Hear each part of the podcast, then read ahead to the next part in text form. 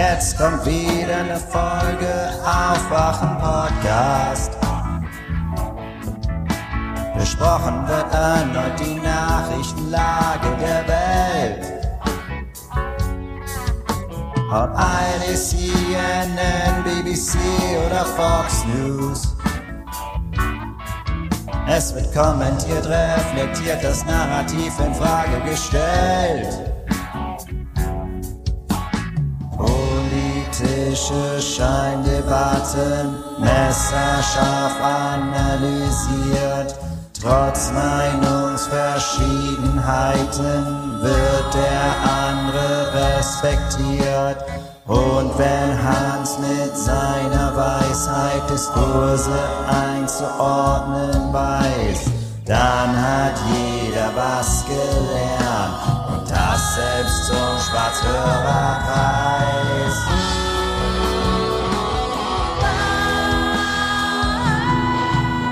Stefan einen Beitrag der Tagesschau abspielt oder Tilo einen ZDF-Clip präsentiert. Fabulieren mal wieder Politiker und Moderatoren. Gebühren finanziert, für Oma Erna produziert. Arbeitslose und Migranten als Schmarotzer dargestellt. Immer schön nach unten treten, die Bourgeoisie behält das Geld. Chancengleichheit, Schuldenbremse, neoliberale Ideologie. Das ist gut für unser Deutschland, dass es diesen Podcast gibt.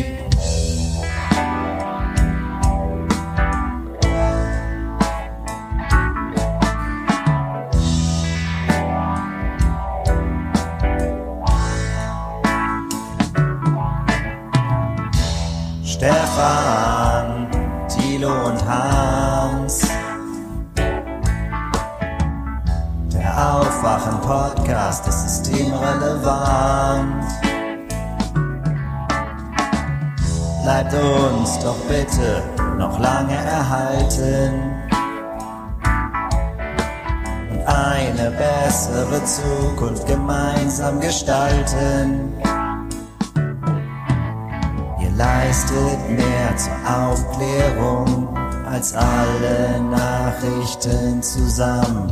Macht so weiter, kauft ein Brot und von Matthias melodisch untermalt. Herzlichen Dank, Patrick Gilmour an dieser Stelle. Dieses Intro wurde von Thilo um die Hälfte gekürzt. Ihr habt gehört, das ist drei Minuten lang. Es ist spektakulär. Damit begrüßen wir uns und unsere Präsentatoren. Es sind Frank, Salomo, äh, Salome, Thomas und das war's. Die drei. Let's, go.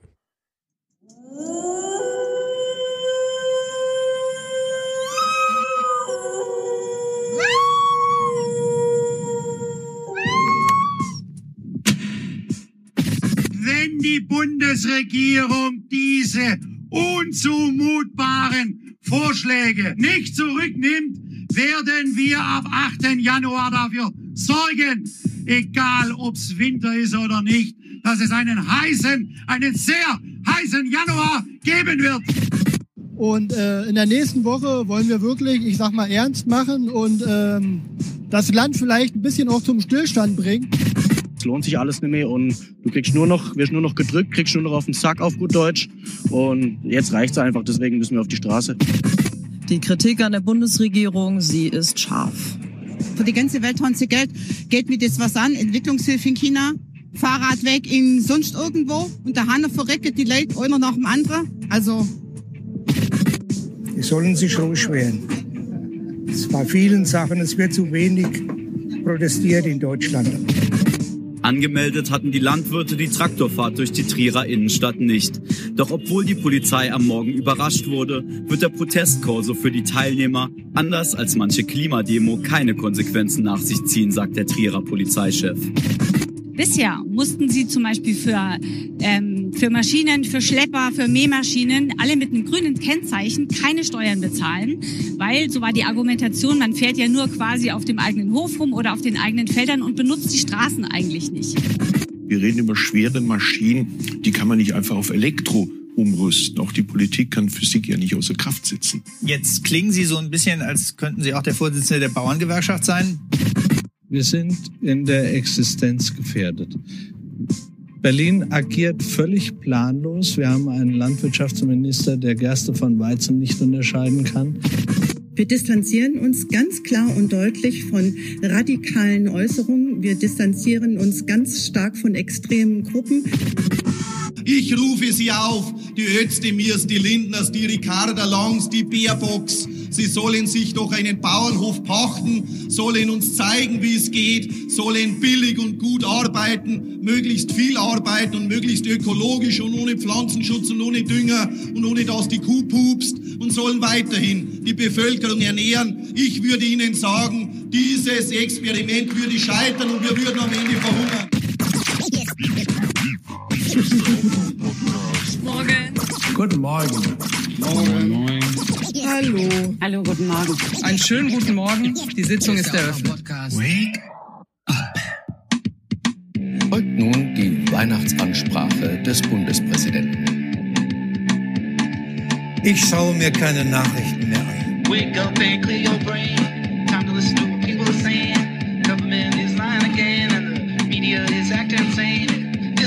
It's good to stay in bed and ignore the talking heads, but you can sleep when you are dead, so wake up. An Weihnachten, der, der Boom schon gewaltig, wird Leute einfach mehr kaufen und das, dann muss man dann mehr schlachten. Das ist einfach so. Man muss ja frisch sein. Was ist denn das für ein Bauernopfer? Ich habe den überhaupt nicht verstanden. Er muss mehr schlachten, ah, okay. damit es frisch ist, was auf den Teller kommt. Jo. Guten Morgen. Hallo. Guten Morgen. Na? Der Bundespräsident guckt keine Nachrichten mehr. Wir gucken, wir gucken da gleich rein. Ich habe natürlich wieder Weihnachten geguckt. Mhm. Aber ich fand es, es ist so toll. Ja. Ja. In der Opferolympiade, womit solidarisieren wir uns? Als ersten, als erstes, mit wem? Bauern, Den Pflegekräfte, Lehrer, Robert Habeck, alle. Podcaster? Können wir nicht auch mal eine Demo machen? Das ist doch hier eine Demo. Ich meine eine, Es- bei der man so ein bisschen. Es ist, es ist, ja, es ist auch ein Happening. Es ist doch eine Demonstration äh, des analytischen Verstandes, die hier stattfindet. unseres Fleißes. Wir kriegen Ja, das keine auch. Subvention von der Bundesregierung. Nein, nein. Was hat die Ampel je für uns getan? Ich will, Nichts. ich will Podcast Diesel Subvention haben. Also Mein Computer geht Stefan, nicht von alleine, die- der braucht Strom. Ja, aber die Ampel tut doch relativ viel für dieses Format.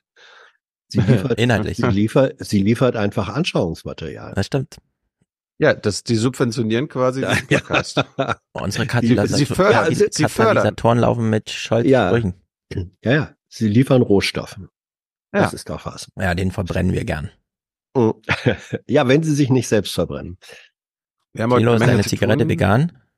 Ja, Okay, gut. Was denn sonst? das haben, das haben Zigaretten so an sich. Wurde im Chat gefragt. Ich wollte nur darstellen, dass mich kümmert, was im Chat steht. Ja. Kümmert es dich oder bekümmert es dich? Äh, keins von beiden, ehrlich gesagt. Aber Ah, Stefan, Stefan ist hier die Kümmererpartei. ja. Also wollen wir, wollen wir uns gleich mal mit äh, unserem äh, Brotminister, also äh, Bundespräsidenten mhm. Auseinandersetzen? unserem Mit- Brotpräsidenten, so einen brauchen wir doch jetzt. Naja. Genau.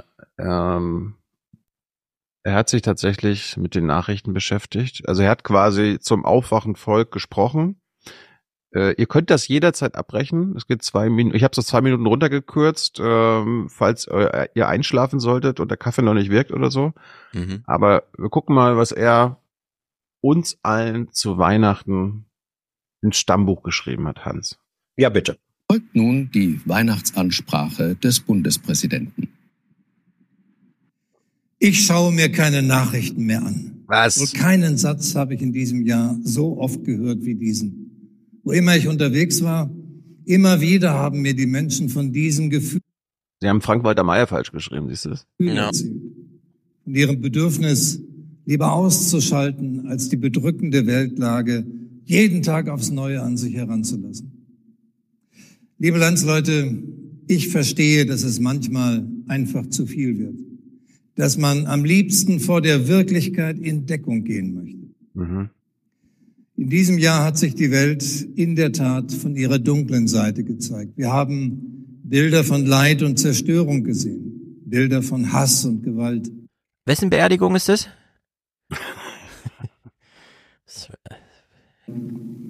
Und warum halt das da so? Und ganz wichtige Frage, warum sind es echte Kerzen am Baum? Das, Schloss ist kein groß. vorbildliches Verhalten. Der russische Das Angriffskrieg ist ein gegen sehr vorbildliches Verhalten. Echte Kerzen am Baum? Aber ja, Frag mal die Feuerwehrleute, was die davon halten, wenn du äh, während Hochwasser und so weiter ist, dann sagst, ey, ich mache echte Kerzen am Baum. Naja, Auf, auf dem Sagen die- Bellevue gibt's noch kein Weil- Solar und da können sie damit nicht heizen. bei Hochwasser ist wenigstens genug Löschwasser da, wenn Ja, genau. brennt. Hm. Ukraine geht nun schon in den zweiten Winter. Und seit Herbst sehen wir mit Entsetzen die Gräueltaten der Hamas und die Opfer des Krieges im Nahen Osten.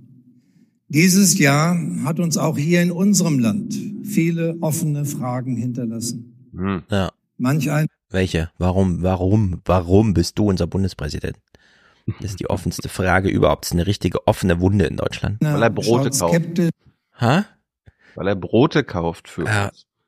Kann man das nicht mit dem Brot, dem Spruch mit dem Brot und die Bauern sorgen und so weiter, kann man das nicht nochmal in so einem, in so einem Gag irgendwie zusammenbauen irgendwie?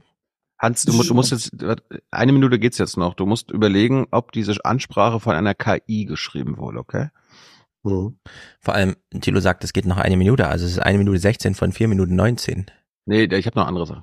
Ah. Staat und Politik und mancher hat Sorge vor der Zukunft. Oh.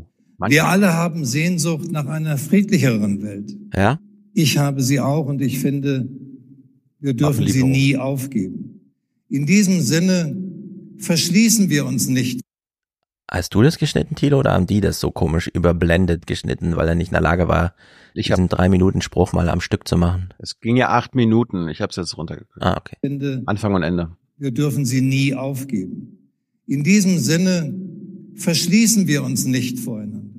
Ziehen wir uns nicht die Decke über den Kopf. Verschwenden wir nicht unsere Kraft im täglichen Gegeneinander, sondern vertrauen wir der Stärke und der Erfahrung, die in uns steckt. Ah. Vertrauen wir auf uns. Und lassen wir uns anstecken von der Zuversicht, Corona? die uns Ah. die Weihnachtsbotschaft sendet.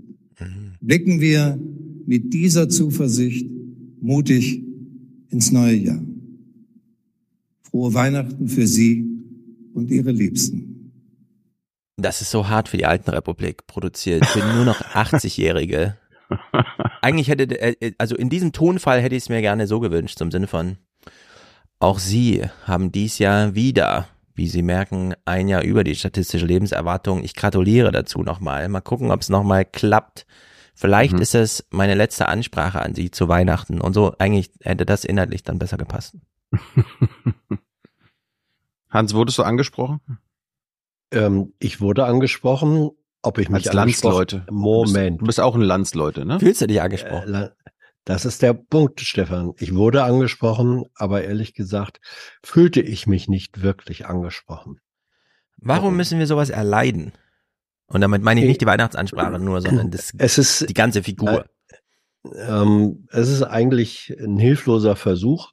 Steinmeier, der, dem man ja schon, als er noch Außenminister war, vorgeworfen hat, er sei, er agiere immer nur präsidial. Nicht? Mhm. Ähm, Jetzt ist er dann Präsident geworden und jetzt wird das Präsidiale in einer Form fast von Selbstkarikatur überhöht.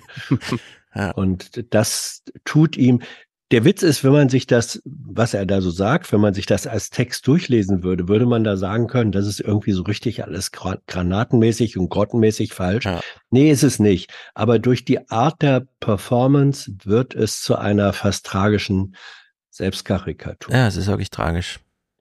Ganz das finde ich, das finde ich bedauerlich. Ist eigentlich schade. Der Bundespräsident zeigt Verständnis und kauft ein Brot. Wir brauchen einen neuen Bundespräsidenten, egal wen. Ja. Oder eine Präsidentin. Hm. Zur Abwechslung mal. Hm. Muss, ja, muss ja nicht Gesine Schwan sein. Auf jeden Fall ist jetzt, habe ich einen neuen Entry auf meinem Soundboard. Ich schaue mir keine Nachrichten mehr an. Ja, sehr gut. Hans, was ist die Top-Meldung im heute, in der Heute-Sendung um 19 Uhr am 24. Dezember? Weihnachten? Wen? Was, was, was für eine Top-Meldung? Wo? Wo wird Also- Weihnachten gefeiert? Im, heute, Naja. im, in heute 19 Uhr am 24. Norm- Dezember. Ja, normalerweise gucken, gucken wir dann immer nach Bethlehem. Und jetzt weiß ich nicht, ich habe ehrlich gesagt Weihnachten mich dem Bundespräsidenten angeschlossen und keine Nachrichten geschaut. Mhm. Deswegen kann ich mir vorstellen, dass wenn Bethlehem vorkam, in der Variante, dass gesagt wurde, Weihnachten in Bethlehem war dieses Jahr auch nicht so, wie es sonst ist. Stefan, was war die Top-Meldung? Na, ich nehme mal ja- an, wir machen das jetzt hier fast zehn Jahre, ne? Ja. Weihnachten in Bethlehem und danach einkaufen mit Männern in Oldenburg oder Dresden. Ich habe mich jetzt nur mal auf die Top-Meldung konzentriert, Mhm. weil ja, Shoppen war natürlich auch wieder Thema, aber so ging's los. Also nachdem ich mit meiner Familie erst dem Bundespräsidenten zugehört habe, Mhm. haben wir dann nochmal fleißig heute, also heute geguckt und dann erst Bescherung gemacht. Ne? An Weihnachten feiern Christinnen und Christen die Geburt Jesu, seine biblische Geburtsstätte Bethlehem. Der Krieg im Nahen Osten ist aber auch hier im Westjordanland deutlich zu spüren. What? Heiligabend in Bethlehem. Das heißt normalerweise festliche Umzüge, laute Musik und bunte Lichter. Aber dieses Mal ist alles anders. Hm. Kein Schmuck, keine Beleuchtung. Und auch die Touristenströme bleiben aus. Über stille Weihnachten in Bethlehem, Henriette de Maizière. Die Stadt, in der sich sonst zu Weihnachten Zehntausende Oh, Friedenstauben, guck mal. Menschen aus aller Welt drängen, ist wegen des Krieges in Gaza fast leer. Keine Feierlichkeiten, kein Weihnachtsbaum, wenig Touristen. Der Krieg hier in Bethlehem allgegenwärtig. Es fühlt sich seltsam an, dass ich hier sein kann und doch kann man ja nicht gleichzeitig ignorieren, was alles passiert. Selig sind die Friedensstifter, so steht es auf den Plakaten der Pfadfinder, die den Einzug des Kardinal von Bethlehem, Pier Battista Pizzaballa, begleiten. Seine Botschaft heute? Wir müssen das stoppen, die Feindseligkeiten überwinden und ein neues Kapitel aufschlagen, denn Gewalt generiert nur wieder Gewalt und die Weihnachtsbotschaft muss doch Frieden heißen. Aus Solidarität mit ihren Landsleuten im Gazastreifen breiten die Christen Bethlehems eine überdimensionierte Flagge Palästinas aus. Dieses Jahr beten wir, dass es eine Waffenruhe gibt. Wir beten, dass Jesus in den Herzen aller Menschen wiedergeboren wird. Wir sind traurig wegen des Gaza-Kriegs. Ich wünsche mir für nächstes Jahr keinen Krieg und dass die Leute in Frieden leben können. Auf dem zentralen Platz eine symbolische Krippe. Maria und Josef auf den Trümmern eines zerstörten Hauses, das Dach ihrer Herberge durchschlagen von einer Rakete. In Bethlehem ist es eine stille Nacht, diese heilige Nacht mitten in Zeiten des Krieges. Ja. ja.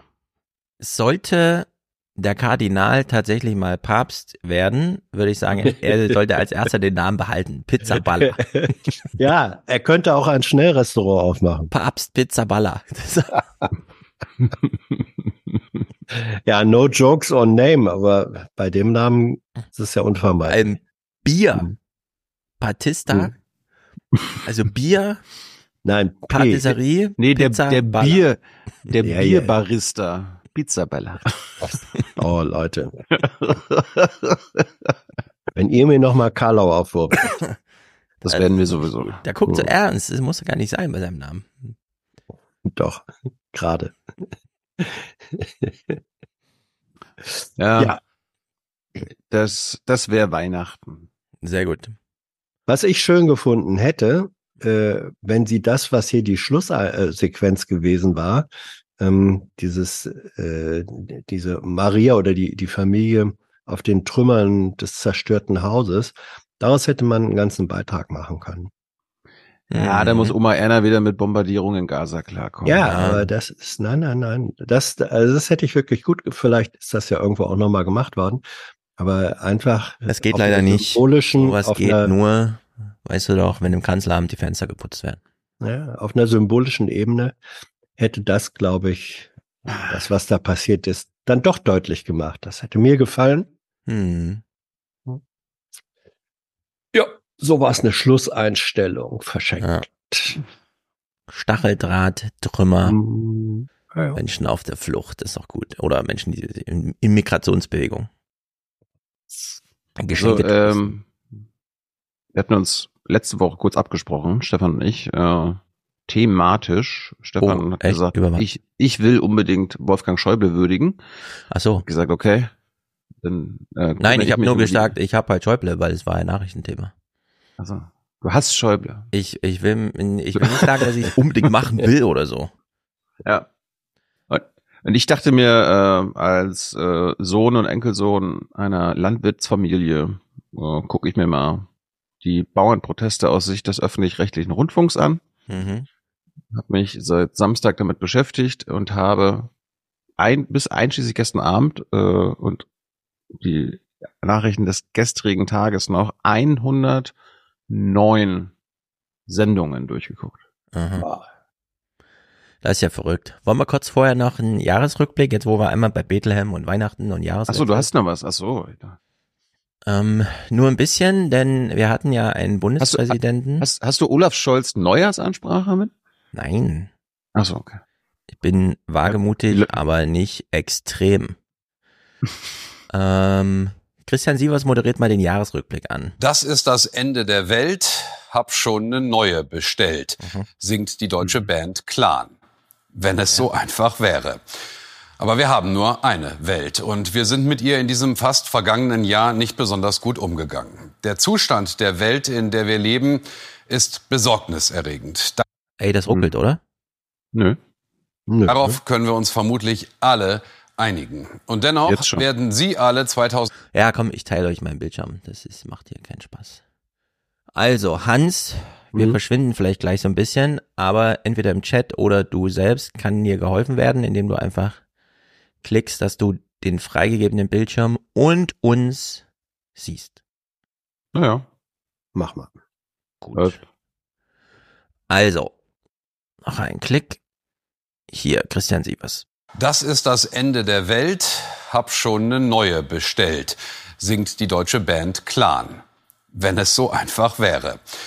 Aber wir haben nur eine Welt und wir sind mit ihr in diesem fast vergangenen Jahr nicht besonders gut umgegangen. Der Zustand der Welt, in der wir leben, ist besorgniserregend. Darauf können wir uns vermutlich alle einigen. Und dennoch werden Sie alle 2023 natürlich immer auch ganz individuell sehen aus Ihrem jeweiligen Blickwinkel. Wir auch. Hier im Heute-Journal. Hier ist unser Rückblick. Annegret Oster guckt auf das, was kaum zu ertragen war und auf das, was Hoffnung gibt, trotz allem. So, wir gucken natürlich nicht den ganzen Jahresrückblick, wir sind ja nicht bescheuert und gucken uns den ganzen grausamen Überdruss nochmal an, aber sie haben O-Töne von sich selbst, also Christian Sievers und Maja Slomka in ihren Film eingebaut. Christian Sievers schließt sich dem Bundespräsidenten an. Anstrengend. Das ist vielleicht das Wort, was ich damit verbinden würde. Also ich, ich bin eigentlich so ein News-Junkie, der immer sagt, ich versuche alles mm, zu lesen, mitzubekommen und möglichst viel von allem, was in der Welt passiert, ähm, auch so nah wie möglich mitzuerleben. Aber in diesem Jahr habe ich zwischendurch schon ein paar Mal gedacht, vielleicht ist ein bisschen Abstand auch nicht schlecht. Wie finden wir das? Wenn der Nachrichtenmann sagt, oh, ich habe zwar eigentlich einen Hauptberuf und eine Verantwortung und eine Verpflichtung und überhaupt, aber pff, gar keinen Bock. Er, nee, nee, nee, er hat äh, den Bundespräsidenten beim Wort genommen. Ich schaue mir keine Nachrichten mehr an. Ja. Ich finde das gut. Nee, ich finde das, ich finde das völlig gut, weil es geht ihm wie allen anderen. Und wenn einer, der sozusagen berufsmäßig eigentlich sich auf diesem immer schneller drehenden Teufelsrad sich halten können sollte, wenn der sagt, ähm, mich zieht mich, ich fliege da inzwischen auch aus der Kurve, das ist doch gut. Ja, aber äh, da liegt doch auch eine, also er macht ja die Nachrichten. Es ist ja nicht so, dass in der Welt was passiert und dann ist er der ausgeliefert, sondern es kommt ja auch darauf an, wie er das aufbereitet. Also wenn die da keine natürlich. konstruktiven Also- Drehs drin sehen und Doch, doch, doch, doch. Also er macht sie nicht, sondern er wählt sie aus. Ähm, und wenn er sagt, es passiert so viel, äh, dass ich den Überblick verliere, den ich ja brauche, um eine vernünftige Auswahl zu treffen, dann ist das eine, finde ich, sympathische Beschreibung einer Überanstrengung. Ah, ich finde Ja, das vielleicht, nicht okay. vielleicht, äh, vielleicht meinte er auch, ähm, dass er sich die ganzen Bilder aus Gaza nicht mehr angucken konnte, weil mussten sie immer wieder entscheiden, was sie alles weglassen. Ja, genau. Also als Nachrichtenmann hat man nicht die Verantwortung, äh, sich alles anzuschauen. Großer Gott, man sitzt ja nicht in irgendeiner Klickhölle und muss für OpenAI entscheiden, was Kindesmissbrauch ist und was nicht, sondern äh, man sitzt halt einfach da und muss überlegen, wie bereite ich das für Oma Erna auf. So, Ja, und wenn man dann feststellt, halt- meine Auswahl bringt mich selber in Bedrängnis, obwohl ich ein Profi bin, muss man sich nicht wundern, wenn Oma Erna dann auch anfängt, Slalom um die Nachrichten zu fahren, muss man halt mal ein paar andere Nachrichten machen. Nein, das hat er ja nicht gesagt. Er hat nicht gesagt, meine Auswahl bringt mich in Bedrängnis, sondern er sagt, das, was alles passiert ist, der Stoff, aus dem ich die Auswahl treffe, das ist so viel, dass ich da den Überblick verliere. Das hat er gesagt. Das ist was anderes. Und in dem, äh, in dem Punkt hat er völlig, äh, finde ich, hat er recht. Und das darf ein Nachrichtenmann äh, auch sagen. Wenn, wenn ein Nachrichtenmann sagt, ich verliere hier inzwischen, ich soll hier auswählen, ich soll das auswählen, was sozusagen nach nachrichtlichen Kriterien nach bestem Wissen und Gewissen das Relevanteste ist, was wir dafür halten. Das kann ich aber nur, wenn ich einen Überblick habe über das, was so alles geschieht. Er sagt, es, es geschieht so viel und in so rasantem Tempo, ähm, dass ich den Überblick nicht mehr habe. Ja, dann ist das so. Wir brauchen uns ja, glaube ich, jetzt nicht in die Exegese begeben. Das war sehr die Frage lyrisch. ist halt, wenn Ja, man ihm das jetzt zugesteht, ne? Wie gehen wir eigentlich Ja. mit Chirurgen um, Grundschullehrerinnen und so? Würden wir da Ja. auch sagen, ja, die dürfen auch gern mal sagen, ich halte das ja nicht mehr aus, ich will mal Ja. eine Pause machen. Ja, ja, natürlich. Na gut. Marietta Was Slomka? sagt, was sagt Marietta? Weil- Was den- den- Hans, Hans, was Hm. sagt Marietta? Keine Ahnung. Also was den, den, den Angriffskrieg gegen die Ukraine und jetzt diesen Angriff der Hamas auf Israel für mich verbindet, ist eben diese, ja, dass man immer wieder auf so eine erschütternde Weise vor Augen geführt bekommt, was Menschen einander antun können. Ähm, die Unversöhnlichkeit von Menschen und der Wahnsinn, der da zum Teil auch dabei ist. Also das immer wieder so vor Augen zu, geführt zu bekommen, ja, das macht einem auch als, als Nachrichtenprofi zu schaffen und verfolgt einen, klar, auch bis, bis in den Schlaf. Also gute Themensetzung, aber der Fokus auf Angriffskrieg Putin, Angriffskrieg äh, Hamas finde ich ein bisschen verkürzt. Das Lustige ist ja, im Hintergrund laufen die Luftangriffe der Israelis auf Gaza. Mhm. Ja, aber äh, ein paar Sekunden später trotzdem äh, diese äh, diese Wortfindung. Mehr als 1200 Menschen sterben an diesem 7. Oktober in Israel. Getötet. Das Land wehrt sich und trifft dabei zwangsläufig auch die Zivilbevölkerung. Was? Eingesperrte Zwangsläufig. im eigenen Land sind sie hilflos den Raketen ausgesetzt, ihren Verletzungen, ihrem Hunger und Durst. Warum Tausende sterben. Gaza ist die Hölle auf Erden. Mm, die Hölle auf Erden. Wurde die Ja, aber, gemacht äh, oder ist die einfach so? Erstens, äh, die Hamas hat Menschen getötet, 1200 Menschen. Die sind nicht nur gestorben, wie Hans äh, sagt, ne, das war kein Passiv, das war aktives Töten. Und in Gaza schlagen, glaube ich, nicht Raketen ein, sondern Bomben. Das ist ein Unterschied. Hm. Hans, habe ich irgendwas falsch gesagt? Nein. Ist mir nur aufgefallen gerade. Ja, ja, ja. ja. Mhm. Nein, das ist also dieses ähm, äh, der, äh, die sprachliche Hinwendung zum neutralen Begriff ähm, des Menschen sterben. Ja, ja, natürlich sterben sie, aber damit begebe ich mich aus der Verantwortung zu formulieren, warum sterben sie? Wer, wer oder was hat ihren Tod verursacht? Das muss nicht in jedem Satz benannt werden, aber im Kontext muss es dann doch deutlich benannt werden. Und ich glaube, wenn das jetzt ein Jahresrückblick war, dann war das doch schon so, dass Zehntausende in Gaza gestorben sind und nicht nur Tausende. Hätte man vielleicht auch nochmal erwähnen können. Hätte man, hätte man auch noch äh, erwähnen können. Was mich, was ich bei dieser Formulierung besonders ungut oder schlecht finde, ist zu sagen, ähm, Israel wehrt sich und zwangsläufig sterben dadurch auch. Äh, das hat dann doch einen schon relativ stark entschuldigenden äh, Charakter.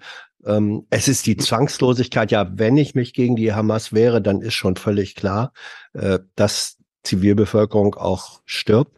Ähm, wenn damit, äh, inzwischen sind wir aber über 20.000, toten Menschen der, der palästinensischen Zivilbevölkerung, äh, wenn damit diese Dimension völlig außer Acht gelassen wird, dann hat das einen entschuldigenden Charakter, den ich nicht gut finde.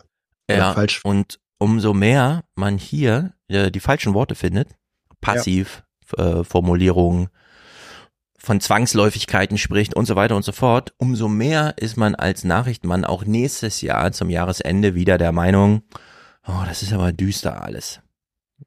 Das kann man auch konstruktiv wenden und den Sachen einfach mal ins Auge sehen, wenn man feststellt, Hölle auf Erden, kann man sich auch das Gewissen ein bisschen erleichtern, indem man einfach ehrlicherweise darüber sagt, was man wirklich denkt, nämlich erstens, ah ja, mh, hm, Einsicht, das wurde hergestellt, zweitens von wem und so weiter, die Zusammenhänge mal aufzeigen. Damit wendet man auch so ein bisschen dieses, ach, ich fühle mich so überfordert, weil ich nicht mich traue oder was auch immer, hier für Erklärung zu sorgen. Also in der Hinsicht, man hat immer auch als Nachrichtenmann ein bisschen mehr Handlungsvermögen, als man sich das zutraut, auch wenn man von sich behauptet, ich habe damit nichts zu tun, ich reportiere nur und was ich reportiere, macht mir schlechte Laune. Es gab aber auch positive Meldungen, zum Beispiel. Was für ein Jahr. Und doch gab es auch Gutes. Tatsächlich mussten wir ein bisschen danach suchen. Hier also die heute Journal Fundstücke. Ganz persönlich und vor allem rein subjektiv. Im April hat Karl Lauterbach die Corona-Pandemie für beendet erklärt und das fand ich eine gute Nachricht, auch wenn uns das Virus erhalten bleiben wird. Also. Hä? Was soll denn das heißen? Wir haben ein politischer Move. Zwei Jahre lang versucht, das Virus zu bekämpfen und haben alle bekämpft, die gesagt haben, wir müssen mit dem Virus leben lernen. Und jetzt sagt sie, die gute Nachricht ist, wir haben mit dem Virus leben gelernt. Das ist doch auch verlogen vom ZDF. Da muss man auch anders rangehen. Dann einfach zu sagen, ja, da, wir haben per politischen Dekret, also das ist ja kurz vor der Bahnvorstand sagt, äh, ist beendet hier die Ausspähaffäre. Das ist doch auch bescheuert. Nein, oh, Stefan. Na, ähm, Ihre mal, der, gut, der, gute Nachricht ist doch, wir haben mit dem Virus zu leben gelernt, oder nicht? Nein, die gut, nein, Ihre gute Nachricht war, dass sie gesagt hat, Pandemie wurde für beendet erklärt. Das bedeutet, ähm, das ging ja weiter, der Satz äh, oder die Erklärung, nämlich die Pandemie ist beendet, wir sind in einen endemischen Zustand äh, übergegangen. Und der endemische Zustand bedeutet einfach sozusagen eine andere Liga, bedeutet auch andere eingeschränktere Formen der, der Reaktionen darauf und bedeutet tatsächlich, Endemie bedeutet, wir lernen mit diesem weiterhin existenten und weiterhin mutierenden Virus äh, zu leben. Das passt schon ganz gut zusammen. Naja, ich hätte gedacht, irgendwie Long Covid und so weiter. Äh, ja. Impfnebenwirkungen und so weiter. Das kann man ja alles nochmal thematisieren. Ja, und dann, hat äh, aber alles nichts mit Pandemie zu tun, sondern mit den Auswirkungen des Virus. Ja, genau. Pandemie genau. ist ja eben.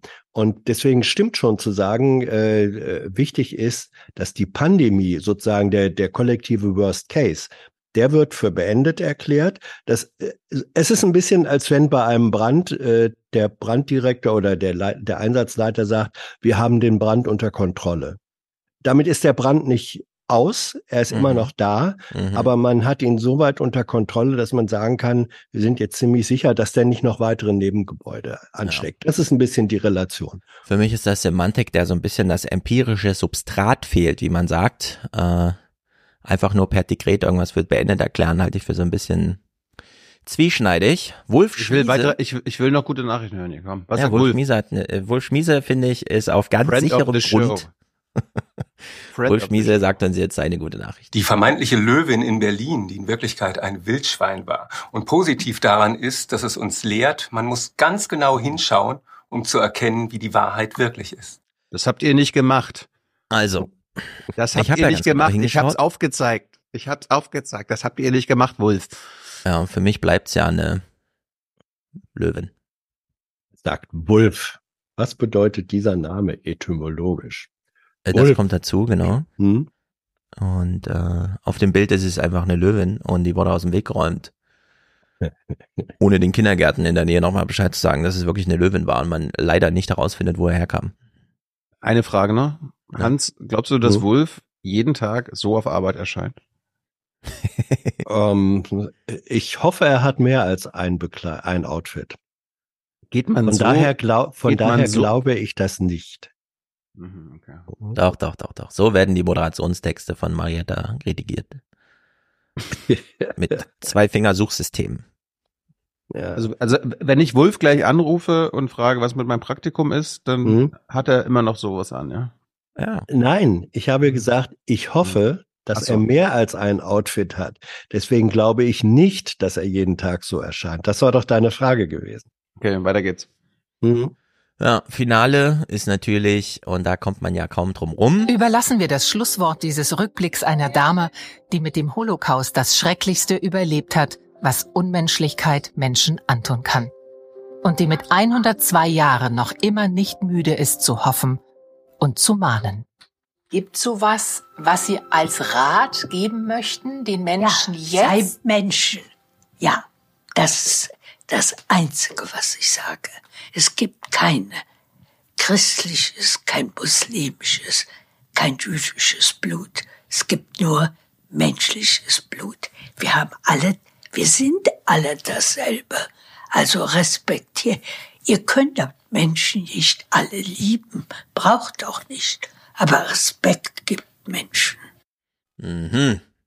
Schreibt euch das hinter die Löffel. Ihr seid alle Menschen. Ja, und auch da war ein Satz, der furchtbar dumm ist, weil er falsch ist. Das Schrecklichste, was Unmenschlichkeit Menschen antun kann. Da wird Unmenschlichkeit, die Charakterisierung einer Verhaltensweise ist, auf einmal zum eigenständigen Akteur. Das ist doch Quatsch. Nein, ist die Banalität des Bösen. Die Ent Nein, das ist die Banalität. Entität des Bösen, des Boshaften. Ja, ja, also Unmenschlichkeit als eigener Akteur, das möchte ich mal sehen. Ich meine, ich möchte es nicht sehen, weil es das nicht gibt. Ja, weil du so ein Romantiker bist, der immer Menschen handeln sieht, aber das Böse Ja, an äh, sich, ich- um das geht. Ich finde, da bin ich kein Romantiker, sondern ein aufgeklärter Rationalist. No. Ach so, wer handelt denn dann, wenn nicht Menschen? Das Unmenschliche an sich handelt? Das Böse an sich? Das Böse an sich ist eine romantische Figur. Naja, also erstens haben wir es ja hier mit Prosa zu tun für Fernsehen. Und warum sollte man nicht Margot Friedländer nochmal zugestehen, dass sie dem Bösen selbst Akteursstatus zugesteht? Das waren ja nicht die Worte von äh, Margot Friedländer, die ich äh, völlig respektiere, sondern das war der Text, der journalistische Ach Text, so, an dem ja, ich mich. ich auch bescheuert. Ja. Aha, danke schön. Als redaktionelle Leistung finde ich sowas bescheuert. Als, Ja, ja, äh, ja. Ihr Hinweis. Ihr Fänd Hinweis, ihr ist natürlich, er, er ist gut.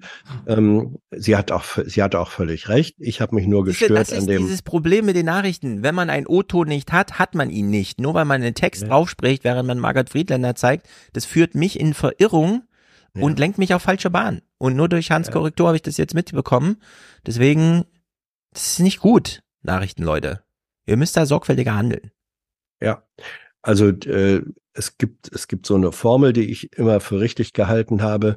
Moderation und auch Text in Beiträgen äh, hat die Funktion, eine Rampe zu bauen. Richtig. Ähm, die Verständnis weckt ähm, für das, was dann im O-Ton kommt. Ja, so. es muss aber Und auch im O-Ton kommen, Leute.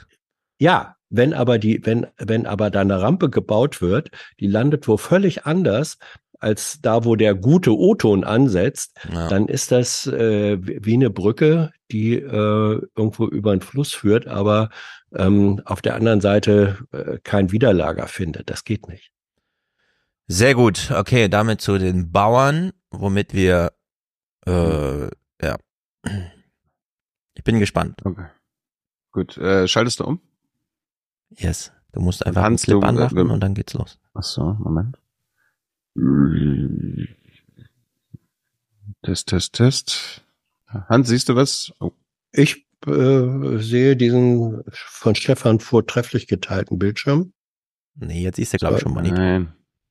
Ach so, ich muss meinen geteilten Bildschirm wieder ausschalten, weil, okay, gut. mach. Ah, Ja, ja, guck, schon geht es. Was siehst du denn, Hans? Jetzt Monitor. sehe ich im Moment den, nö, nö, jetzt sehe ich im Moment äh, erst Mach einfach uns. Watch Together auf. Und jetzt habe ich, jetzt sehe ich auf äh, Watch Together einen schwarzen Bildschirm. Ja. Also, ich hatte mir gedacht, Milchbäuerin und so weiter. also ich hatte mir gedacht, ich könnte es mir natürlich einfach machen und nur über die Bauernproteste seit Mitte Dezember gucken.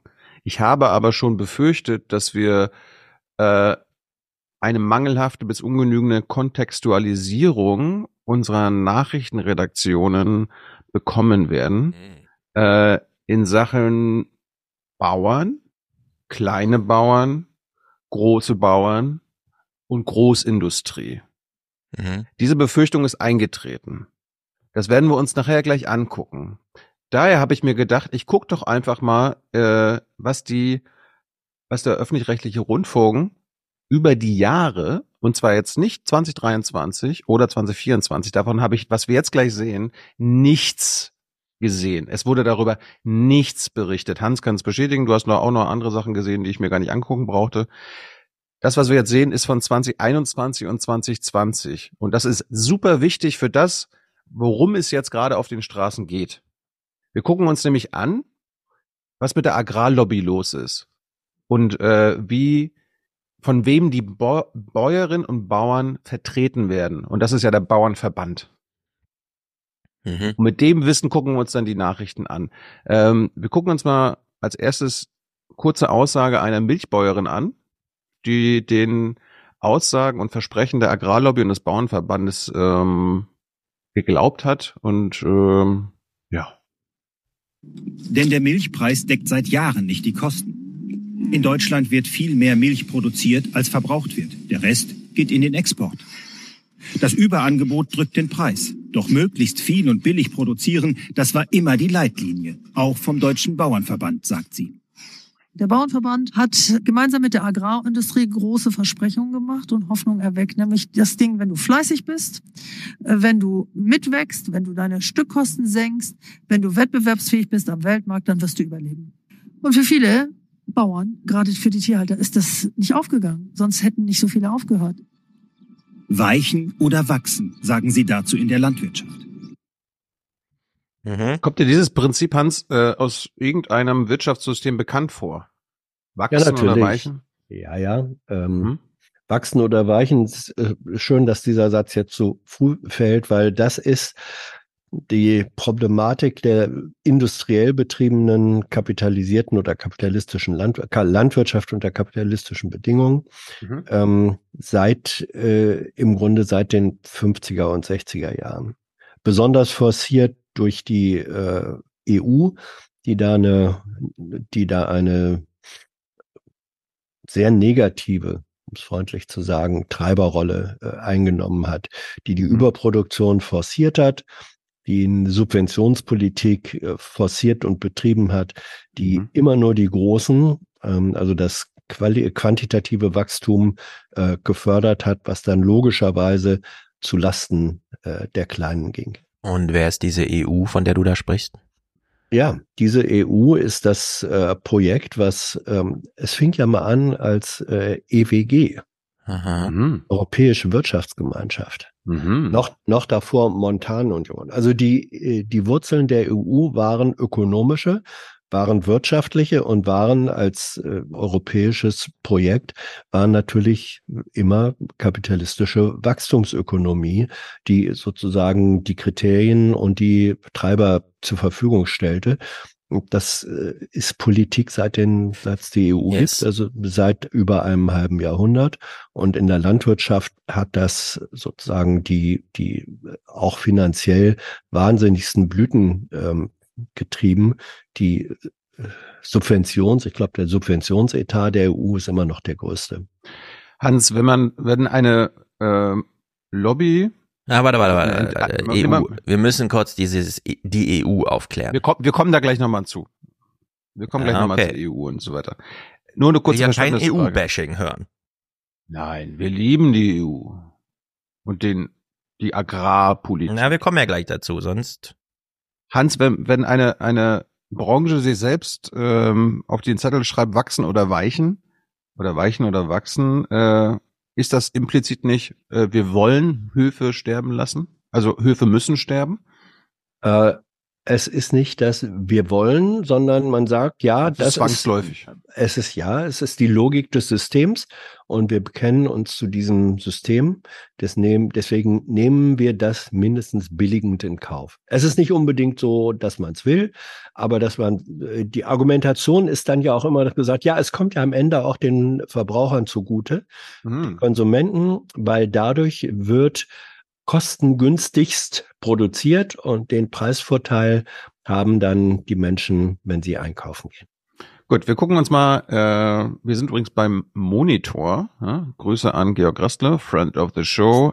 Vom 8. Juli 2021 haben sie sich mit dem Thema beschäftigt. Äh, gucken jetzt mal den Aspekt der Entwicklung von kleinen Landwirten, die entweder im Nebenerwerb oder äh, arbeiten oder einen kleinen Hof haben und den der Industrie an. Eine bundesweite Auswertung der deutschen Umwelthilfe zeigt, Trotz unsicherer Rahmenbedingungen werden bundesweit aktuell 50 neue Großställe gebaut oder geplant. Milchbetriebe, Rindermast, Schweine, vor allem Geflügel, für insgesamt 3,3 Millionen Tiere.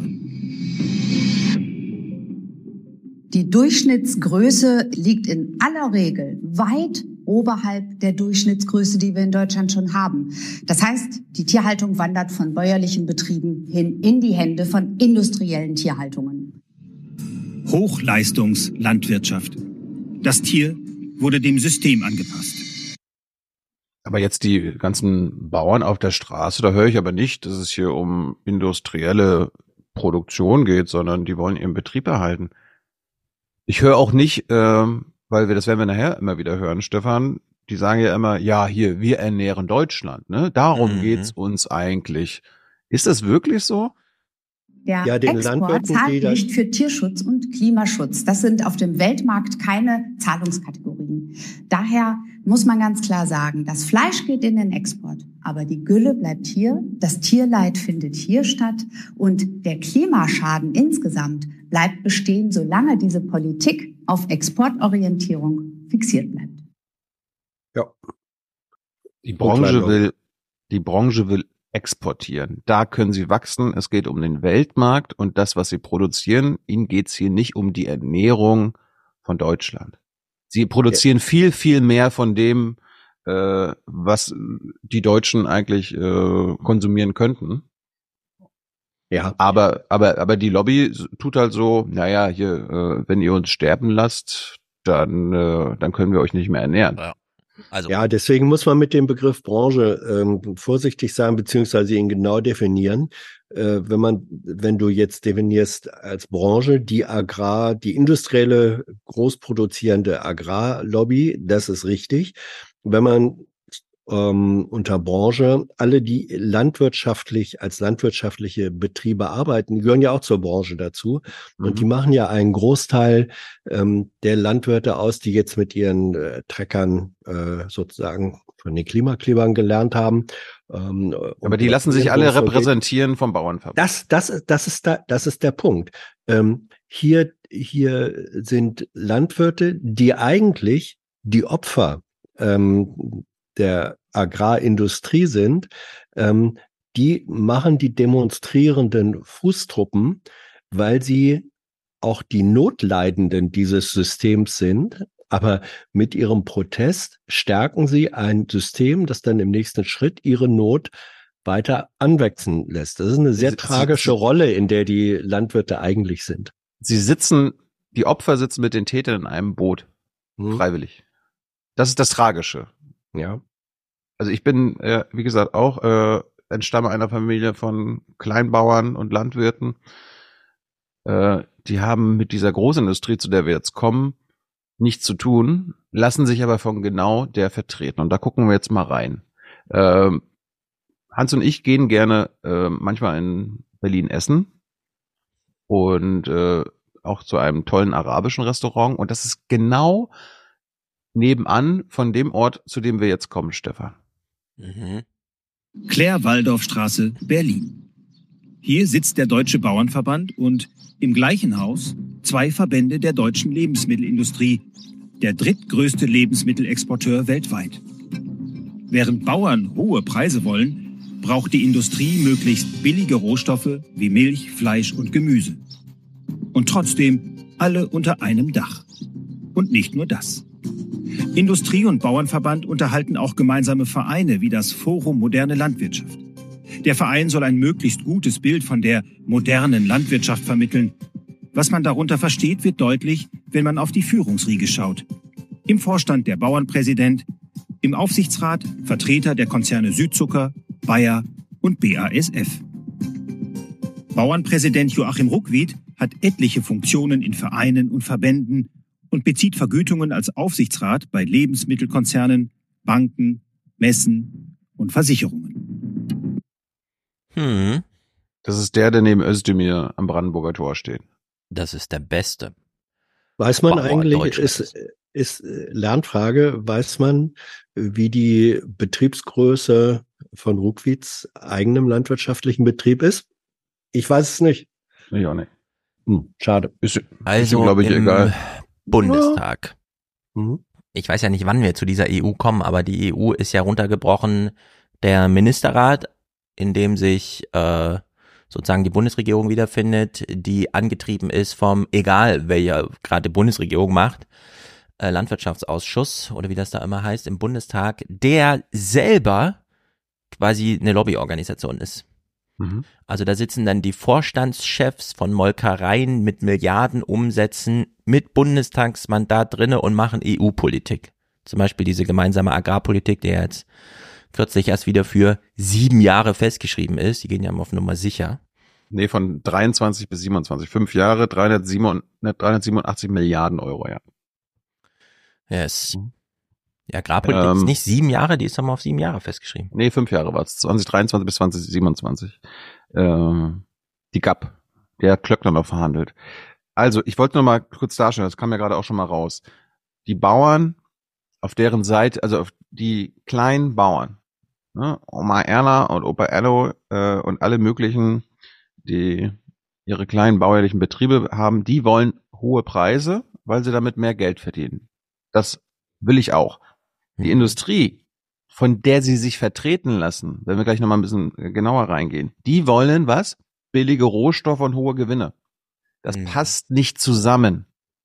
Das beißt sich. Das ist ein Widerspruch. Außer in der Agrarbranche. Wir gucken uns mal an, wie die Agrarlobby vernetzt ist. Wir gehen jetzt nochmal ein halbes Jahr zurück. Bei Nano in Dreisat habe ich das gefunden. November 2020. Das habe ich jetzt nicht in den letzten Wochen gehört, Herr Hans. Warum bewegt sich so wenig in der Agrarpolitik?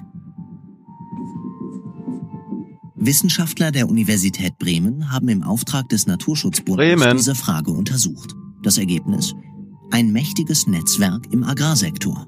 Im Mittelpunkt der Deutsche Bauernverband.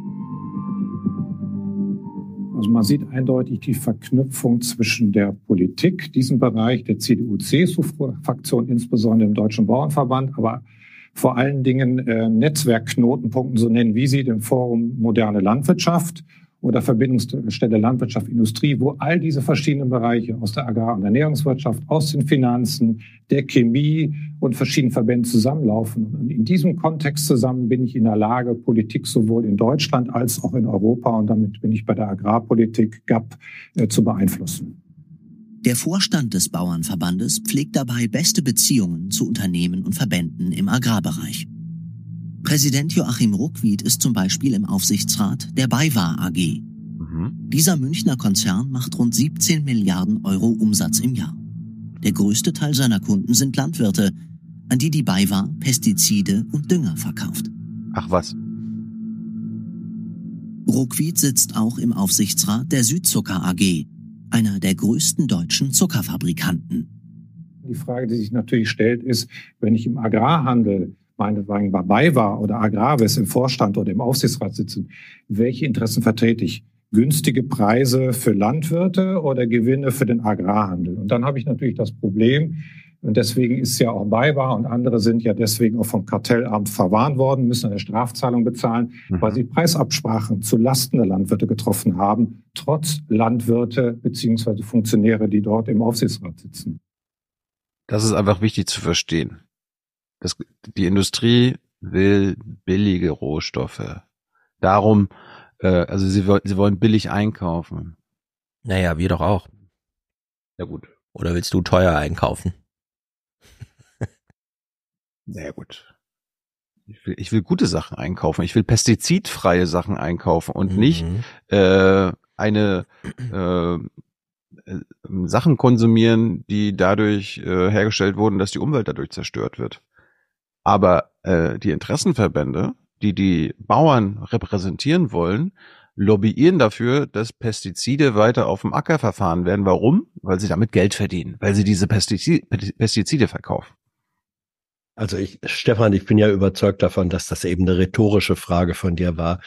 Äh, es ist ja ein Unterschied, ob man äh, sagt, natürlich möchte ich günstig einkaufen, aber wenn ich günstig einkaufe, dann bin ich, sag ich jetzt für mich, äh, bin ich natürlich bereit, den Preis zu zahlen, von dem ich ausgehe, dass er dem Produzenten der Lebensmittel, die ich da kaufe, ein vernünftiges Einkommen und einen Lohn für die darin steckende Arbeit äh, bringt. Das mhm. ist eine andere Art des billigen Einkaufens, als wenn ich insofern billig äh, oder dafür sorge, dass äh, die Großindustrie billig einkaufen kann, billige Rohstoffe einkaufen kann, um dann mit extra Gewinnen relativ teuer zu verkaufen. Das ist eine andere Art von billig. Das eine ist äh, billig einkaufen zum Zwecke der puren Gewinnmaximierung und das andere ist äh, fair und günstig einkaufen zum Zwecke der Existenzsicherung. Es gab äh, in Österreich, äh, ich weiß nicht, 15, 20 Jahre lang, gerade bei den bäuerlichen milchproduzierenden Landwirten, äh, die Kampagne, äh, die hatte den schönen Titel Affäre Milch. Ähm, das sah man dann auf jedem Hof diese äh, Schilder. Die haben dafür gekämpft oder dagegen gekämpft, dass die großen Molkereien äh, ihnen Preisdiktate für die Milch aufgedrückt haben, die unterhalb ihrer Gestehungskosten waren. Das hat kleine landwirtschaftliche Betriebe in den Ruin getrieben in Österreich. Die Kampagne war lange Zeit erfolgreich. Ich glaube, sie ist jetzt vor ein oder zwei Jahren, ähm, hat sie die Segel streichen müssen. Das heißt, es gibt sie nicht mehr. Aber das hat äh, in, in dem, in Österreich, wo eben tatsächlich die Zahl der äh, klassisch äh, bäuerlichen landwirtschaftlichen Betriebe noch größer ist, das hat dieses Prinzip billig einkaufen zur Gewinnmaximierung versus äh, fair einkaufen zur Existenzsicherung, das sind zwei sehr unterschiedliche äh, Ansätze. Das wurde in dieser Kampagne deutlich. Yes, aber ähm, kaufen wir den billig ein? 80 Millionen Deutsche, wie viel Geld geben die im Jahr für Essen im Supermarkt und so weiter aus? Äh, die Deutschen, wir Deutsche, das weiß man ja im Vergleich zu dem, was zum Beispiel Menschen in Frankreich für Lebensmittel ausgeben. Äh, wir, mhm, das ist Legende auch. Franzosen ja. ernähren sich gar nicht so gut, außer ja. sie gehen ins Restaurant. Nee, auch wenn man, also ich, ich bin gelegentlich in französischen Supermärkten unterwegs, äh, unterwegs, die Angebote und auch die Preispalette ist da doch eine deutlich andere als in Deutschland. Wenngleich muss man sagen, in den letzten Jahren haben die deutschen Discounter, vor allem Lidl und äh, Aldi in Frankreich, sehr große Filialen aufge, äh, aufgemacht. Ähm, und äh, dennoch ist es so, nach meinem Eindruck, dass die, dass in Frankreich mehr Geld für qualitativ höherwertiges Essen ausgegeben wird als in Deutschland. Yes. Also ich habe mal nachgeschaut, die Deutschen geben ungefähr 250 bis 300 Milliarden im Jahr, also zwischen 3.000 und 4.000 Euro pro Nase im Jahr hm. für Essen aus. Ist das jetzt zu wenig oder ist es viel oder ausreichend? Sollte man damit die paar Bauern, die es gibt in Deutschland, finanzieren können? Ja oder nein? Ich würde mal sagen, ja, dieses Geld bleibt also irgendwo in diesem System hängen.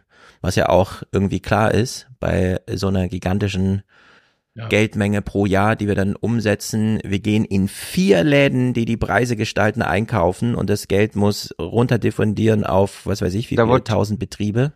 Das wollte ich gerade ansprechen. Das wollte ja. ich gerade ansprechen. Die Bauern sind die ärmsten Schweine, weil die haben keinen Einfluss darauf, was sie für ihre produzierten oder für ihre Produktion bekommen. Die können sie nicht aussuchen, wie viel sie für einen Liter Milch bekommen. Sie können ja. nicht aussuchen, wie, wie viel sie für ihr Getreide bekommen.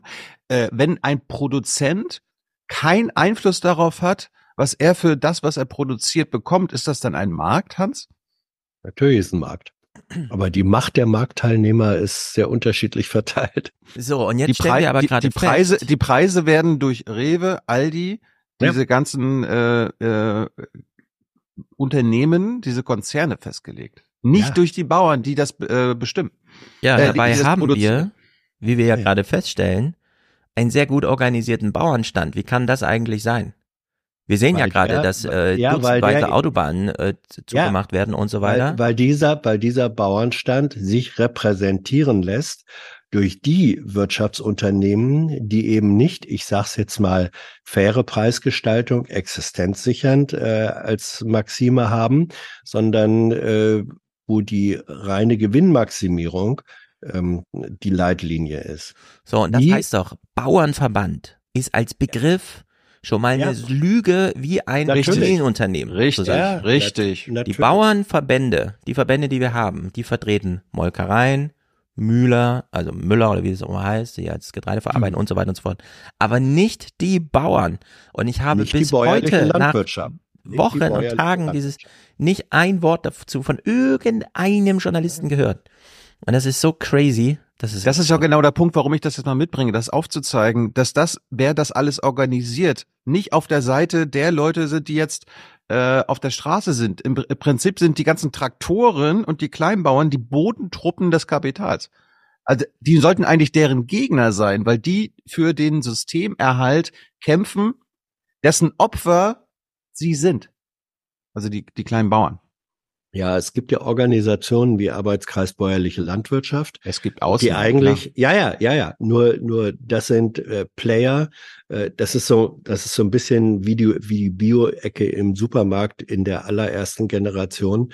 Das ist mehr Nische und ähm, äh, Feigenblatt als alles andere. Die spielen leider in der Realität des agrarökonomischen Prozesses und Protestes äh, eine leider, leider nur untergeordnete Rolle. Wir kommen nochmal zu der äh, Lobbyarbeit, die äh, Hans, äh, nee, die Stefan vorhin schon angesprochen hat, äh, in den Parlamenten. Der Bauernverband kooperiert also mit jenen Unternehmen, die in großen Mengen Pestizide und Dünger verkaufen.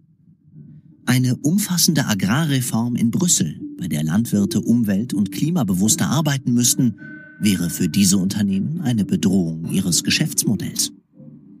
Die Bremer Studie zeigt auch, wie der lange Arm des Bauernverbandes bis ins EU-Parlament reicht. Dort gehe die Agrarlobby ein und aus. So sieht es auch Hannes Lorenzen. Sie müssen sich vorstellen, im Agrarausschuss, der ist öffentlich, sitzen immer in den hinteren Reihen äh, die Lobbyisten. Und die wissen genau, wie die Stimmung ist. Die wissen genau, wer da so ein bisschen schwimmt unter den Abgeordneten, wie man unter die Arme greifen muss. Die beobachten das und sind hilfreich. Am Ende stimmte auch das EU-Parlament ab. Eine Mehrheit der Abgeordneten aus Konservativen, Liberalen und Sozialdemokraten will an den zumeist klimaschädlichen Milliardensubventionen nicht rütteln. Ganz im Sinne der Agrarlobby. Man hofft auf, ich weiß nicht, auf irgendein Weltwunder, dass äh, der Klimawandel plötzlich aufhört. Also wir haben jetzt ein bisschen die Grundlage gelegt. Äh, ich weiß nicht, ihr habt ja auch ein bisschen Nachrichten verfolgt. Äh, ist es denn zumindest in den Online-Medien, in den Zeitungen, die du jeden Morgen liest, Stefan? Äh, ich die du ja per Post Zeitungen, sag mal, sehe ja, ich, aus wie, sehe ich aus wie Boris Beckenbauer oder wie der heißt? Habt, habt ihr das, habt ihr das irgendwo, äh, also es gibt bestimmt punktuell irgendwo Hintergrundberichte und so weiter, aber dieser systematische Umstand, ist das irgendwo berichtet worden? Wie absurd, ähm, da, ja, wie absurd das eigentlich ist? Witzig, ich habe dir, wir haben ja gestern Abend noch äh, kurz gesimst oder oder gemeldet, Thilo. Äh, interessanterweise, äh, gestern war ja nun der erste Großkampftag der Landwirte, äh, haben sowohl ARD und ZDF äh, nach den nach ihren nach Hauptnachrichtensendungen extra extra Sendungen gemacht und witzigerweise bei beiden ist das mindestens vorgekommen. Ja, es ist, pass auf, es, es, es kommt es allmählich vor, aber es ist viel zu spät und immer noch viel zu wenig.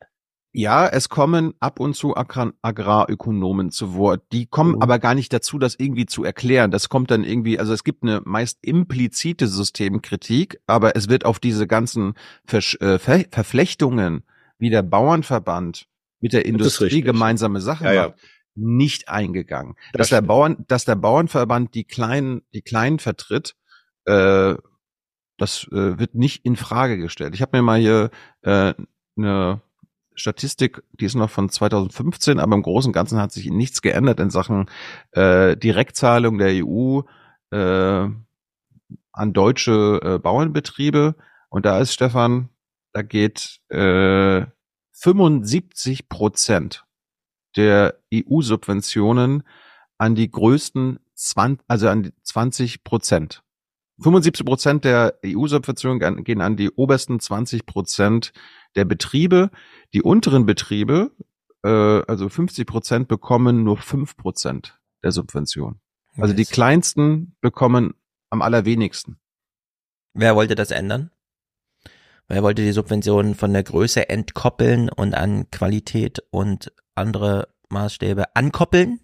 Die Grünen haben das, als mhm. Klöckner Landwirtschaftsministerin war, gefordert. Jetzt, wo Özdemir selber äh, nee, nee, nee, nee, nee, das, nee, nee, nee, sorry, aber Was? die GAP ist beschlossene Sache, dass äh, da hat Özdemir kann da nichts machen. Er kann aber vorbereiten. Die nächste, die nächste GAP äh, steht ja bevor. Wie gesagt, alle fünf ja, Jahre wird verhandelt. Super. Nein, nein, nein. 2020 wurde für, für den Zeitraum 2023 bis 2027 verhandelt. Die nächste Verhandlungsrunde ist dann 2025. Da könnte Özdemir tatsächlich auch noch Minister werden. Ja, er könnte in zwei Jahren irgendwas machen, aber das heißt nicht, dass wir ihn jetzt kritisieren können, weil er jetzt gerade irgendwas nicht gemacht hat oder so. Äh, du kannst ihn ja für alles andere kritisieren. Er stellt sich mit Ruckwied, dem Bauernverbandspräsidenten, auf Bühnen. Er stellt sich hinter die Interessen der Agrarlobby, die wir gerade ähm, mhm. angesprochen haben. Özdemir, wir haben ja auch schon jetzt ein paar äh, Interviews mit Agrarökonomen und Agrarökologen bei Jung und Naiv geführt. Die bestätigen alle, dass Özdemir da nichts machen will. Und das hat natürlich auch politische Gründe, also machtpolitische Gründe. Özdemir will sich, äh, will baden-württembergischer Ministerpräsident werden. Der will keinen Ärger bekommen. Der Gestaltungswille, den vielleicht mal Renate Künast hatte als grüne Landwirtschaftsministerin, dafür bin ich zu jung, Hans äh, kennt sich da vielleicht besser aus, äh, der ist bei Özdemir nicht vorhanden. Ja, da finden halt wieder alle scheiße, aber das hilft uns ja jetzt auch nicht weiter. Also äh, zum einen kleiner kleiner Cook-Tipp. Wir haben, ich glaube, vor zwei Jahren, Thilo, ein längeres Interview nochmal mit Renate Künast äh, gemacht. Da ging es auch äh, um ihre Erfahrung damals als Landwirtschafts- und Verbraucherschutzministerin. In der Tat war sie nach meiner Erinnerung von den Landwirtschaftsministern und Rinnen, die ich so aus den letzten 20 Jahren in Erinnerung habe, war sie die einzige, die sich tatsächlich mit dem Bauernverband und zwar mit den Agrarindustrievertretern da ähm, saftig angelegt hat, zum Teil auch gar nicht so äh, erfolglos. So, und was man zu Özdemir jetzt sagen kann, die Situation, die wir jetzt haben, ähm, das wäre immerhin sozusagen ein Resetting Point, äh, eine Resetting äh, Chance für Özdemir. Der könnte natürlich sagen, ja, ähm, wir müssen zur Kenntnis nehmen, dass die Art und Weise, wie, und da hat ja auch äh, die Ampel sich nicht mit Ruhm bekleckert. Ähm, die Art und Weise, wie jetzt hier im Bereich der Landwirtschaft äh, Subventionen und Unterstützung einfach gekappt wurden, führt dazu, dass gerade die, die die, die Subventionen und Unterstützung tatsächlich brauchen, die kleinen bäuerlichen Betriebe, so, wenn die dadurch existenzgefährdet werden, dann müssen wir das stoppen. Aber es würde dann bedeuten, wir müssen aufsetzen eine landwirtschaftliche Förderungspolitik, die eben sagt, welche Art von Landwirtschaft wollen wir fördern und subventionieren und welche nicht. Also dieses, diese Situation jetzt, diese Krisensituation jetzt wäre eine Möglichkeit zu sagen, wir machen jetzt einen Neuanfang, einen anders strukturierten Neuanfang zugunsten und äh, mit dem, mit, ja, zugunsten der bäuerlichen Landwirtschaft. Da habe ich aber meine Zweifel, ob Özdemir und sein Haus das wollen. Aber die Möglichkeit, der richtige Zeitpunkt dafür wäre jetzt da. Äh, das Haus ist ja auch äh, jetzt nicht gerade sehr grün. Also Özdemir wird natürlich auch strukturell völlig behindert. Äh, man könnte ja auch sagen, dass Bauer, Bauernverbandsvertreter im BMEL selbst sitzen. Ja, aber ja. wenn das Künast möglich wär, wenn das Künast möglich war, warum soll es dann nicht Özdemir auch möglich sein? Aber Künast hat am Ende auch nur, äh, konnte auch nicht sehr viel machen. Sie hat aber ihr Bestes gegeben. Sie hat es wenigstens probiert. Ähm, und ich erwarte von einem grünen Landwirtschaftsminister, erwarte ich, dass er eine solche Krisensituation nutzt, und sagt, wir müssen jetzt überlegen, wie wir die landwirtschaftliche Förderungspolitik anders aufstellen. Welche mhm. Art von Landwirtschaft wollen wir fördern, unterstützen? Geht es da lediglich um die Frage des, der industriellen Nahrungsmittelproduktion im möglichst äh, großen Maßstab? Oder hat Landwirtschaft auch, das ist ja alles nichts Neues, hat landwirtschaftlich, äh, Landwirtschaft auch eine ökologische Funktion? Hat sie eine landschaftspflegerische äh, Rolle, eine kulturelle Bedeutung? Das alles darf und muss Geld kosten. Das könnte man jetzt alles diskutieren. Äh, der Anlass dafür wäre da, aber ich sehe nicht, dass das gemacht wird. Und das wäre meine Kritik. Es gibt sogar Agrarökonomen, die mal gesagt haben, das müsste alles gar nicht mehr Geld kosten. Das Geld, äh, hat Stefan ja vorhin gerade schon angedeutet, ja, das fließt muss ja anders verteilt werden. Das wird anders, das wird einfach falsch verteilt, weil das meiste Geld fließt in die Taschen der ganz Großen. Und die zerstören unsere Umwelt, unsere Äcker, unsere Böden und äh, saugen das Wasser ab.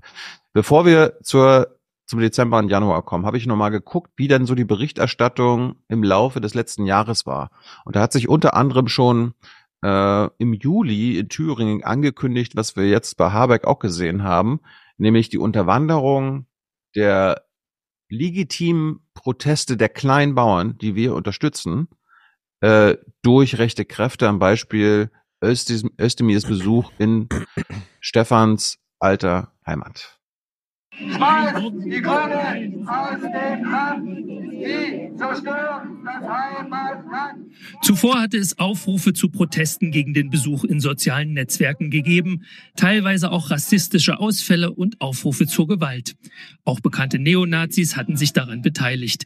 Vor Ort gab es konkrete Anliegen zur aktuellen Politik bis hin zu Reichsbürger-Verschwörungstheorien zu hören. Erleben wir aktuell gerade wieder. Wir kommen nachher nochmal ähm, zu Habeck und den rechten Unterwanderungsversuchen. Äh, anderes Thema war jetzt äh, die letzten Wochen jetzt auch nicht wirklich Thema, aber im Sommer sehr relevant. Thema Wasser. Ähm, Bauern, Landwirte, weiß nicht, ob du das weißt, Hans, haben, nehmen sich Grundwasser. Sie haben eigene Brunnen und ja, ja, sie müssen sie, sie, müssen für das Grundwasser, äh, zumindest Rheinland-Pfalz, im Jahr 2023 nicht bezahlen. Klar ist auch, dass die Grundwasserentnahmen in der Nähe durch die Trinkwassergewinnung, aber auch durch die Landwirtschaft deutlich zugenommen haben.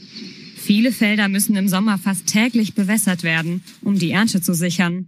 Oft stammt das Wasser aus eigenen Brunnen der Landwirte, die Grundwasser entnehmen. Durch die ausbleibenden Niederschläge, vor allem auch durch die erhöhte Verdunstung, durch die, durch die Wärme sinken die Grundwasserstände. Und äh, wenn dann darüber hinaus noch Wasser entnommen wird in steigendem Maße, und das ist der Fall, dann versteckt es natürlich diesen Effekt. Die Landwirte zahlen nur für ihre Pumpen und Leitungen. Für das entnommene Grundwasser zahlen sie nichts. So, jetzt hat sich äh, Rheinland-Pfalz letztes Jahr gedacht, äh, wir wollen da mal was ändern. Wir wollen einen, einen sogenannten Wasserzent einführen, damit auch äh, Landwirte, die sich Grundwasser nehmen, auch dafür bezahlen. Ähm, was am Ende jetzt beschlossen wurde, betrifft aber nicht alle Landwirte, sondern nur Betriebe, zitiere ich mal, die mehr als 10.000 Kubikmeter Grundwasser, das sind also 10 Millionen Liter Grundwasser oder 20.000 Kubikmeter Oberflächenwasser pro Jahr verbrauchen. Sie müssen ab dem kommenden Jahr 6 Cent pro Kubikmeter für Grundwasser und sagen wir 4 Cent pro Kubikmeter für Oberflächenwasser zahlen.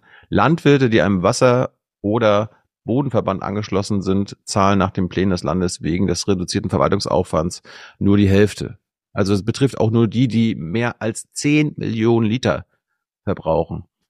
Hans, du darfst jetzt mal raten. Wir hören jetzt einen Bauern, der Bauer C-Fuß, der zufälligerweise hier beim SWR auch noch äh, Landtagsabgeordneter der CDU ist und im Nebenan Vize-Bauernverbandspräsident.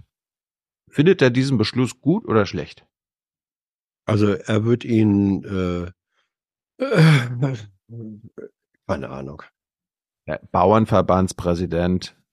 Ja, er kann ihn auf der einen Seite natürlich äh, gut finden, weil er sagt, ja, äh, ein Großteil der Landwirte wird davon nicht betroffen. Er kann ihn aber auch schlecht finden, weil er sagt, ich finde das prinzipiell schlecht, wenn das, was, was ich auf meiner Scholle finde, nämlich das Grundwasser, ist ja meins.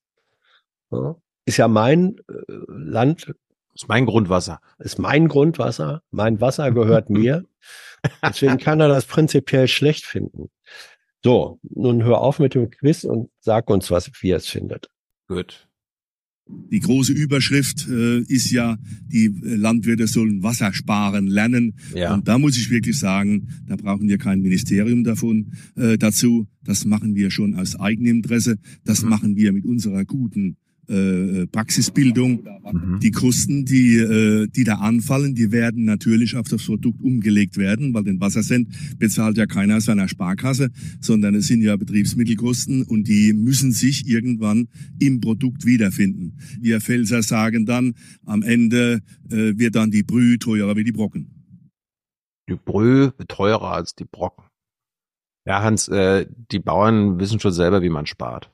Ja, ja. und äh, wenn jetzt der Klimawandel jedes Jahr äh, immer noch trocknere Böden äh, produziert, ja, dann die Bauern werden schon wissen, dass sie dann weniger Wasser verbrauchen. Ja. Da musst du auf den Bauernverbandspräsidenten auch mal vertrauen. Ja. Und, und außerdem, anderes Argument des Bauernverbands, haben wir ja auch äh, aus der RecBK gelernt, wenn da irgendwas geändert werden soll in Sachen grüne Kennzeichen, die Kfz-Steuerbefreiung signalisieren. Äh, Aufwand darf man diesen Bauern auch nicht zugestehen, ja? Ja. Also die das benötigen digitalen Wasserzähler lägen nicht einfach so im Supermarktregal, so der Vizepräsident des Bauern- und Winzerverbands Süd. Heißt konkret, so schnell seien die nicht zu beschaffen. Da schüttelt man das äh, Kind mit dem, mit dem Bade aus. Ja, ja. Digital, digitaler Wasserzähler kann man sich nicht bestellen. Ja. Das ist Aufwand. Geht nicht. Ich erinnere mich noch, äh, als der Katalysator eingeführt wurde, ja. Äh, pflichtgemäß, äh, da haben Dutzende von hochqualifizierten Automobilingenieuren davor gewarnt, ähm, dass A würde es sämtliche Motoren ruinieren, die vertragen das alle nicht, gehen alle kaputt. Ja. Und B sei überhaupt diese Technologie in dem Umfang gar nicht so bestellbar und lieferbar, wie das ähm, hier gefordert werde. Ging dann auf einmal, als es beschlossen war, doch. Und die Motoren sind nicht kaputt gegangen. Tja. Gut, äh, wir springen mal in den September 2023. Es gibt ja immer wieder Proteste von Landwirten. Äh, wir gehen nach Schleswig-Holstein. Da ist mir aufgefallen, dass dieser Slogan der Agrarlobby, ne, wir ernähren Deutschland. Uns geht's hier nicht um den, um die Maximierung des Exports, die Maximierung unserer Gewinne. Nein, wir ernähren Deutschland. Ähm, dass das auch von kleinen Bauern und kleinen Bäuerinnen vertreten wird was sie nicht tun sollten. Wenn ich an Fördergelder kommen will, dann muss ich eine frei nutzbare Fläche für die Sau von 7,5 Quadratmeter haben, also noch viel größer. Und Sie müssen immer bedenken, dass ich ja einen fertigen Stall da stehen habe. Der ist 13 Jahre alt. Den muss ich komplett von innen entkernen, um da überhaupt die neuen Haltungsvorschriften umsetzen zu können. Und eins ist mir ganz wichtig. Ich wäre dazu bereit, aber ich kann nicht. Herr Özdemir soll sich einfach ein bisschen mit uns solidarisieren. Also wir machen euch satt, das ist ganz klar. Hm. Wir sind dafür da, um Deutschland zu ernähren. Und wenn wir das nicht mehr können, weil uns die Regeln auferlegt werden, die einfach im Rest der Welt nicht gelten, nur in Deutschland, dann ist die große Konsequenz einfach, dass alles aus dem Ausland kommt, auch aus dem Nicht-EU-Ausland, wo die Kontrollen überhaupt gar nicht stattfinden, wo wir nicht wissen, was wir essen, wo wir nicht wissen, wo es herkommt und wo wir nicht wissen, wo die, wie die Tierhaltung dort gehandhabt wird. Im Prinzip könnte auch aber auch eine spanische Bäuerin oder eine französische Bäuerin sagen, wir ernähren Deutschland, ne? Weil wir importieren, exportieren, Hauptsache billig. Jo. Eben, immer diese Erpressungen.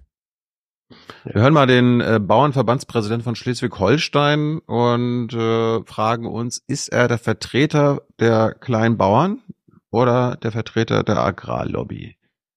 Ich erwarte, dass er endlich unsere Bedenken ernst nimmt. Wir sind gegen seine nicht machende Politik und ich erwarte, dass die Standards in Deutschland nicht immer höher geschraubt werden im Vergleich zum europäischen Ausland. Aha. Ich dachte, die Standards sind gerade das, was worauf es ankommt. Ja, nee, Standards kosten ja Geld. Standards würde bedeuten, dass es zum Beispiel keine Pestiziden, kein Glyphosat auf den Äckern gibt. Dann kann aber die Agrarlobby, die mit dem Bauernverband unter einer Decke steckt, äh, kein Geld mehr verdienen, Stefan. Das geht nicht. Das kann nicht sein so. Gut. Jetzt kommen wir zu den Bauernprotesten. Ähm, was habt ihr so mitbekommen, bevor wir jetzt mal uns äh, durch die, den letzten Monat flügen? Wie würde, wie würde, wie habt ihr die Berichterstattung wahrgenommen? Ähm, mit Tee in der Hand oder was meinst du jetzt? ja, äh, ist euch, äh, habt, habt ihr euch äh, gut äh, informiert? Was hat das mit uns gemacht? Okay, okay, also ähm.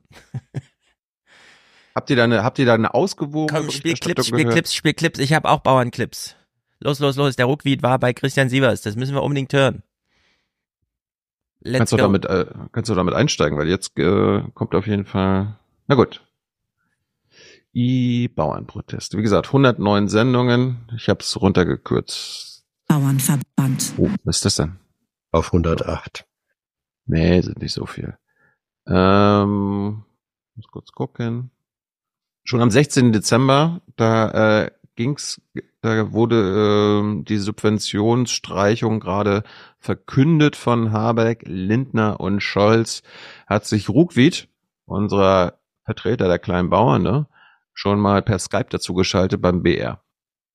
Auf einen Liter Diesel fallen 47 Cent Steuern an. Davon bekommen Landwirte bislang rund 21 Cent wieder. Diese Rückzahlung soll gestrichen werden. Die Bundesregierung hat die Lebensmittelpreise offensichtlich äh, nicht im Blick. Wir gehen davon aus, dass dies zu höheren Lebensmittelpreisen führt, aber insbesondere zu einer Verlagerung der Erzeugung von landwirtschaftlichen Produkten ins Ausland. Oh nein, das Ausland. Bald kommt äh, das Essen wie unser Telefon und unser Stift, mit dem wir schreiben und die Lampe, die wir an die Decke hängen und die Möbel, auf denen wir leben und die Matratze, auf der wir schlafen, aus dem Ausland. Das kann doch nicht wahr sein. Bald haben wir die schlechten das Erfahrungen mit den Stiften, mit denen wir schreiben und mit den Matratzen, auf denen wir schlafen und mit dem Fernseher, in den wir reingucken, auch beim Essen. Dann sterben wir alle. Das kann nicht sein so. Das geht nicht. Dann, dann fand ich lustig, ich meine, die CSU ist ja gerade äh, auch sehr radikal in Sachen Bauernprotest unterwegs. Sie stellen sich einfach äh, vorbehaltlos hinter die Agrarlobby. Und äh, Dobrindt hat so ein bisschen hier Star Wars gespielt. You either with us or against us. Wenn die Politik dieses deutliche Signal gibt, wie es die Ampel tut, dass sie nicht für, sondern gegen die Landwirtschaft agiert. Yes. Dabei hat Özdemir ja äh, genau das getan und hat sich quasi auch in CSU-Manier äh, hinter den Bauernverband und damit die Agrarlobby gestellt. Gesagte Özdemir war dann im Morgenmagazin am 18. Dezember. Das war noch vor dem Protest vom Brandenburger Tor, als er mit Ruckwied auf der Bühne stand im Morgenmagazin. Wir reden über schwere Maschinen, die kann man nicht einfach auf Elektro umrüsten. Auch die Politik kann Physik ja nicht außer Kraft. Kann man, ah, ne? kann man das müsste man irgendwie fördern und so weiter. Ich meine, ist jetzt auf jeden Fall noch nicht serienreif und äh, in, in Gänze da, aber der Staat könnte da jede Menge tun, dass das geht. Sitzen. Jetzt klingen Sie so ein bisschen, als könnten Sie auch der Vorsitzende der Bauerngewerkschaft sein. Mhm. Bauerngewerkschaft, es gibt ja keine. Ja.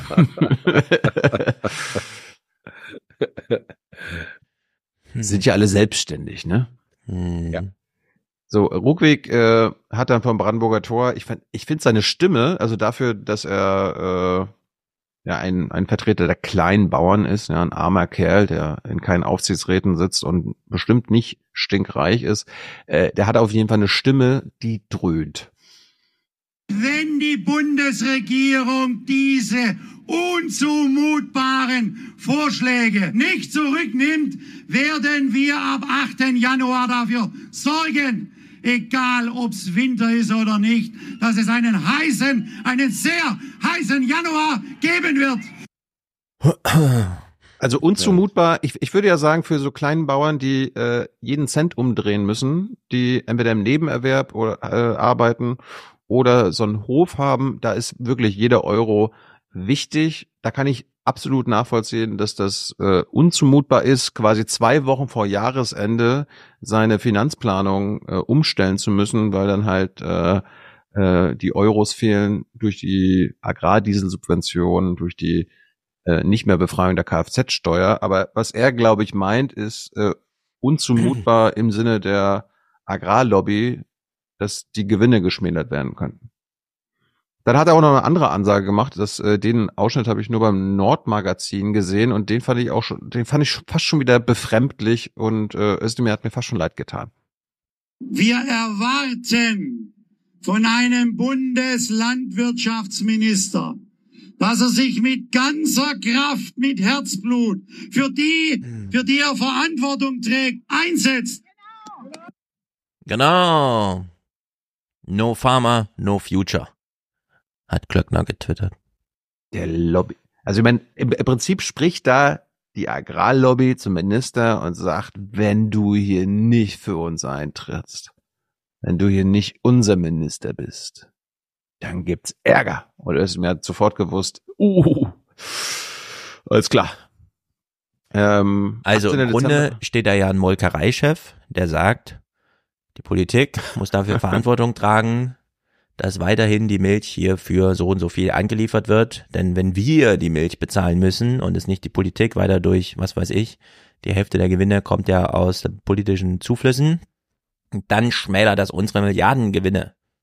Diese klare ja. Trennung zwischen Herstellung und Verarbeitung von Ernährung, das äh, stört mich, dass das im Journalismus nicht aufgegriffen wird.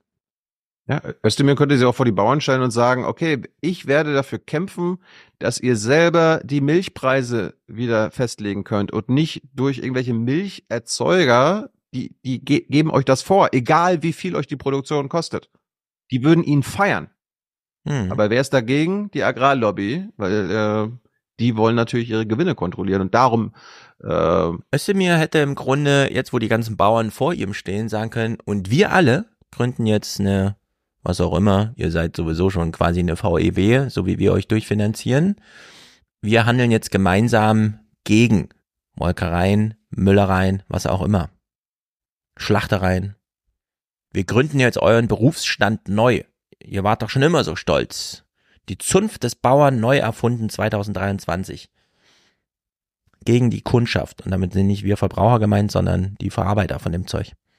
Also ich habe mal eben äh, kurzer kurzer Fakteneinschub äh, mal eben geguckt. Joachim Ruckwied hat den elterlichen Betrieb äh, übernommen, landwirtschaftlicher Produktionsbetrieb. Schön. Heute heute 340 Hektar Größe plus 22 Hektar ähm, Weinberge. Äh, ich weiß jetzt noch nicht, äh, ob man damit ein mittlerer oder ein kleinerer oder ein Großbetrieb ist, werden wir vielleicht auch im Lauf des. Äh, Bei 300? 350 Hektar. Ja, das sind diese großen ostdeutschen Betriebe. Die westdeutschen sind ja, ja sehr, sehr viel kleiner, so 50, 60. Ja, er ist ja aber, ja, er ist ja Westdeutscher. Ja. Äh, und er hat den elterlichen Betrieb äh, übernommen. Und äh, wie gesagt, der, der, der, die jetzige Betriebsfläche, die er bewirtschaftet, sind diese 350 Hektar. Ähm, und er ist sehr großer Unternehmer. Wie schafft er das? Wie, wie schafft er das, äh, jeden Tag auf dem Acker zu sein, vom Brandenburger Tor zu sprechen ja. und dann noch seine Aufsichtsratposten bei der Agrarlobby wahrzunehmen? Möglicherweise hat er Angestellte. Knechte und Mägde. Hm. So ist das früher. Hm. Ja. Stefan, du kannst, du kannst froh sein, dass du kein Bundestagsabgeordneter bist. Zum Beispiel in Bayern droht dir denn sowas? Jetzt schon ein heißer Dezember. Also nicht nur die in Berlin der Protest, sondern auch vor vielen Abgeordnetenbüros, zum Beispiel in Bayern, ist auch Mist abgeladen worden. Also der, der Protest ist sehr aggressiv, der ist sehr wütend. Und im Januar, da fällt, fällt eben die Entscheidung, das sind die Haushaltsberatungen. Mhm. Hans, wenn, wenn vor deinem Abgeordnetenbüro ja. Mist abgeladen wird, ja. wen, wen rufst du da an, damit es wegkommt? Frage ich mich gerade. Äh, ich weiß nicht, ich habe ja kein Büro, vor dem man Mist abladen kann. Das müsstest du wissen. Du bist ja der Arbeitgeber. Kann uns, kann uns das der Chat verraten, wen man anrufen muss, damit der Haufen Mist wegkommt? Mist as a Service, meinst du? Weg mit dem Mist. Äh, Mist für Selbstabholer. Ah, Im Chat steht hier, die ostdeutschen Betriebe sind ab 1000, aber das, ich glaube, das ist ein bisschen viel.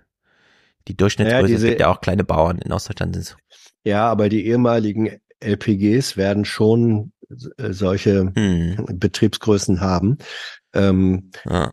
Äh, ein, ein, Fakt, den man da auch noch jetzt mit erwähnen muss, äh, durch dieses Prinzip wachsen oder weichen, sind eben kleinere Betriebe genötigt, um nicht unterzugehen, zusätzliche Flächen in der Regel dazu zu pachten. Und dadurch entsteht äh, eine Konkurrenz auf dem Pachtmarkt, weil eben der mhm. Boden, der verpachtet werden kann, äh, begrenzt ist. Und dadurch steigen die Pachten für äh, landwirtschaftliche Fläche, die aber die kleineren Bauern brauchen, um überleben zu können. Und die Steigerung der Pacht, wo die Bauern sozusagen in ihrer Wachstumsnot sich gegenseitig Konkurrenz machen, das erhöht dann nochmal den Kostendruck. Das heißt also, da werden die Landwirte, denen gesagt wird oder die vor der Situation stehen, wenn ihr überhaupt überleben wollt, müsst ihr die Betriebsgröße ähm, erhöhen. Das geht nur, wenn ihr Fläche dazu pachtet. Fläche dazu pachten, da seid ihr in Konkurrenz mit anderen, die das auch wollen. Das treibt die Pachtpreise hoch. Und äh, dadurch steigen wiederum eure Kosten, was dann dazu führt, dass ihr auch mit einem vergrößerten Betrieb auf einmal nicht mehr konkurrenzfähig ja. seid. Das ist eine Wahnsinnssystemschraube, die da äh, angezogen wird und auch von denen weiter angezogen wird, aktiv, die dann dieser Systemschraube zum Opfer fallen. Das ist Kennen der Wahnsinn. Doch. Ja, ja, das, aus den das Städten. Wenn der Vermieter sagt, ja. die Wohnung ja. kostet so viel, wie sie verdienen. Ja, aber dann ja. ist ja alles Geld weg, na, sie kriegen noch Wohngeld. Ja, ja, ja. Also ich kriege noch Wohngeld. Ja. Zurück zur Berichterstattung jetzt eines der wirklich großen Probleme der letzten Wochen. Es geht ja bei den Beschlüssen, die, also bevor wir zu der Rücknahme der Beschlüsse kommen, ging es ja darum, dass äh, die Agrardieselsubvention wegfällt Bisher ist ja so, man zahlt 47 äh, Cent für ähm, den Liter. Also, also Mineralölsteuer pro Liter mhm. Diesel. Die Bauern haben 21 Cent zurückerstattet bekommen. Das ist diese Agrardieselsubvention. Und dann geht's um die äh, Wegnahme der Befreiung Kfz-Steuer. Was kostet das denn eigentlich? Also was heißt das denn? Das ist jetzt äh, ein Gesamtvolumen für den Staat von 920 Millionen Euro laut Bundeslandwirtschaftsministerium gewesen. Was heißt das denn runtergebrochen? Und jetzt kommen wir wirklich zu einem großen Thema, was wir Stefan, letztes Jahr schon beim Heizungsgesetz hatten. Erinnerst du dich? Nein. Als, äh, als ich mal so verdrängt. Ich hatte doch mal so ein Medley gemacht wie die ganzen Nachrichtenmagazine über die Kosten einer Wärmepumpe berichtet haben. Erinnerst mhm. du dich? Ja, ja. Das war ein ziemliches Wirrwarr. Jetzt achte mal darauf, wie die öffentlich-rechtlichen Magazine und Nachrichtensendungen diesmal berichtet haben.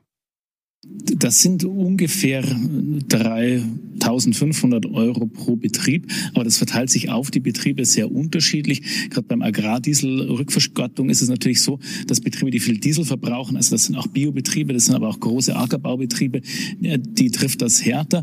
Bei der ähm, Kfz-Steuerbefreiung ist es eigentlich genau umgekehrt. Die Betriebe, die kleiner sind, die haben pro Hektar auch mehr ähm, Fahrzeuge und sind entsprechend auch dann prozentual stärker betroffen davon. Aber das verteilt sich sehr unterschiedlich. Ja, wenn man es zusammenfasst, vielleicht, äh, manche haben drei, vier, fünf, man muss ja auch Mähdrescher rechnen oder Hofschlepper oder solche Sachen, die eigentlich gar nicht auf die Straßen fahren. Äh, durchschnittlicher Betrieb habe ich jetzt durchgerechnet, wird dabei sein mit sechs, sieben, 8.000 Euro, je nach Ausstattung, wie viele Maschinen und wie groß die Maschinen sind. Die neuen Richtlinien bei Agrardiesel und Kfz-Steuer kosten ihn nach eigenen Angaben über 30.000 Euro jährlich. Und das kann dann je nach Betrieb natürlich unterschiedliche Summen ausmachen, aber so die Größenklasse, wie wir sie eben gehört haben im Beitrag zuvor, 6.000 Euro ist da schon eine ganz gute Maßgabe. Aber es kann natürlich auch noch höher ausfallen. Die Folgen? Ein kleinerer Familienbetrieb mit rund 100 Hektar Fläche hätte im Jahr Mehrkosten von rund 6.000 Euro. Auf größere Betriebe könnten bis zu 20.000 Euro oder mehr pro Jahr zukommen, so der Hessische Bauernverband. Wenn da dieses Agrardieselvergütung äh, gestrichen wird, das bedeutet für unseren Betrieb so 5.000 bis 10.000 Euro. Wenn die Streichungen eintreten, dann führt es dazu, dass bei uns zwei bis drei Monatseinkommen wegfallen. Ich wüsste jetzt nicht aus dem Stand, wie ich die, wie, womit ich die sonst stopfen soll. Und im Bereich der, des Dieselverbrauchs, der Energiesteuer, die da vergünstigt ist, sind es runde 10.000 Euro, die dann fehlen. Rust bekommt jährlich etwa 25.000 Euro. Ohne die muss er einen Mitarbeiter entlassen. Biolandwirt Jürgen Müller aus Poppenhausen bei Fulda. Rechnet vor, mindestens 3000 Euro im Jahr werde er vom Gewinn verlieren. Ja, diese Einsparmaßnahmen der Bundesregierung würden in Summe für uns etwa 30.000 Euro bedeuten. Und das ist schon richtig viel Geld.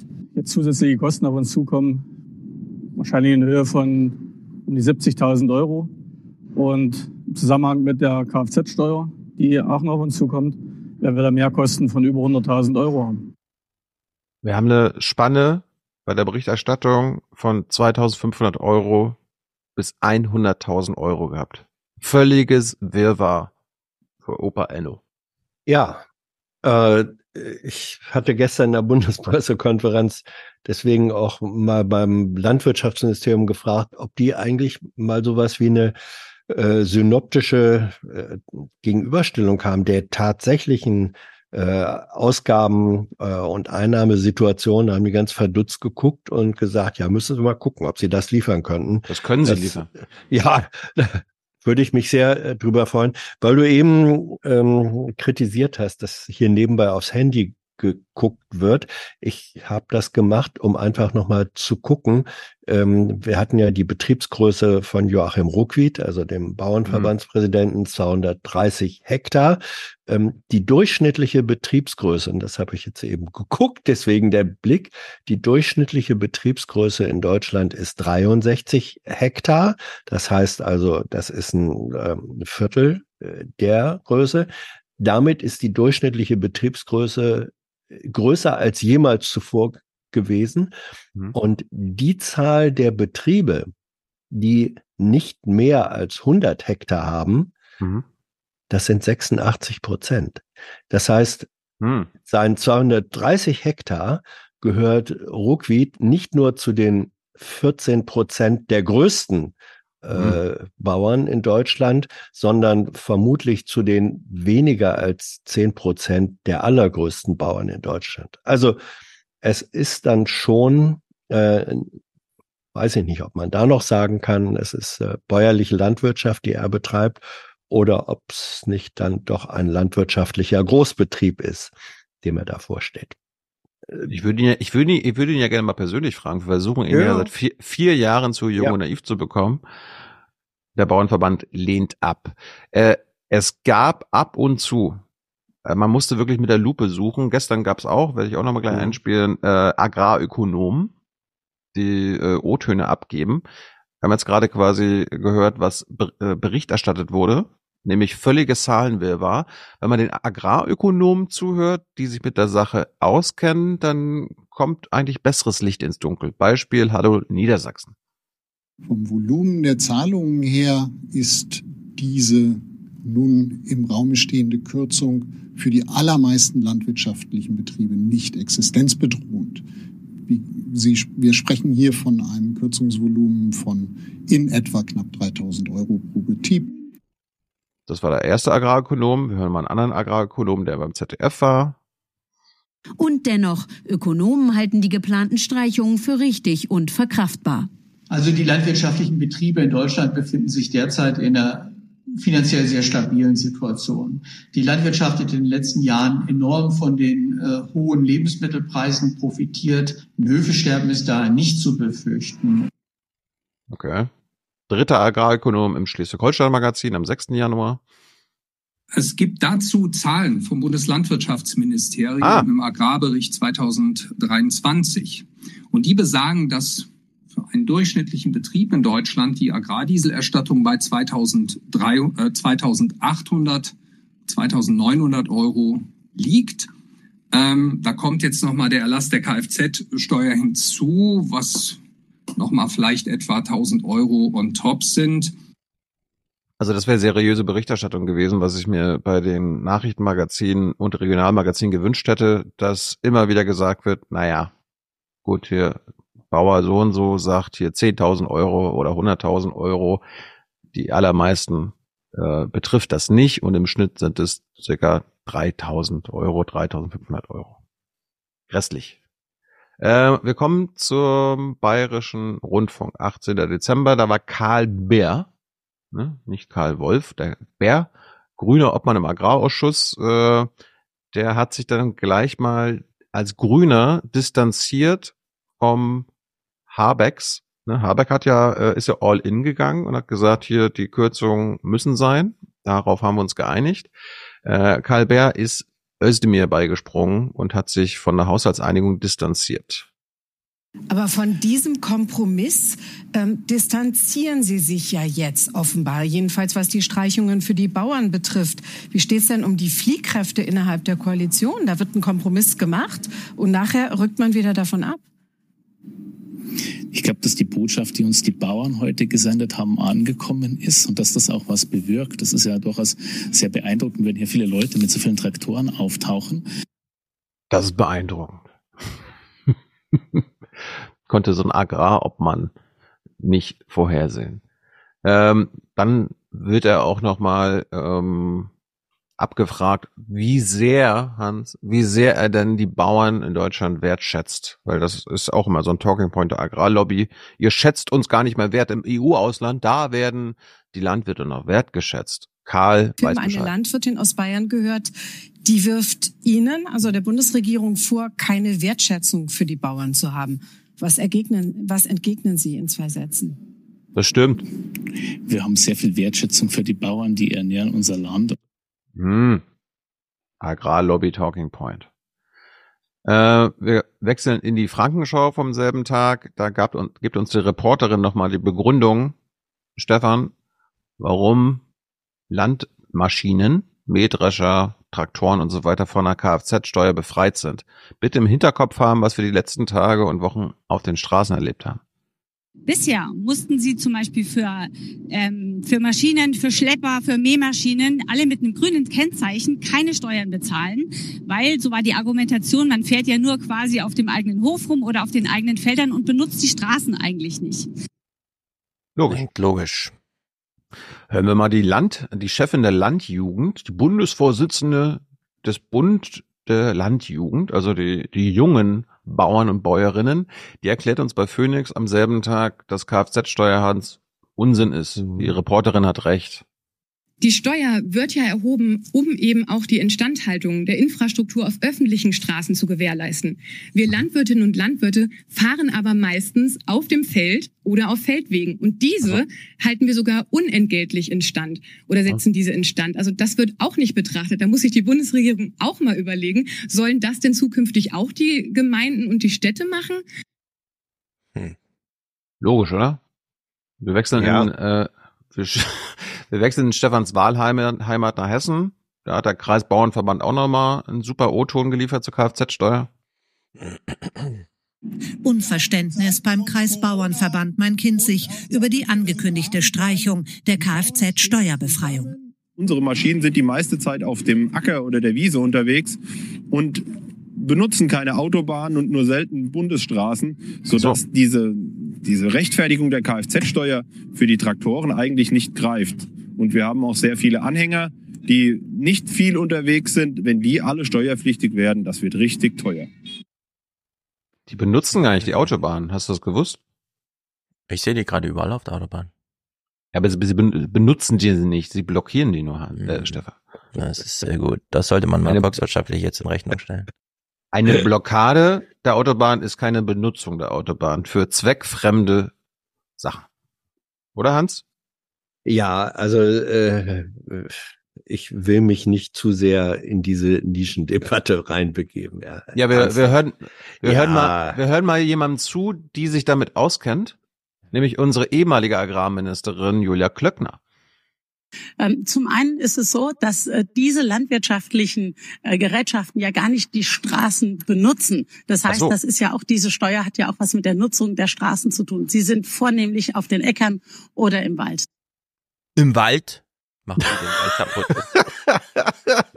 Ja, der Mähdrescher fährt auf dem Wald. Nicht gut.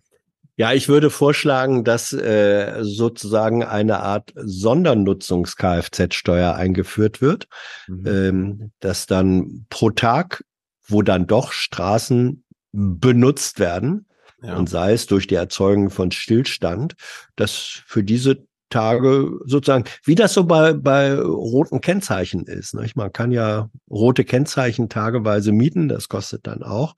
Sowas könnte man ja hier auch machen. Äh, vielleicht ein Sonderkennzeichen für demonstrierende Landwirte. Ich habe mal äh, beim Zoll nachgeguckt, der für diese Ken Kennzeichen und Kfz-Steuer zuständig ist.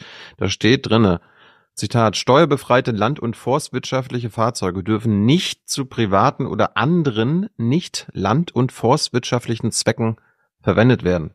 Wird ein steuerbefreites land- oder forstwirtschaftliches Fahrzeug vorübergehend zu Zwecken benutzt, die nicht begünstigt sind, handelt, handelt es sich um eine zweckfremde Benutzung, die nach so und so Kraftfahrzeugsteuerdurchführungsverordnung unverzüglich ihrem zuständigen Hauptzollamt anzuzeigen ist. Ja, aber das dient ja, die Straßenblockaden dienen ja landwirtschaftlichen Zwecken. Ah.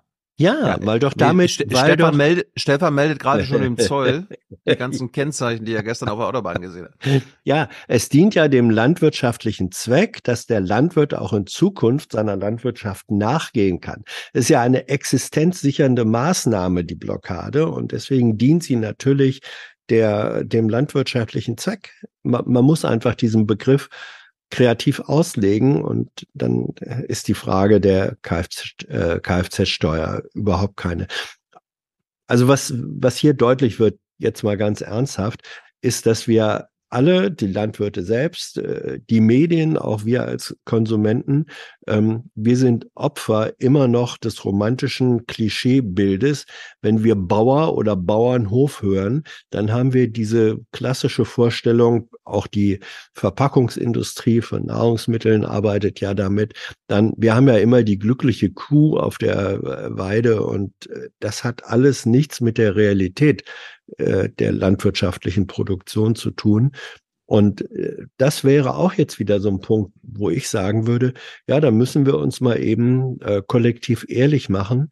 Was heißt Erzeugung von Nahrungsmitteln unter den gegenwärtigen äh, Bedingungen? Was hat das noch zu tun mit unserem äh, Klischeebild von Landwirtschaft, das einfach dieser Realität nicht mehr entspricht? Auch das wäre eine schöne journalistische Aufgabe, jetzt sich da ehrlich zu machen und sagen, wie sieht's eigentlich tatsächlich aus?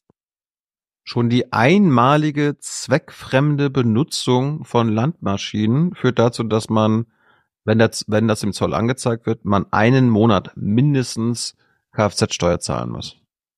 Das wird teuer, wenn man das im Hauptzollamt mitteilt. Der Ja, Chat fang- weist gerade, fang schon Chat- mal an. Der Chat weist gerade darauf hin, dass Klöckner ja eigentlich die Vertreterin von Nestle ist und das macht tatsächlich Sinn, weil Nestle ist ein Lebensmittelkonzern und der Lebensmittelkonzern steckt mit wem unter einer Decke? Im Bauernverband, hatten wir ja vorhin schon gesehen. Wir haben, ich habe mal ein paar O-Töne gesammelt vom 18. Dezember, war ja gerade äh, Aufregung schon groß äh, in Sachen Beschlüsse von Habeck, Scholz und Lindner. Wir sind jetzt nicht hier, weil wir nur 35 Stunden arbeiten wollen und mehr Lohn wollen, sondern wir wollen einfach das, was wir sowieso schon haben, das schon wenig ist. Und das wollen wir aber behalten. Es lohnt sich alles nicht mehr und du kriegst nur noch, wirst nur noch gedrückt, kriegst nur noch auf den Sack auf gut Deutsch. Und jetzt reicht's einfach, deswegen müssen wir auf die Straße. Von wem kriegt er auf den Sack? Von der Politik? Von Özdemir, von der Bundesregierung oder von dem System? Wir nehmen diese ganze Strecke auf uns, äh, weil das unsere, unsere Betriebe sind. Das ist unser Leben. Das ist unsere, un, unsere Leidenschaft. Wir produzieren Lebensmittel aus Leidenschaft. Und wir kämpfen dafür, dass wir überhaupt arbeiten dürfen. Es kann nicht angehen, dass wir als 1% Minderung 10% der äh, Haushaltsschulden wieder ausgleichen sollen. Das kann einfach nicht funktionieren. Das ist absoluter Wahnsinn. Und wir verlangen, dass das sofort komplett zurückgenommen wird und nie wieder auf den Tisch kommt. Das ist eine Redefinition des 1%-Clubs, Stefan. Hm. Das fand ich gut. Äh, Buten und Bin hat am 18. Dezember einen Gefangenen des Systems zu Wort kommen lassen, der das aber, glaube ich, nicht so ganz realisiert, aber es auf den Punkt bringt. Ich persönlich, H.J. Kemener, kann keine Rechnung, ich habe kein Formular, nachdem ich eine Rechnung an meine Molkerei schreibe und sage, gestiegene Kosten, ihr müsst jetzt mehr zahlen. Die werden mir einen Vogel zeigen und sagen, sorry, aber der Markt bezahlt mir aber auch nicht mehr. Also kann ich auch nicht mehr weitergeben. Mhm. Wer diktiert hier nochmal die Umstände und so weiter? Ich habe da gerade so ein Wort wie Molkerei gehört statt Ampel. Die Bäuern. Ja, die, die, Ampel ist doch auch eine Molkerei, die will die Bauern melken. ja, so muss man das sehen. Die müssen sich ja irgendwann entschieden haben, okay, wir mh, mm, sagen jetzt nicht mehr demjenigen, dem wir uns die, unsere Milch geben, was das uns gekostet hat, diese ein Liter Milch zu produzieren, sondern wir lassen das einfach von jemandem anders uns vorgeben. Ja, da hast, äh, Thilo, das hat nicht irgendjemand einfach entschieden, nee, nicht, sondern es war eine politische Entscheidung irgendwann. Na, es war erstmal eine wirtschaftliche Entscheidung, weil dadurch, dass die Molkereien immer größer geworden sind, äh, früher waren Molkereien kleine Genossenschaften, mhm. ähm, genossenschaftliche Betriebe, inzwischen sind die Molkereien ähm, auf der Ebene der Milchverarbeitung, äh, sind das die großen industriellen Player. Und damit sind die Molkereien äh, in der Lage, einfach den Landwirten, den Milchbauern die Preise zu diktieren. Das ist, äh, wir hatten das in der Automobilindustrie, als die großen äh, Automobilkonzerne natürlich den Zulieferern, die von ihnen abhängig waren, beziehungsweise die davon abhängig waren, dass die äh, Automobilwerke die Zulieferteile bei ihnen kauften, ähm, die Konzerne konnten den Zulieferern die Preise diktieren. Und genau mhm. das, es ist sozusagen der ganz normale Kapitalismus. Da hat niemand beschlossen, äh, wir übereignen das jetzt den, äh, den Großabnehmern, sondern das ist die Logik dieses Systems. Es ist aber, aber die Milchbauern könnten sich ja quasi auch zusammenschließen als Kollektiv und sagen, wir machen da nicht mehr mit. Ja, Wie und denn? dann? Wie denn? Das ist das, was ich vorhin sagte. Das ist in Österreich probiert worden mit dieser Initiative und das hat die gesamte bäuerliche Landwirtschaft hat da mitgemacht mit, mit der fairen Milch. Ich glaube, diese Initiative ist inzwischen äh, eingestellt worden. Sie hat sich nicht durchsetzen können. Du kannst, wenn du äh, sagen willst, ähm, wir machen das nicht mehr mit, wir akzeptieren das Preisdiktat nicht, dann kannst du entweder deine Milch wegschütten, das hältst du aber auch nicht lange durch, weil du dann gar keine Einnahmen mehr hast, oder du musst äh, das haben, was früher, glaube ich, auch so war, dass Molkereien Genossenschaftsmolkereien waren, die von den Landwirtschaften, landwirtschaftlichen Betrieben selber gemacht wurden. Da weiß ich jetzt aber gar nicht, ob das in Größenordnung, die dann auch wieder am Markt konkurrenzfähig sein müssen. Wir haben mal diesen, diesen Preis, äh, den Preiswettkampf am Markt, ob das heute überhaupt möglich ist. Ich weiß es nicht. Aber ich zu weiß, sagen. Ich weiß auch sagen, nicht wie, ich sage aber nur, wäre schön. Ja, wäre schön, aber. Na, wir haben ja gerade einen Fall, wo das so ein bisschen versucht wird. Die GDL möchte sich selber auflösen und eine Zeitarbeits-Leihfirma werden, Fair Train. Was bedeutet, alle Lokführer, die jetzt bei der GDL organisiert sind, kündigen bei der Bahn lassen sich von Fairtrain anstellen, so dass Fairtrain gesammelt die Arbeitsbedingungen diktiert als Single Player sozusagen und dann eine 35-Stunden-Woche durchdrückt. So, das geht aber nur, wenn du jeden einzelnen Lokführer, den du organisieren möchtest, namentlich kennst, direkt ansprechen kannst und dann vielleicht kriegst du die organisiert, sodass sie wirklich kollektiv bei der Bahn kündigen, sich bei Fairtrain anstellen lassen und dann Wieselski als Vorstandschef von Fairtrain sagt, unter diesen Bedingungen könnt ihr die in euren Dienstplan einbauen. Die Bauern, ja, wer ist denn bitte Milchbauer? Jemand, der eine Kuh hat. Ja gut, wer ist das? Egon, wo wohnt der? Keine Ahnung. Das sind Tausende. Wie willst du denn die organisieren? Das sind alles solche Wunschträume, die man so hat. Hier nützt es gar nichts. Äh, dieses ganze Konglomerat, wo du jetzt sagst Agrarlobby, also Molkereien, Müllereien und so weiter, da wo 10.000 Tonnen Getreide am Tag gemahlen werden, von hunderten, tausenden Bauern, die dazu liefern, da musst du ansetzen. Es macht keinen Sinn und ich sehe auch in der Liste, wir haben noch 30 Minuten vor uns. Wir können jetzt noch ewig über die Bauern reden. Die Bauern sind gerade auf der Straße, sie ziehen die Aufmerksamkeit auf sich.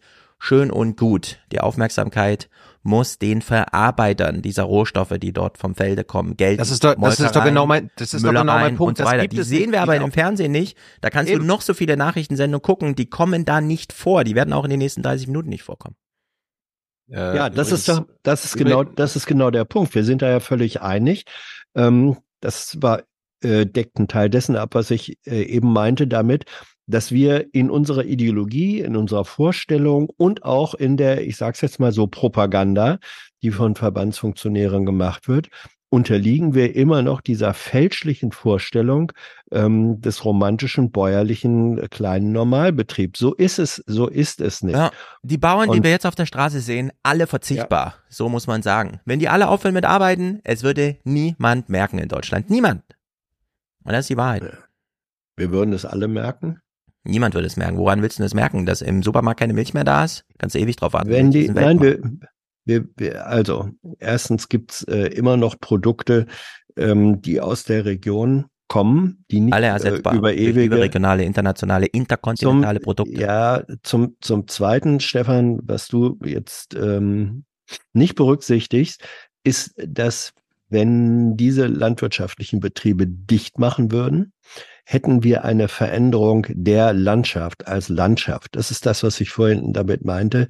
Äh, Bauern oder Landwirte sind eben nicht nur Lebensmittelproduzenten, sondern sie sind, wenn man so will, Landespfleger und Landschaftspfleger. So. Und diese Leistung würde wegfallen und das würde die Landschaft in Deutschland, das ist vielleicht für, Gro für Großstadtbewohner egal. Ja, ähm, Renaturierung aber für nennt alle, man das. Finden wir eigentlich gut. Je nachdem, je nachdem. Ähm, Renaturierung im Sinne von einfach wuchern äh, lassen ist auch noch was anderes als Landschaftspflege. Ja, aber ich Hans, das überleg alles mal, gut wie viel politische würde. Anstrengung das hervorgefordert hat, damit Ja. 10% Blühstreifen sind. Das Ja. hieße, wenn die ihre Betriebe einstellen, 100% Blühstreifen. Einfach die Natur erobert sich zurück. Ja, nee, und die, das- die würden übernommen werden, die Agrarflächen würden übernommen werden von den größeren. oder so. Das ist, wir sind an dem Punkt, äh, wo ich sagen würde, ähm, diese Krise, die wir da haben, die für äh, kleine Landwir kleinere landwirtschaftliche Betriebe eine Existenzkrise ist, das erfordert politische Entscheidungen. Da muss Bundespolitik sagen, welche Art von Landwirtschaft, und zwar in allen Dimensionen, in der Nahrungsmittelproduktion ähm, und in der Landschaftspflege wollen wir haben. Und dafür muss das Geld ausgegeben werden, und zwar zielgerichtet. Wir brauchen einen Paradigmen, wir brauchen einen Paradigmenwechsel in der Art, wie öffent, aus öffentlichen Mitteln subventioniert wird. Wollen wir subventionieren immer nur nach dem Prinzip, ähm, äh, wir subventionieren Fläche und dann bekommen die am meisten Subventionen, die die größte Fläche haben? Oder wollen wir eine qualitative Subvention, die sagt, wir bezahlen für das, was uns bezahlenswert ist und dann müssen die kleinen äh, landwirtschaftlichen Betriebe mehr Geld kriegen als die großen. Das ist der Paradigmenwechsel, an den die Politik sich aber nicht rantraut. Die Fakten sind immer noch so, dass jetzt äh, in dem Agrarhaushalt der EU von 2023 2027 387 Milliarden ausgeschüttet werden an alle Bauern in der EU. 75 Prozent geht immer noch für die Fläche drauf. Ja. 25 Prozent soll für ökologische Maßnahmen äh, da sein. Da ist aber unklar und sogar von Land zu Land unterschiedlich, was das bedeutet. Die Polen können das anders handhaben als die Deutschen. Und dann kommt ja auch nochmal, das habe ich jetzt alles weggelassen, ne? also Gülle und äh, Nutzung der Moorflächen, das ist auch noch ein riesengroßes Problem. Die, wir müssen ja die Moore wieder vernässen, um, die, um den CO2-Kram unter Kontrolle zu bekommen. Wer wehrt sich dagegen? Natürlich die Bauern, weil sie dann weniger Landfläche haben. Äh, und ein kurzer, kurzer Einschub, äh, Stefan, GDL, Wieselski hat das ja bei uns bei Jung und Naiv exklusiv äh, vorgestellt. Die wollen sich nicht auflösen. Sie äh, haben diese Genossenschaft gegründet, um die Leiharbeiter, diese Lokführer von der Bahn, die sonst von profitorientierten Leiharbeitsfirmen kommen, abzuwerben. Ja, das habt ihr jetzt exklusiv hier von mir zuerst gehört, dass natürlich das Ziel dahinter ist, die ganze Gewerkschaftsarbeit einzustellen, da sie eh unvereinbar ist mit einem Konkurrenzprodukt zur Bahn selbst. Also man kann entweder ein Leiharbeitsverteiler sein oder eine Gewerkschaft. Und wenn das Prinzip funktioniert, entscheidet man sich natürlich für das, für die Leiharbeitsorganisation und nicht für die Gewerkschaft. Man sieht ja, wie weit man damit kommt, gerade gar nicht weit. So hatte ich Wieselski nicht verstanden. Äh, war vor ein paar Monaten da. Wir kommen zurück zu den Gefangenen des Systems. Wir haben durch die Vorhaben der Bundesregierung, würden wir solche Steuererhöhungen bekommen. Im Wettbewerb in Europa sind wir sowieso schon im Ungleichgewicht und von der restlichen Welt gar nicht zu sprechen. Tja, wenn du für den Weltmarkt produzieren musst, wenn du exportorientiert äh, produzieren musst, dann bist du ein armes Schwein. Ähm, dann Hallo Niedersachsen. Da, es gibt ja nicht nur den Bauernverband, es gibt auch das Landvolk. Ist auch eine äh, Organisation. Dann gibt es noch die, die Landjugend. Äh, O-Ton aus Berlin. Mit diesem eindeutigen Signal, dass der, die Landwirtschaft von der Regierung so als Prügelknabe der Nation aus, ausgesehen wird, das war das Signal, jetzt müssen wir ein Zeichen setzen. Jetzt müssen wir alle zusammen hierher fahren nach Berlin und sagen, so geht es nicht. So könnt ihr mit uns nicht umgehen. Das ist auch schon wieder, ihr geht mit uns so um. Dabei richtet sich das halt in die falsche Richtung, finde ich. Sie müssen, das, Sie müssen der Politik sagen, ändert das System bitte. Dann gab's im Thüringen-Journal, äh, Stefans alter Wahlheimat, Systemkritik. Wir verdienen ja so schon nicht viel, wenig an der Milch mit der Landwirtschaft und ja, wenn dann noch, äh, noch mehr ähm, die Subventionen wegfallen, haben wir noch höhere Kosten und äh, wirtschaften dann gar nichts mehr. Und das nächste Problem ist das, was Sie als Verbraucher zahlen. Die ganz hohen Preise kommen bei uns nicht an, weil dazwischen der Lebensmitteleinzelhandel ist, die Molkereien sind und die ganzen anderen Industriegebiete, die viel mehr und die alle daran verdienen wollen. Das ist das Problem. Ja, warum demonstriert ihr dann gegen die Ampel? Die den Bauern das Geld nur so reinschiebt, damit es weitergegeben wird an diese Molkereien? Mühsam alles. Wird auch leider nicht in den Beiträgen mal ein bisschen vertieft. Das finde ich halt immer schade. Also es gibt manchmal echt gute O-Töne, wo quasi zumindest implizit die richtige Systemkritik zu Wort kommt. Aber es versendet sich dann einfach. Äh, in Thüringen hat der Bauernverband dann auch nochmal alternative Kürzungsvorschläge, die sehr sozial sich anhören. Wir sind nicht gegen Sparpläne, ja, aber es muss äh, ausgewogen und gerecht sein. Und es gibt sicher äh, andere Bereiche, äh, wo der Staat ähm, Ausgaben überdenken kann, äh, ob das Entwicklungshilfen im Ausland sind, ob das äh, im eigenen Haushalt ist, auch äh, beim Bürgergeld sollte man überlegen, ob das äh, in dem Umfang notwendig ist äh, oder und gerecht ist, wie es im Moment angedacht ist. Ich bin auch total dafür, dass so eine Gelbweste in Berlin auf der Straße steht und einen Bürgerkrieg anzettelt gegen die Armen. Genau richtig. Kürzt das Bürgergeld, kürzt die Entwicklungshilfe. Äh, das wurde übrigens auch getan. Also Teil der Kürzungspläne neben den Agrarsubventionen war auch 800 Millionen Euro weniger Entwicklungshilfe. Hm. Wir bleiben äh, beim 18. Dezember, ist immer noch der Tag, wo die Leute am Brandenburger Tor waren. Was mir auch aufgefallen ist, bei den Bildern vom Brandenburger Tor, Hans, es wurde auch immer so eine Kameraeinstellung von allen Sendern benutzt, als ob es Unmengen an Bauern gab vom Brandenburger Tor. Ich meine, am Ende waren es ja, glaube ich, nur ein paar tausend und die ja. paar, Tra paar Traktoren. Es wurde aber so dargestellt, als ob ganz Berlin voll war. Ähm, fand ich ein bisschen unglücklich. Wir kommen zu äh, von den Bauern verursachten Verkehrsproblemen in MacPom. Die Bauern aus Mecklenburg-Vorpommern reisen. Ah nee, die sind angereist. Die sind, die aus MacPom sind die nach Berlin angereist, nicht mit dem Traktor, sondern mit dem Bus. Was aber auch wieder Probleme verursacht. Überwiegend mit Reisebussen nach Berlin an. Um 11 Uhr wollen sie pünktlich zur Kundgebung da sein. Für die letzten Kilometer allerdings steigen sie um in die S-Bahn. Berufskollegen behindern mit ihren Treckern den Verkehr rund um das Brandenburger Tor. hm. Zu dieser Lage Mecklenburg-Vorpommern hast du Thomas Wiegolds Tweet dazu gesehen? Nein. In Mecklenburg-Vorpommern hat der Staat sein Gewaltmonopol abgegeben. Hatte ich dir am Sonntag schon geschrieben, ne? Also, dass sie Passierscheine kontrolliert haben mhm. und so mhm. weiter. Das ist irre. Amtsanmaßung nennt man das. Ja. Ähm, Hans, glaubst du, dass eine linke Landwirtschaftsministerin aus Thüringen zumindest äh, Systemkritik am kapitalistischen Landwirtschaftssystem äußert? Ich würde es mir wünschen, aber so wie du die Frage stellst, ist eher damit zu rechnen, dass sie es nicht hinreichend tut. Mhm. Mhm. Thüringens Landwirtschaftsministerin kann die Wut der Landwirte verstehen. Ich hoffe einfach nur, dass der Bundesfinanzminister tatsächlich sein Versprechen wahrmacht und hier tatsächlich Bewegung zeigt und diese Einschnitte auch dann zurücknimmt für die Landwirtinnen und Landwirte, weil wir brauchen Planungssicherheit in der Landwirtschaft. Ja, In Thüringen brauchen sie vor allem Planungssicherung in der Landwirtschaft. Das ist das, was Thüringen jetzt braucht. Jetzt kommen wir mal zu einem wirklich krassen Interview bei Phoenix. Da war die Chefin, die neue Chefin der Landjugend, Theresa Schmidt, zu Gast, ähm, die auch nochmal, fangen wir mal ein bisschen sachter an, äh, nicht Systemkritik äußert, sondern einfach nur sagt, das sind Systemzwänge und da müssen wir halt durch. Gerade was unsere Wettbewerbsfähigkeit angeht, wenn wir das EU-weit betrachten, sind wir ja da abgehängt, wenn wir bei diesen Kürzungen einsteigen und andere Länder um uns herum ja erhöhen sogar noch die Vergütung, die rückgeführt wird beim Agrardiesel und äh, erlauben sogar, dass man mit Heizöl tanken kann. Also das ist keine Wettbewerbsfähigkeit, wie sie die deutsche Landwirtschaft hier verdient hat. Da fällt mir natürlich der ja ein. Heizöl. Heizöl. Jetzt hat Heizöl Vorrang. Wo sind die Forderungen? Wir wollen Heizöl tanken. Also die Argumentation kennen wir ja von Jan Ulrich.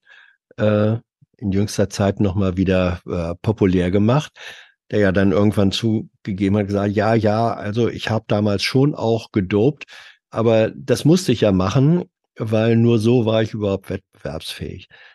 Ähm, also wenn, wenn sozusagen die Korruptheit eines Systems als Begründung dafür herangezogen wird, mhm dass man selber korrupt, äh, ich nehme jetzt diesen Begriff äh, korrupt oder oder äh, gedopt oder finanzgedopt, subventionsgedopt sein muss, um überhaupt faire Bedingungen herzustellen, dann ist das eine skurrile Verdrehung äh, dessen, was diese Begriffe eigentlich beinhalten. Ja.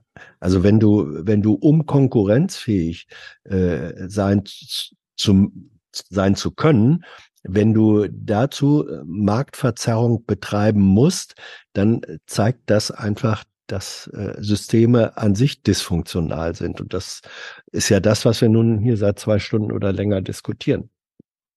Apropos Verdrehung, Stefan, hör ihr jetzt mal genau zu. Wir haben das nämlich völlig missverstanden und das Umweltbundesamt lügt auch. Die Agrardieselsubvention, das ist gar keine klimaschädliche Subvention dem entgegenstehen. Und so ist es gerade auch beim Agrardiesel wirklich sehr ironisch, wenn die Bundesregierung da von klimaschädlichen Subventionen spricht, weil wenn der Agrardiesel und auch die grünen Kennzeichen gestrichen werden, dann importieren wir noch mehr Ware aus dem Ausland mit viel längeren Transportwegen und auch höheren Emissionen. Also das ist schon fast ironisch, was die Bundesregierung sich da äh, zusammenreimt. Es war aber ein tolles Interview bei Phoenix. Äh, es gab richtig krasse kritische Nachfragen, Hans.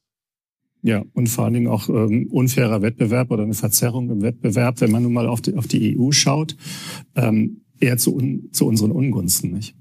Ja, auf jeden Fall. Auf jeden Fall. Zu unseren Ungunsten, weil wir sind zwar alle Europäer, außer in den Bereichen, auf denen es drauf ankommt. Äh, das das war aber noch nicht der Tiefpunkt dieses Interviews, weil am Ende hat sie tatsächlich noch äh, in Sachen Finanzen gelogen und auch in Sachen CO2-Emissionen des Agrarsektors. Was mir nur wichtig ist, bei der Debatte zu betonen, wir sprechen hier bei unserer Bundesregierung von einem 500 Milliarden Haushalt und dann eine Milliarde das sind ein Sechstel dieser klimaschädlichen Subventionen komplett bei der Landwirtschaft zu kürzen, die als Branche die Klimaziele erreicht und da wirklich gut vorangeht. Das kann einfach nicht sein und das machen wir deutlich heute, morgen und auch in Zukunft. Also der Agrarsektor reißt die CO2-Emissionsziele wie fast kein anderer Sektor, nur der Verkehrssektor ist noch schlimmer in Sachen CO2-Emissionen in Deutschland. Es ist eine krasse Lüge ihrerseits. Und dann zu behaupten, dass diese eine Milliarde, die jetzt äh, gestrichen werden soll an Agrar, also Agrarklimaschädensubventionen, ein Sechstel aller Klimaschädensubventionen ist, das ist auch eine krasse Lüge, weil wir reden von circa 60 Milliarden pro Jahr laut Umweltbundesamt, äh, die an klimaschädlichen Subventionen indirekt oder direkt äh, dem Staat was kosten. Ähm, eine Milliarde ist nicht ein Sechstel von 60 Milliarden, das ist ein Sechzigstel. Sie lügt und das wurde überhaupt nicht klargestellt. Sollte man sowas klarstellen? Sollte man auf sowas vorbereitet sein? In der Moderation, Hans? Nö. Gut, dann haben wir das hier zumindest festgestellt. Ähm, dann gab es eine unangemeldete Demo in Freiburg. 10 Uhr am Morgen am Stadion des SC Freiburg. Die Polizei stoppt die unangemeldete Demo Rund 150 Traktoren hatten sich da schon versammelt. Die Polizei muss erstmal genügend Kräfte zusammenziehen, damit der Verkehr gesichert werden kann. Wir werden, wir werden nach, nachher gleich ein, nur ein einziges Beispiel sehen. Aber ich erinnere mich, als wir Berichterstattung über die ähm, letzte Generation gesehen haben, wenn sie die Straße blockiert haben. Was haben die TV-Sender, die Reporter und Reporterinnen immer wieder gemacht, Stefan? Äh, gefragt, warum die nicht in die Schule gehen? Nee, warte. Äh, was war da nochmal? Die haben die, was haben sie mit den betroffenen Autofahrern zum Beispiel gemacht, mit den Lkw-Fahrern? Nachgefragt, ob die, ah. wie die das finden. Ja. Habe ich außer in einem einzigen Regionalmagazin nirgendwo anders gefunden. Ähm, dann auch nochmal die Lüge von der von der nicht klimaschädlichen Subvention im SBR? Gegen die Subvention für Agrardiesel. Die sei nämlich gar nicht klimaschädlich. Aha. Angenommen, die fällt weg, verbrauchen wir ja nicht mehr oder weniger Treibstoff auf unseren Betrieben, weil wir einfach die Fläche da haben, die wird bewirtschaftet, eh so effizient wie möglich.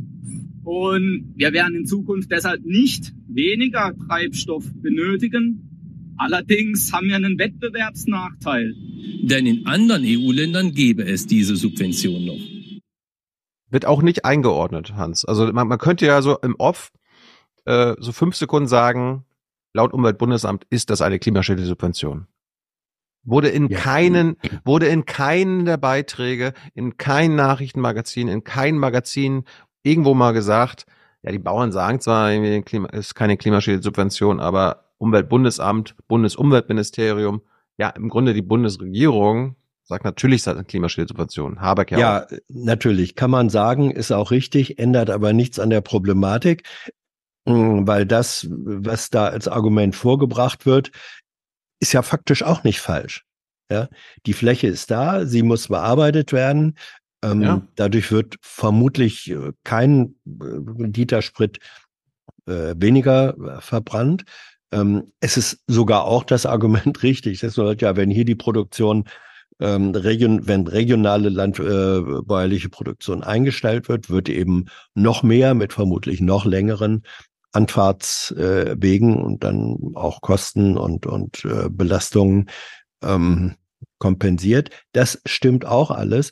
Und äh, das muss man dann eben auch ins Kalkül ziehen. Und dann landest du wirklich immer wieder bei der Systemfrage, welche Art von Nahrungsmittelproduktion wollen wir haben. Und das ist national überhaupt nicht zu, äh, zu lösen, sondern das ist bestenfalls eigentlich global und bestenfalls äh, europäisch zu machen. Ja. Und das ist eigentlich das, was man von einer modernen Landwirtschaftspolitik einer Fortschrittskoalition, bitte, so hat die Ampel sich genannt, mhm. Ähm, das muss eine Fortschrittskoalition dann auf den Weg bringen. Und im Moment werden nur Löcher gestopft, die sich als solche auftun, aber die Decke an sich bleibt kaputt und ist überhaupt nicht geeignet, den Menschen und den Bauernstand äh, zu schützen und zu wärmen. Ich wäre dafür, wenn Özdemir und Habeck äh, irgendwie zu Tesla gehen und sagen, er hört auf hier E-Autos in Brandenburg zu produzieren, äh, produziert mal E-Traktoren. Wir brauchen hier eine ganz schnelle Wende. Ähm, dann kommen wir mal zu unserem Lieblingsbundespräsidenten. Dem hat Ungemach in Freiburg erwartet. Ziel der Demo ist St. Peter im Schwarzwald. Dort wollen sie um 18 Uhr Bundespräsident Steinmeier treffen, der im Kloster für eine Fernsehaufzeichnung zu Gast ist. Ich glaube, der wird sich gewundert haben, was da los ist, weil. Ich schaue mir keine Nachrichten mehr an. Der wird ja gar nicht gewusst haben, was irgendwie los ist. Dann wusste ich, äh, einen Tag später, 19. Dezember, ich wusste gar nicht, dass es in Bayern ein sogenanntes Weihnachtskabinett gibt. Da hören wir mal, was äh, der Wirtschaftsminister Aiwanger und die neue Landwirtschaftsministerin Kaniber zu den Protesten sagen. Die werden sich ja sehr kritisch und auch systemkritisch geäußert haben, oder? Ob es hier wirklich ein Zurück gibt, ist in den Sternen. Herr Özdemir hat es vage angedeutet, dass er nicht ganz glücklich drüber sei, obwohl er es früher selber gefordert hat. Und auch sie findet, Bayerns Bauern müssen wirklich entlastet werden, sonst drohe ein Wettbewerbsnachteil in Europa. Es darf keine faulen Kompromisse mehr geben. Hm. Man sieht, dass die Bundesregierung auf allen Feldern in den letzten zwei Jahren, vor allem auch in der Landwirtschaft, gnadenlos versagt hat. Hat die CSU in den letzten Jahren auch mal das Landwirtschaftsministerium geleitet? Die CDU? Nein. Nee. Niemals. 20. Dezember, wir sind, gehen ins Saarland, da hatte die grüne Vorsitzende Ricarda Lang eine Veranstaltung und dort hat sie, äh, da ist sie auf Protest gestoßen, wo Galgen und Fackeln zu sehen waren. In der Berichterstattung wurde das aber nur so versendet, aber mh, noch nicht mal so für Oma Erna eingeordnet. Rund 150 Landwirte und Lkw-Fahrer haben gestern Abend vor der alten Schmelz in St. Ingbert demonstriert. Sie forderten die Bundesregierung auf, den Wegfall der Agrardieselsubventionen und die erhöhte Lkw-Maut zurückzunehmen. Anders war eine Veranstaltung, an der auch die Grünen Bundesvorsitzende Lang teilnahm. Und bei Galgen und Fackeln, das ist aus meiner Sicht schwierig. Es gab auch in anderen Regionalmagazinen ähm, Auseinandersetzungen damit. Darf man Galgen aufhängen? Diese Bauern sagen, kein Problem. Das würde ich überhaupt nicht gelten lassen, dass das gegen die Demokratie ist, weil äh, äh, ich habe ja hier auch ein bisschen Redefreiheit, ne? Und ich greife ja damit keinen an. Sicherlich, äh, äh, für mich wäre ja das ein Schritt zu weit, wenn ich eine Puppe anhänge und schreibe Scholz ran, ne? Ja, keine Frage. Also das geht dann über, aber aber die Sache, die tut hier keinem weh. Symbolische Galgen für die Ampel im Hunsrück finden im Ort Woppenroth, zumindest bei Landwirt Wegmüller, Zustimmung. Ich finde es erstmal als Statement gut, aber mal schauen mal, was draus wird, weil es ist, fühlt sich eigentlich, ist ja keiner persönlich angegriffen. Also, aber so eine, so eine symbolhaften Geschichten wie Geigen, also das finde ich nicht so äh, schön und passend. Es ist ein sehr schwieriges Thema. Für mich persönlich äh, ist ein Galgen auch immer mit äh, Lynchjustiz verbunden, äh, aus einer NS-Zeit, sag ich mal. Äh, halte ich negativ. Was haltet ihr von den Galgen? Das ist, äh, erstens wird da der Begriff Galgenhumor in einer sehr eigenen Form interpretiert. Äh, zum Zweiten hat das eine Tradition. Ähm, äh, es gab, wann war das ungefähr, ungefähr vor zehn Jahren, ähm, gab es von, war eine Pegida-Aktion, da haben die einen Galgen ähm, und an, der, an dem Galgen dann tatsächlich Wer war das äh, damals? Wer war SPD-Vorsitzender damals? Ähm, Sigmar Gabriel. Sie haben Sigmar Gabriel am Galgen symbolisch äh, aufgehängt. Und äh, so groß ist der Unterschied da nicht mehr, ob ich da eine Ampel hinhänge, bei der es sich ja nicht um technisches Gerät handelt. Doch, die meinen die Verkehrsampel, die meinen ja, die meinen Menschen, die natürlich. die Ampel nein, repräsentieren. Natürlich, überhaupt nicht. Also da sollen die nicht so tun, als wüssten sie nicht sehr genau, was die Symbolik äh, meint. Äh, das sind äh, Symbole, die einfach für meine Begriffe ähm, jenseits dessen sind, äh, was man unter Demonstrations- und Protestkultur auch hinzunehmen hat. Stefan, wie stehst du zu den Galgen? Mm, wenn man einen Traktor dranhängt, finde ich es eigentlich ganz gut. So als Statement gegen Verbrennermotoren. Sehr gut. Da Sehr meint gut. man niemand persönlich, da meint man das Gerät, genau. Apropos Gerät, wir, äh, die Hessenschau hat uns mal ein Beispiel, ein Bauerbeispiel äh, gebracht, äh, was so ein Maishäcksler eigentlich verbraucht an Diesel.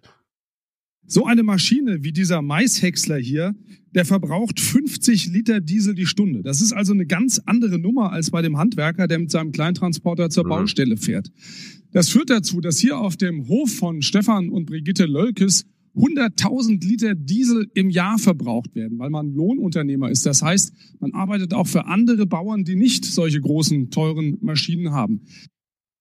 Das Beispiel mit, ja, da, die Bauern sind ja keine Handwerker, also Handwerker sind ja nicht befreit, zum Beispiel von der Diesel, äh, also die werden ja nicht mit Diesel subventioniert, also haben nicht so ein Handwerker-Diesel-Subvention.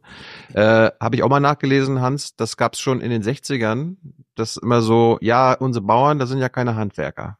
Die leisten ja viel Wichtigeres. Also dieses Beispiel, äh, Abgrenzung zu anderen Leuten, die arbeiten und Autos nutzen, Fahrzeuge nutzen, ist immer noch da. Ja. Wir hören jetzt, wir hören jetzt mal diesen Maishäcksler-Bauern, wie er über Özdemir schimpft. Wir sind in der Existenz gefährdet. Berlin agiert völlig planlos. Wir haben einen Landwirtschaftsminister, der Gerste von Weizen nicht unterscheiden kann. Wissen wir das? Hm.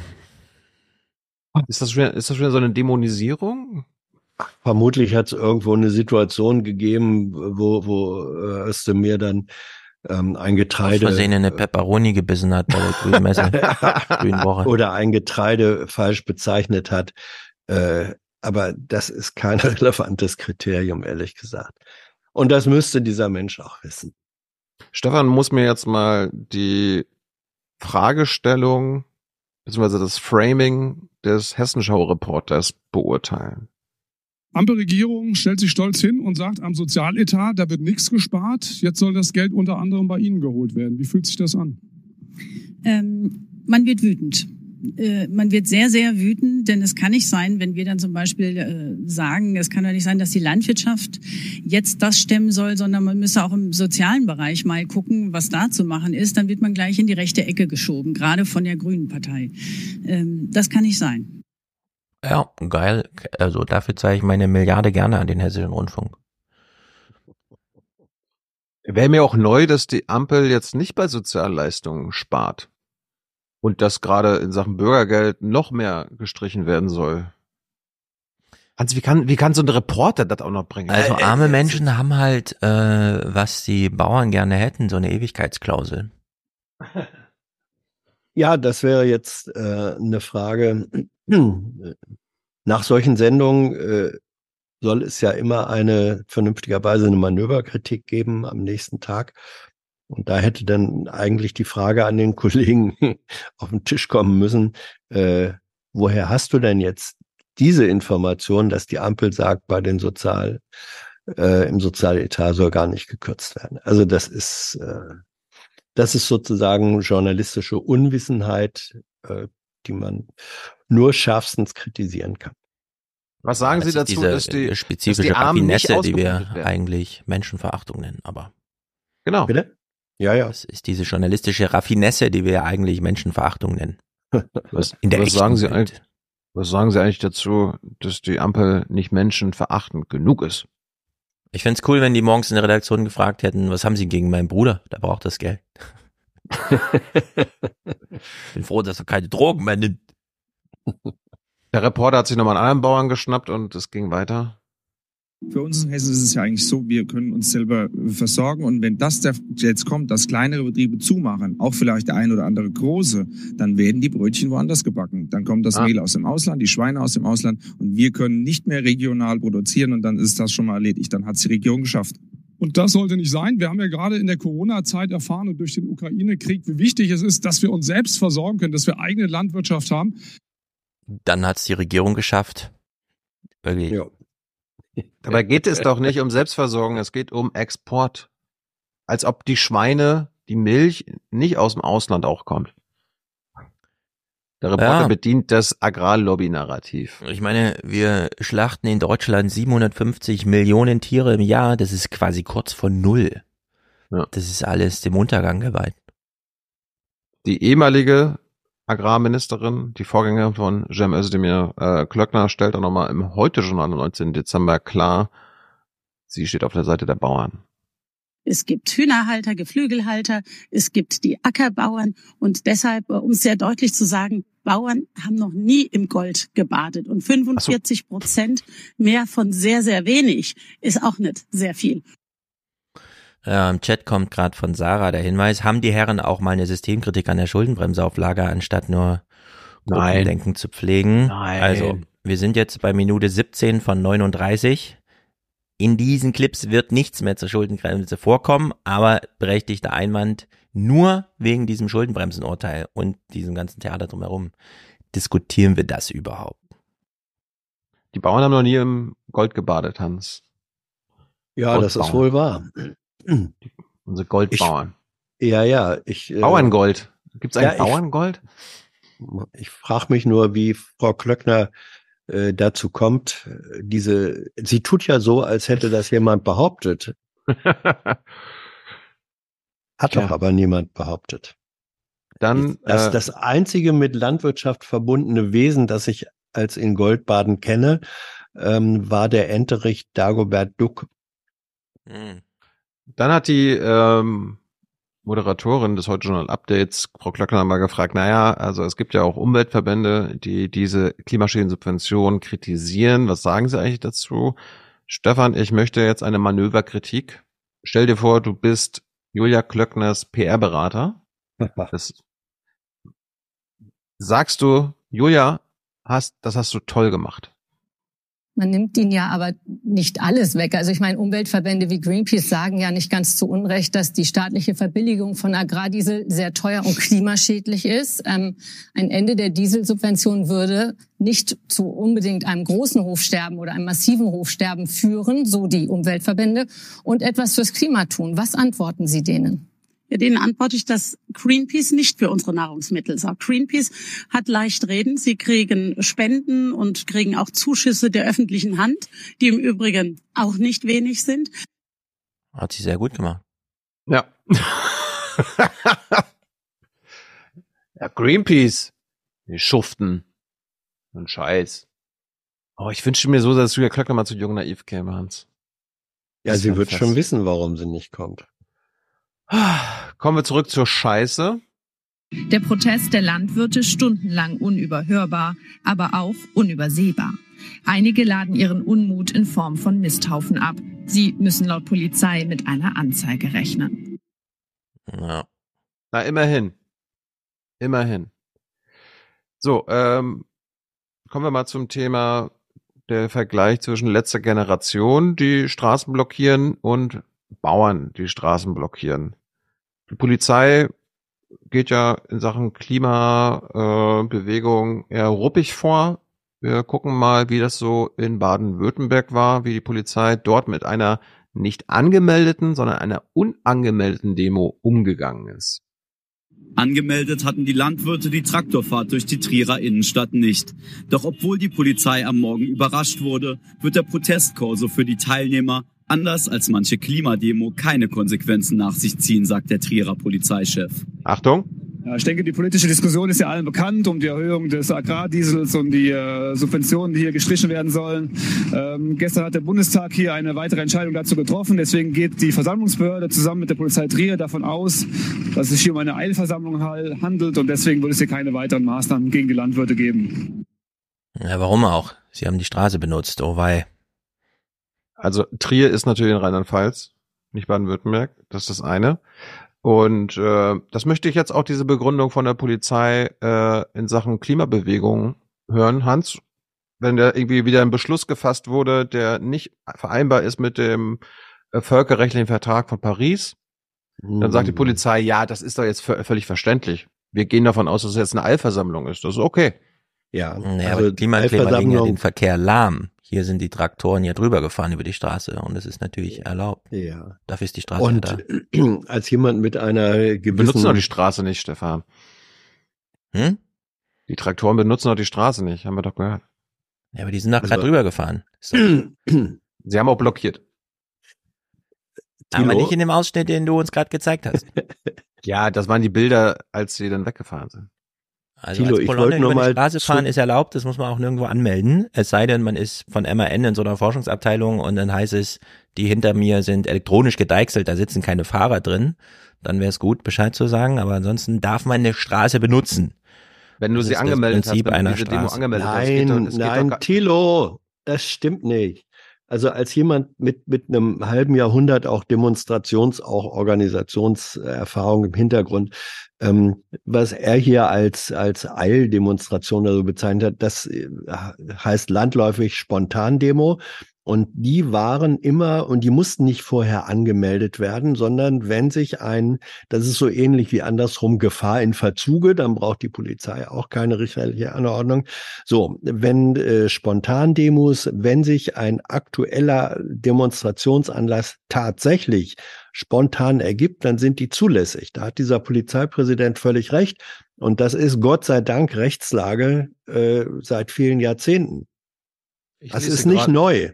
Das ich ist lese- nicht neu. Ich lese gerade bei den Regionalmagazinen, dass sie die Straßen blockiert haben, nicht nur. Ja, dann kann es auch immer noch ein Stau gewesen sein. Ihr wisst ja, wie das ist. Ein Traktor auf der Landstraße und zack, drei Dörfer lang zäh fließender Verkehr. Gut, äh, es gab tatsächlich äh, in einem Regionalmagazin mal O-Töne von blockierten Autofahrern. Rund 100 Landwirte haben mit einem Traktorkonvoi den Kreisel blockiert. Die Stimmung bei den Pendlern zwischen Verärgerung und Verständnis. Die Bauern werden recht haben, aber dass sie jetzt in der Raschauer das hier äh, alles stören, das ist schlimm. Wir haben einen Termin im Krankenhaus und wissen nicht, ob wir den jetzt halten können. Ich kann den Ärger der Bauern verstehen und äh, die Zeit nehmen wir uns. Ich muss arbeiten. Ja, jetzt habe ich ein Problem. Jetzt komme ich hier nicht vorbei. Die Bauern haben ja nur wirklich allen Grund, jetzt zu demonstrieren. Dass ich jetzt nicht auf Arbeit komme, das äh, finde ich nicht so gut. Ey, das sagen die alle einfach nur so. Die haben keine Ahnung von gar nichts. Die richtige Antwort auf irgend so einen Typ fragt, wie finden Sie das, ist, ich wollte jetzt eigentlich einen Schnitzel essen, aber kann ich nicht. Ich weiß nicht genau, wie das den Bauern hilft, aber Ich wollte mir gerade was von Nestle kaufen. Komme ich nicht dazu. Wir sind immer noch im Dezember, also vor den äh, vor den äh, vor der Eskalation dann im Januar. ist gerade übrigens Halbzeit der Clipshow, die Tilo hier abfeuert. Falls sich jemand fragt, wie lange es noch geht. 12.45 Uhr. Ich mach's Ist nicht Schäuble gestorben oder so? Ja, ja, ja, ihr müsst Geduld haben jetzt. Äh, die verschärften Maßnahmen waren schon im Dezember Thema. Die Leute müssen wach werden. Auch äh, das hier ist jetzt der Status, wie, Aufwärm-Podcast. wie gesagt. Ähm, Im nächsten Jahr wird, wird direkt weitergehen. Jetzt nach den Weihnachtstagen geht es weiter und äh, hier ist eine sehr harmlose Aktion jetzt äh, von uns. Das ist jetzt eine Fahrt. Also es kann auch mal sein, dass mal alles dicht ist, dass mal auf einer Autobahn keiner mehr auffährt und abfährt. Ja, nennt man Stau. Das ist ärgerlich. Ich habe kein Autobahn. Auto, aber ich habe gehört, das mit den Staus kommt immer mal vor, bringt die Leute vor allem in Nordrhein-Westfalen durcheinander. Wenn es dann heißt, war ein Traktor, heißt es, ach so, heute war es ein Traktor. Gut, ähm, wir wechseln das Jahr.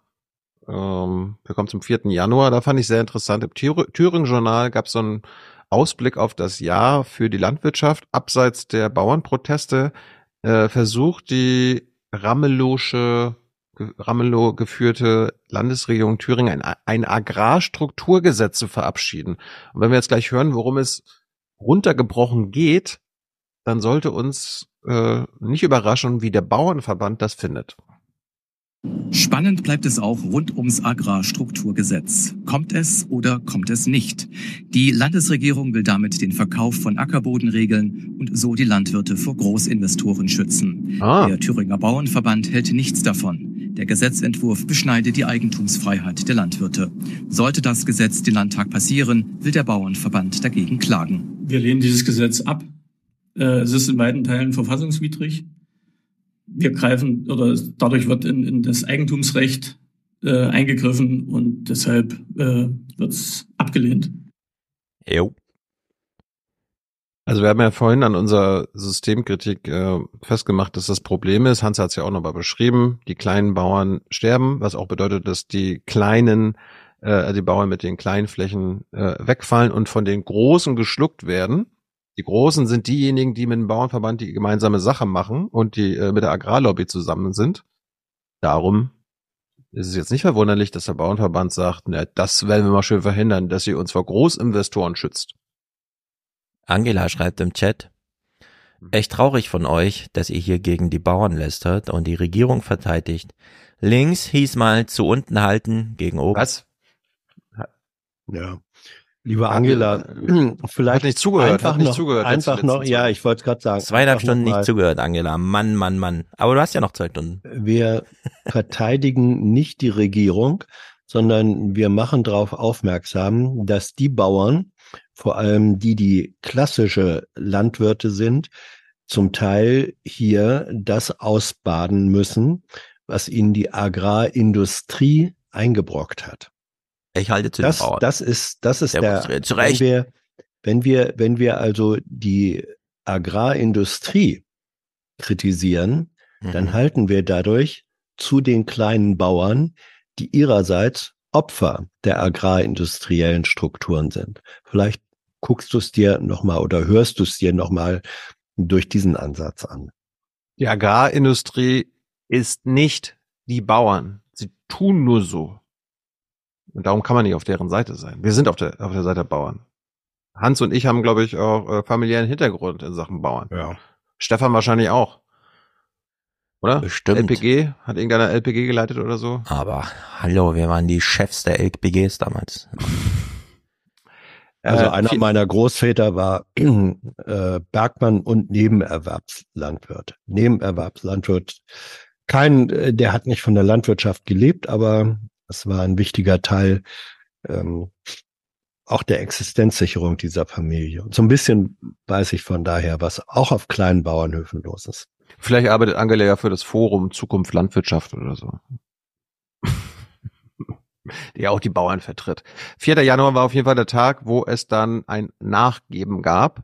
Die Kfz-Steuerbefreiung wurde dann doch fortgeführt und Agrardieselsubventionen werden dann doch nicht komplett gestrichen, sondern nur nächstes, also dieses Jahr jetzt zu 40 Prozent und nächsten beiden Jahren zu 30 Prozent. Wir haben gemeinsam eine gute Lösung gefunden, die eine überproportionale Belastung, Sie wissen, davor habe ich immer gewarnt, der Land- und Forstwirtschaft abwendet. Die Kfz-Steuerbefreiung für die Landwirtschaft soll bleiben, aber der bisher steuerbegünstigte Agrardiesel wird schrittweise teurer, denn 2024 soll die bisherige Befreiung um 40 Prozent sinken, 2025 und 2026 nochmal um je 30 Prozent. Große Überraschung, den Bauern auf der Straße reicht das nicht. Vergünstigung muss bleiben und die Kfz-Steuer, die darf nicht kommen. Das ist, also ohne, ohne da gibt es keinen Kompromiss. Und vielleicht haben sie ja jetzt auch ein bisschen Angst gekriegt. Zu Recht.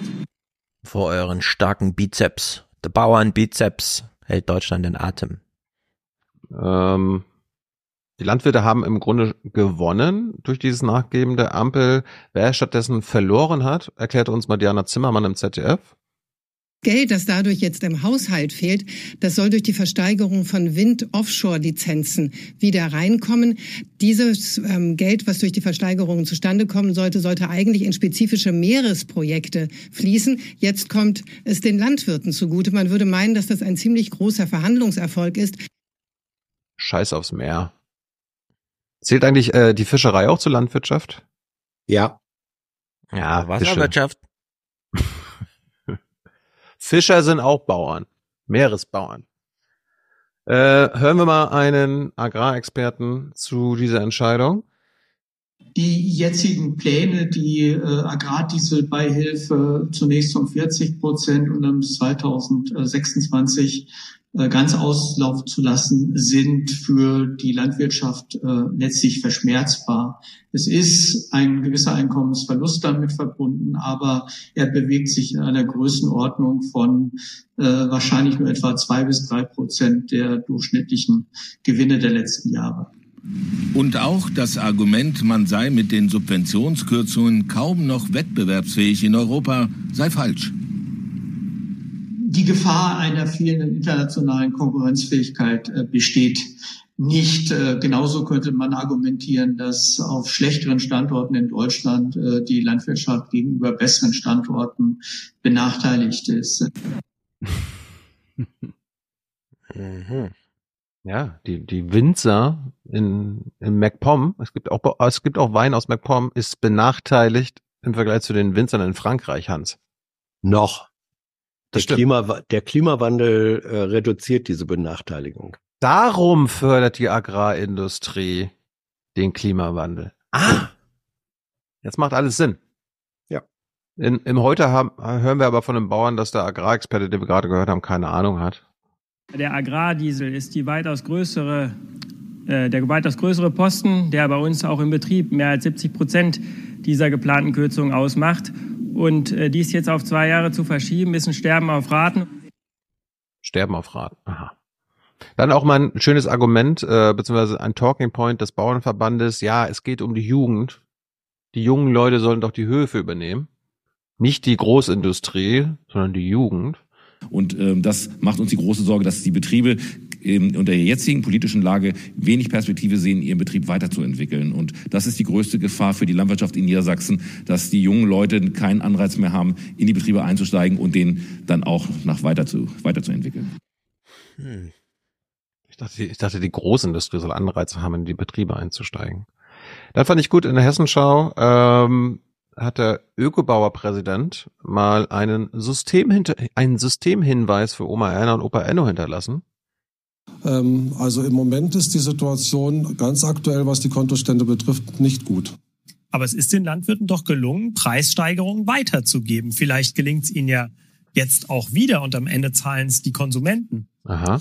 Ich würde gerne wissen, auf welcher Grundlage Sie die Aussage belegen, dass es den Landwirten gelungen wäre, Preise weiter, Preissteigerungen weiterzugeben. Also die Preise werden eben nicht durch Landwirte gemacht. Das ist selten im Ökolandbau der Fall und im konventionellen auch nicht. Die Preise werden eigentlich durch Lebensmittelhandelsketten gemacht. Ähm, und das ist ein ziemlich komplexes äh, Spiel, wie diese Preise zustande kommen. Aber auf jeden Fall äh, sind Landwirte die Letzten, die da irgendwas zu bestimmen haben bringt's auf den Punkt. Dann kommen wir zum 5. Januar, also die Berichterstattung vom 5. Januar, weil in der Nacht zum 5. Januar ja die versuchte, Übersch äh, versuchte Überstürmung, die versuchte Erstürmung von Robert Habecks Fähre äh, passiert ist. Habt ihr das, habt ihr das an dem Abend mitbekommen oder erst am nächsten Tag? Es äh, gab freundliche, freundliche Hinweise. Hast du es nicht ähm, rumgeschickt, Thilo?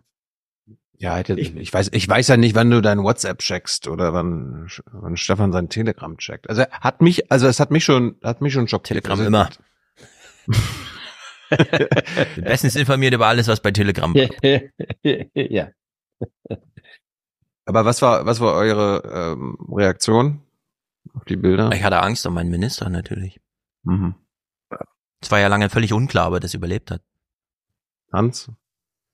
Naja, ähm, die haben eben in gewisser Weise von Protestformen ganz anderer politischer Gruppen gelernt, haben das mit ihrer eigenen, zum Teil ökonomischen, zum anderen Teilen politischen Agenda in einem Leipziger allerlei der besonderen Art äh, verrührt. Und ähm, sowohl die Aufrufe dazu als auch dann die Reaktionen als dann sozusagen die Fähre in letzter Minute, bevor sie gestürmt wurde, das war ja die Situation, wieder abgelegt hat, mit Habeck und ich glaube 30 äh, anderen äh, Urlaubern an Bord. Da war dann der Triumph groß. Also das hatte alles relativ wenig zu tun mit einem politischen zielgerichteten Protest, sondern das war eine Form von Fundamentalversuch, sag ich mal. Wir gucken uns mal an, wie darüber berichtet wurde. Ich fand, das haben sie im Großen und Ganzen gut gemacht. Sie haben die Bilder, die ja auch auf Twitter kursiert sind, also diese Videos ähm, gezeigt. Wir bekommen mal erste Reaktionen durch den Bayerischen Rundfunk und aus Bayern. Es ist kein verspätetes Silvester, sondern ein Bauernprotest in Schlüttsiel, ein Hafen in Nordfriesland. Einige Bauern versuchen, die Fähre zu stürmen, auf der sich Bundeswirtschaftsminister Habeck befindet. Das Schiff muss wieder ablegen. Habeck äußert sich später so. Protestieren in Deutschland ist ein hohes Gut. Nötigung und Gewalt zerstören dieses Gut. In Worten wie Taten sollten wir dem entgegentreten. Bundeslandwirtschaftsminister Özdemir zeigt sich empört. Ich habe großes Verständnis dafür, wenn unsere Landwirtinnen und Landwirte ihre Position einbringen. Aber das, was da passiert, das sind Leute, denen geht es nicht um die deutsche Landwirtschaft. Die haben feuchte Träume von Umstürzen und das wird es nicht geben. Bayerns Innenminister Hermann warnt, die legitimen Bauernproteste könnten gekapert werden. Extremisten der verschiedensten Phänomenbereiche versuchen gezielt, bürgerlich-demokratische Positionen zu unterwandern um ihre eigene extremistische Agenda anschlussfähig zu machen. Der Bauernverband macht deutlich, Aktionen wie gestern Abend, das geht gar nicht. Wir distanzieren uns von jeglicher menschenverachtender Äußerung, von jeglicher Umsturzfantasie, äh, die nicht auf einem demokratisch legitimierten Boden stattfindet. Was wäre eine demokratisch auf äh, unserer freiheitlich-demokratischen Grundordnung basierende Umsturzfantasie, Hans? Habe ich mich gerade gefragt. Das hat er, glaube ich, so nicht gemeint. Ja, äh, ich fand es ein bisschen gerade noch rein. Demokratisch legitimierten Boden stattfindet. Moment. Verschiedensten Phänomenen zu machen. Der Bauernverband macht deutlich, Aktionen wie gestern Abend, das geht gar nicht. Wir distanzieren uns von jeglicher menschenverachtender Äußerung, mhm. von jeglicher Umsturzfantasie, äh, die nicht auf einem demokratisch legitimierten Boden stattfindet. Na? Naja, lass gut sein. Ja, oh, ich, ich, ich, da dürfen ja, wir, wir müssen, wir müssen was zu lachen haben hier, Mensch. Ja. Ist aber auch lustig, ne? Also, äh, diese legitimen Proteste der kleinen Bauern werden, nachdem sie gekapert werden durch die Agrarlobby, jetzt auch noch versucht äh, zu kapern durch die Rechtsextremisten.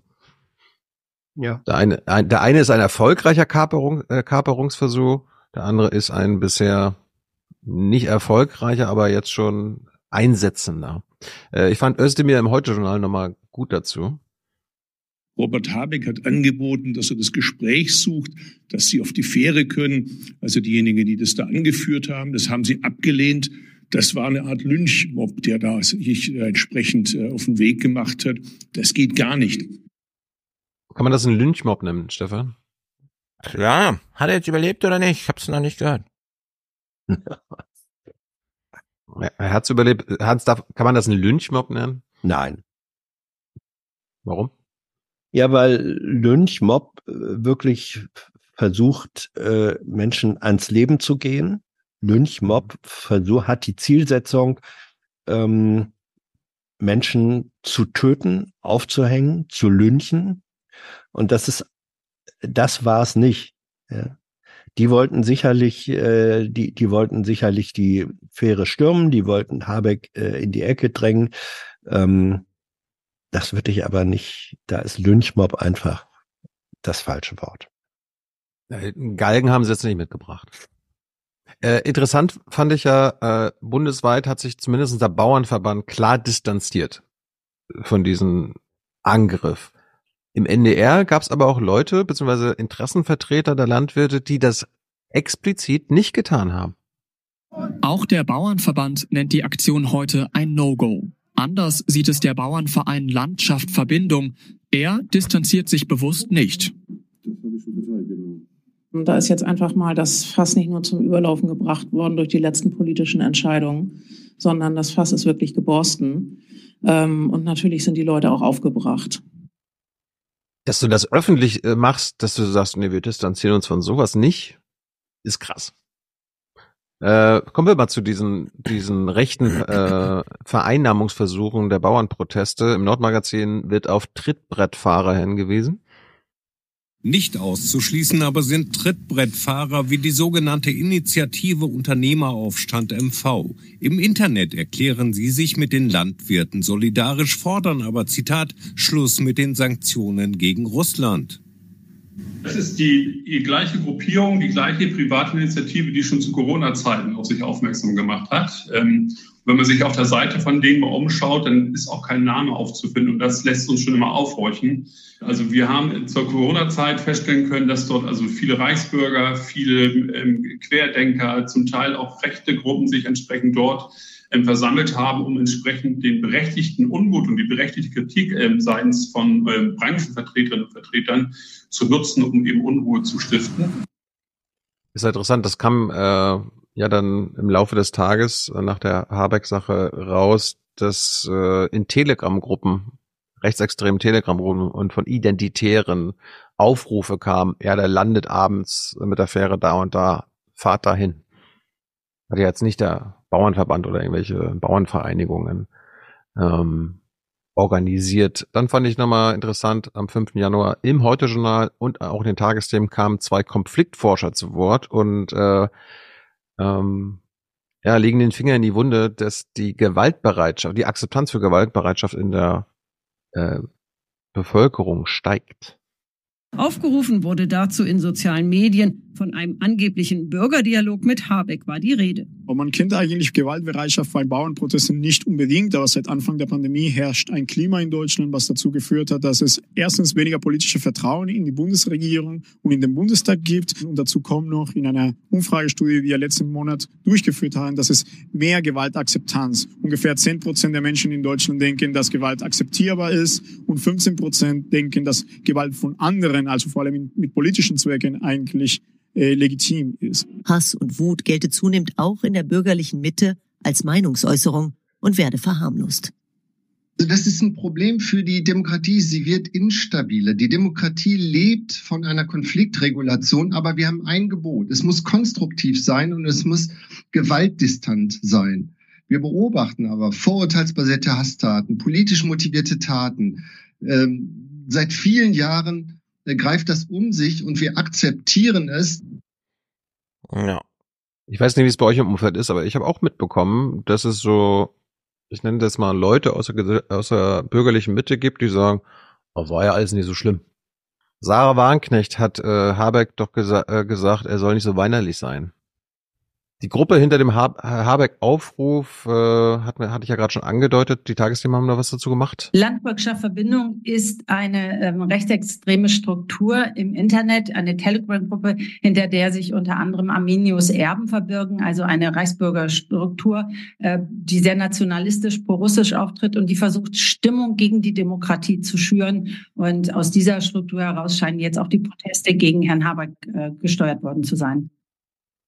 Und Leute wie Aiwanger, CSU und so weiter äh, befeuern das ja noch mit ihrem grünen Hass. Äh, es sind aber nicht nur identitäre äh, Telegram-Gruppen, die sich äh, die zu Gewalt aufrufen, beziehungsweise Gewalt anzetteln. Es gibt auch tatsächliche Radikalisierung unter Bauern. Äh, bei heute habe ich das gesehen. Der Umgang auf dem Land wird immer ruppiger. Bauern beobachten, dass unter den Kollegen Frust und Wut immer stärker über soziale Medien befeuert werden.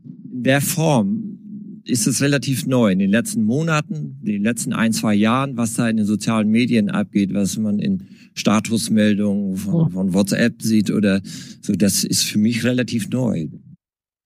Ja, ich möchte, äh, lass mich da eben äh, persönliche Erfahrung noch mit ähm, beisteuern. Ich fahre ja, wenn ich äh, zur Bundespressekonferenz fahre, immer durchs Brandenburger Tor und äh, am Montag war das nun gerade der große Protest, die große Protestaktion. Da waren wieder die Trecker äh, und ein paar hundert Landwirte. Und dann kam so eine Gruppe, halbes Dutzend, Dutzend Leute, die waren äh, individuell in Schwarz-Rot-Gold äh, gekleidet, hatten also demonstrativ sich äh, Fußball. Ja, ja. Ähm, sich Pfannen umgehängt, hatten sich äh, schwarz-rot-goldene Schals, also sozusagen sehr nationalistisch und ähm, haben auch erkennbar wenig mit Landwirtschaft zu tun gehabt. Äh, und die haben sich aber in dieser, bei den anderen glaube ich schon, dass das überwiegend Landwirte, Bauern waren, ähm, die haben sich da relativ ungestört drin bewegt. Da hat auch niemand dran Anstoß äh, genommen.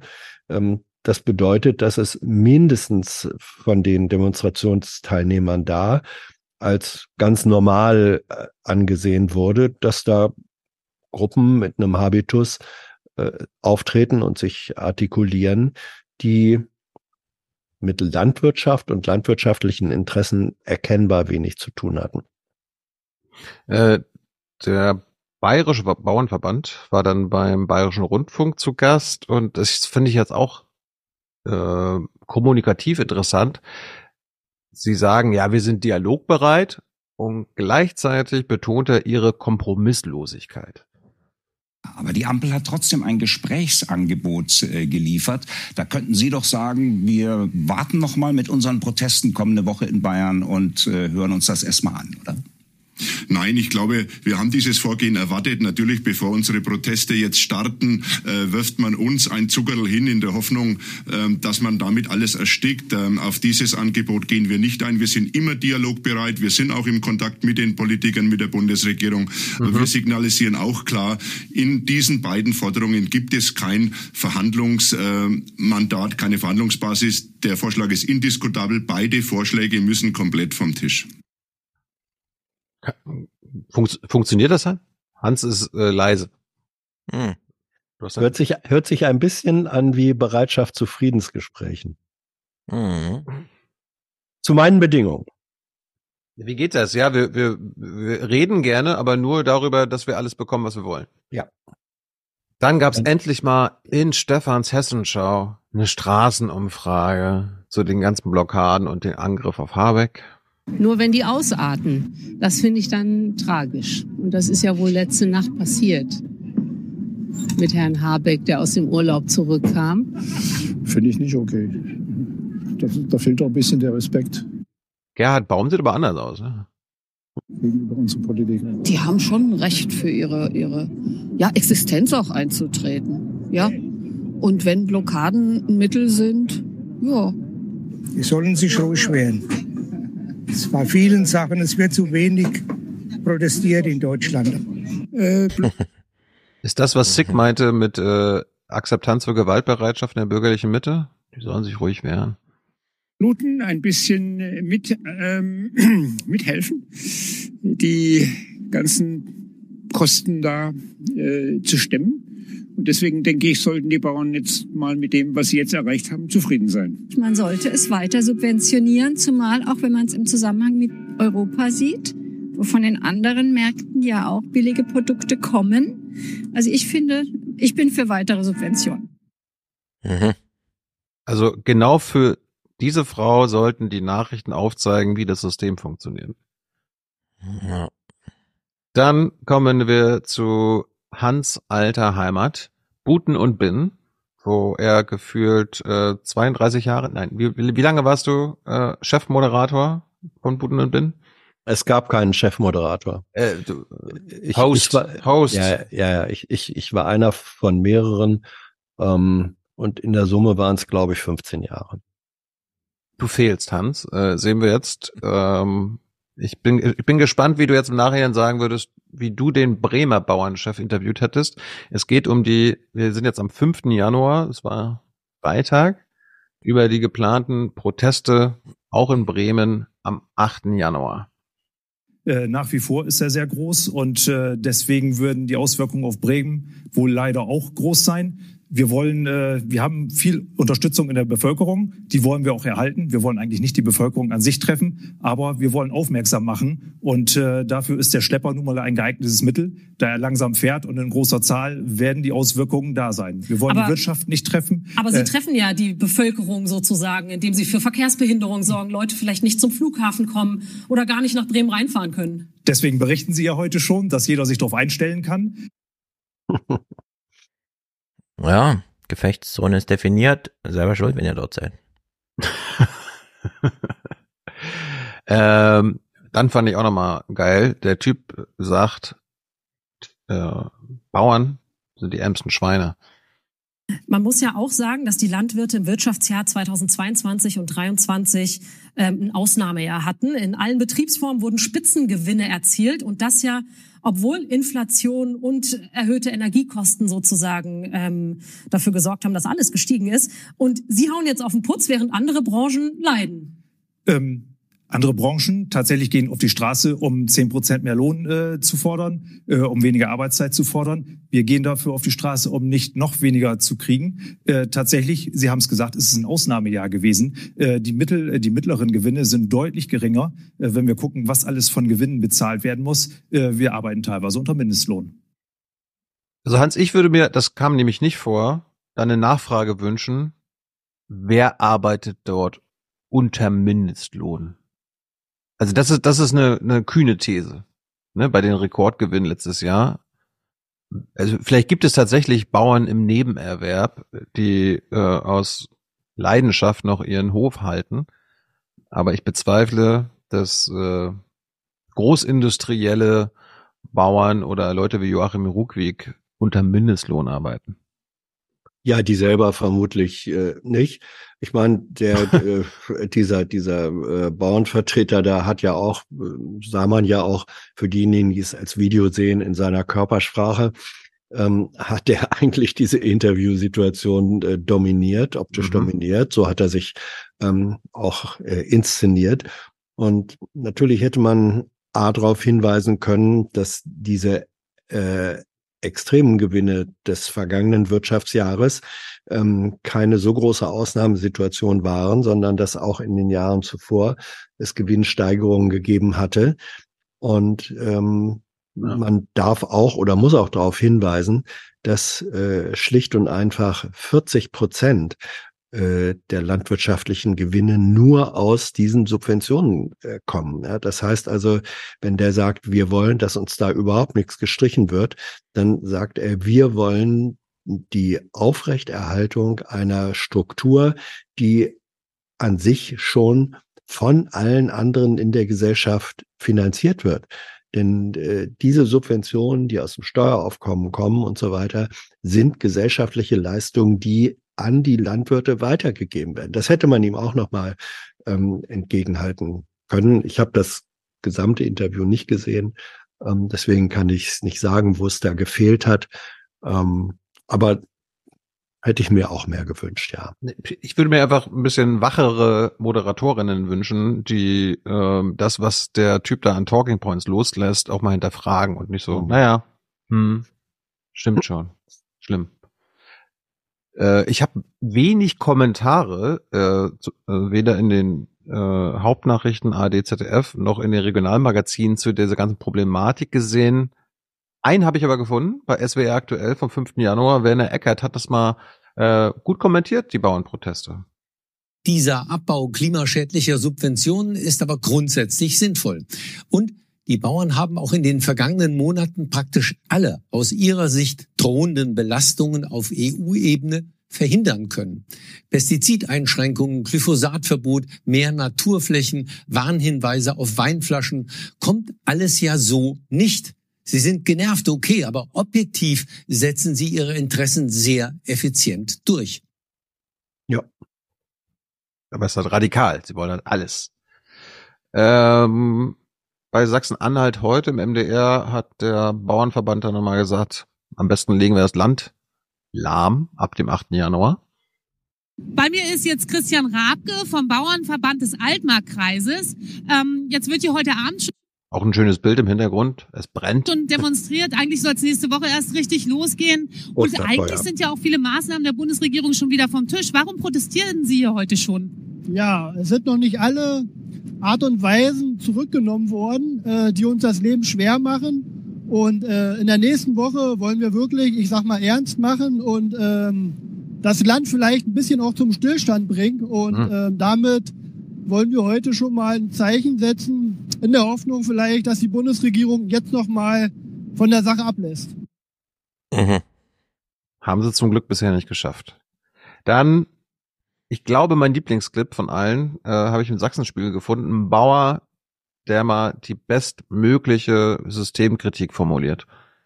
Egal, was wir an Geldern, ob das von der EU ist oder vom Bund ist, bekommen, das ist teilweise ja 50 Prozent mittlerweile von unserem Gewinn. Und niemand will eigentlich auf Staatsgeldern seinen Gewinn erwirtschaften. Und dort liegt auch der Hase im Pfeffer, um es mal so zu nennen. Ähm, die Regierung bzw. politisch werden immer Einschränkungen verordnet bzw. Gelder gekürzt. Aber im Gegenzug werden keine Ideen oder Möglichkeiten aufgezeigt, um das zu kompensieren. Genau. Der Mann, der Mann hat recht. Jawohl. Und er war nicht vom Bauernverband. Dann habe ich beim Schleswig-Holstein-Magazin Tag später eine implizite Systemkritik eines Bauern gefunden hat keinen Inflationsausgleich bekommen in den letzten 20, 30 Jahren. Also Milch ist immer noch genauso teuer für uns oder wir verkaufen sie immer noch für denselben Preis. Getreide ist genauso teuer oder unwesentlich teurer geworden. Ähm, das heißt, wenn ich die Inflation ausgleichen will, muss ich effizienter werden. Und jetzt nimmt man uns auch noch Geld weg. Alle wollen eine Lohnsteigerung haben. Wir sollen noch mal Geld abgeben. Und das ist nicht fair. Und auf Seiten dieser Menschen sind wir, lieber Chat, liebe Angela. Wer war das, Stefan? Angela, ne? Mhm. Stimmt. Kommen wir zu den Blockaden. 8. Januar ging ja gestern los. War, warst du betroffen, Stefan? Konntest du mit deinem Auto? Äh, ich bin von gar nichts betroffen. No. Okay. Wenn die Bauern eine No-Go-Area ausrufen, sage ich, ich wollte Frankfurt aber eh nicht verlassen. Sind die überhaupt nach Frankfurt gekommen? No. Solche Typen kommen hier nicht rein. Nur Banker. Nur Banker. Wir wollen hier Banker an, keine Bauern. Die blockieren die Straßen mit ihrer Bank. Mhm. Parkbank. Äh, ganz interessant, im Sachsenspiegel, also in Sachsen ging es ja ganz schön äh, heftig zur Sache in Sachen Blockaden gestern. Äh, am 5. Januar beim Sachsenspiegel hat die Politikredakteurin dann schon mal erzählt, äh, was so alles äh, verkehrsmäßig ansteht. Ja, wir haben gehört, bis zu 15.000 Fahrzeuge sollen auf den Straßen sein. Was bedeutet das denn für den Verkehr?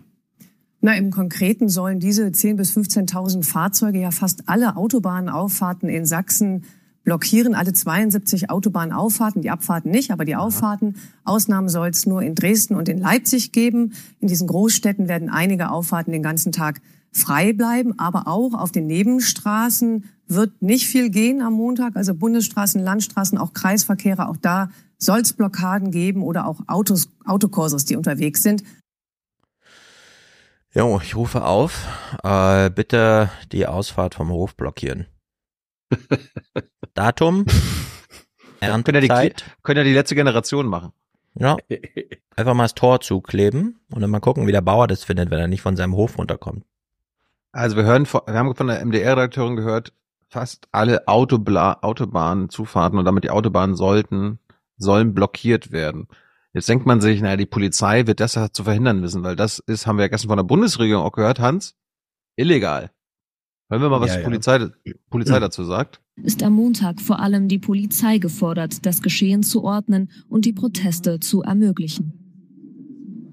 Die Autobahnabfahrten sind nicht betroffen, also äh, man kann von der Autobahn abfahren und äh, die Beschränkungen sind auch so, dass es immer wieder Möglichkeiten geben wird, auch auf die Autobahn zu fahren, so wie das auch bei den letzten Protesten gewesen sein. Es wird nur diesmal ein ganzes Stück länger sein, weil die Anzeige, äh, Versammlungsanzahl das angezeigt hat.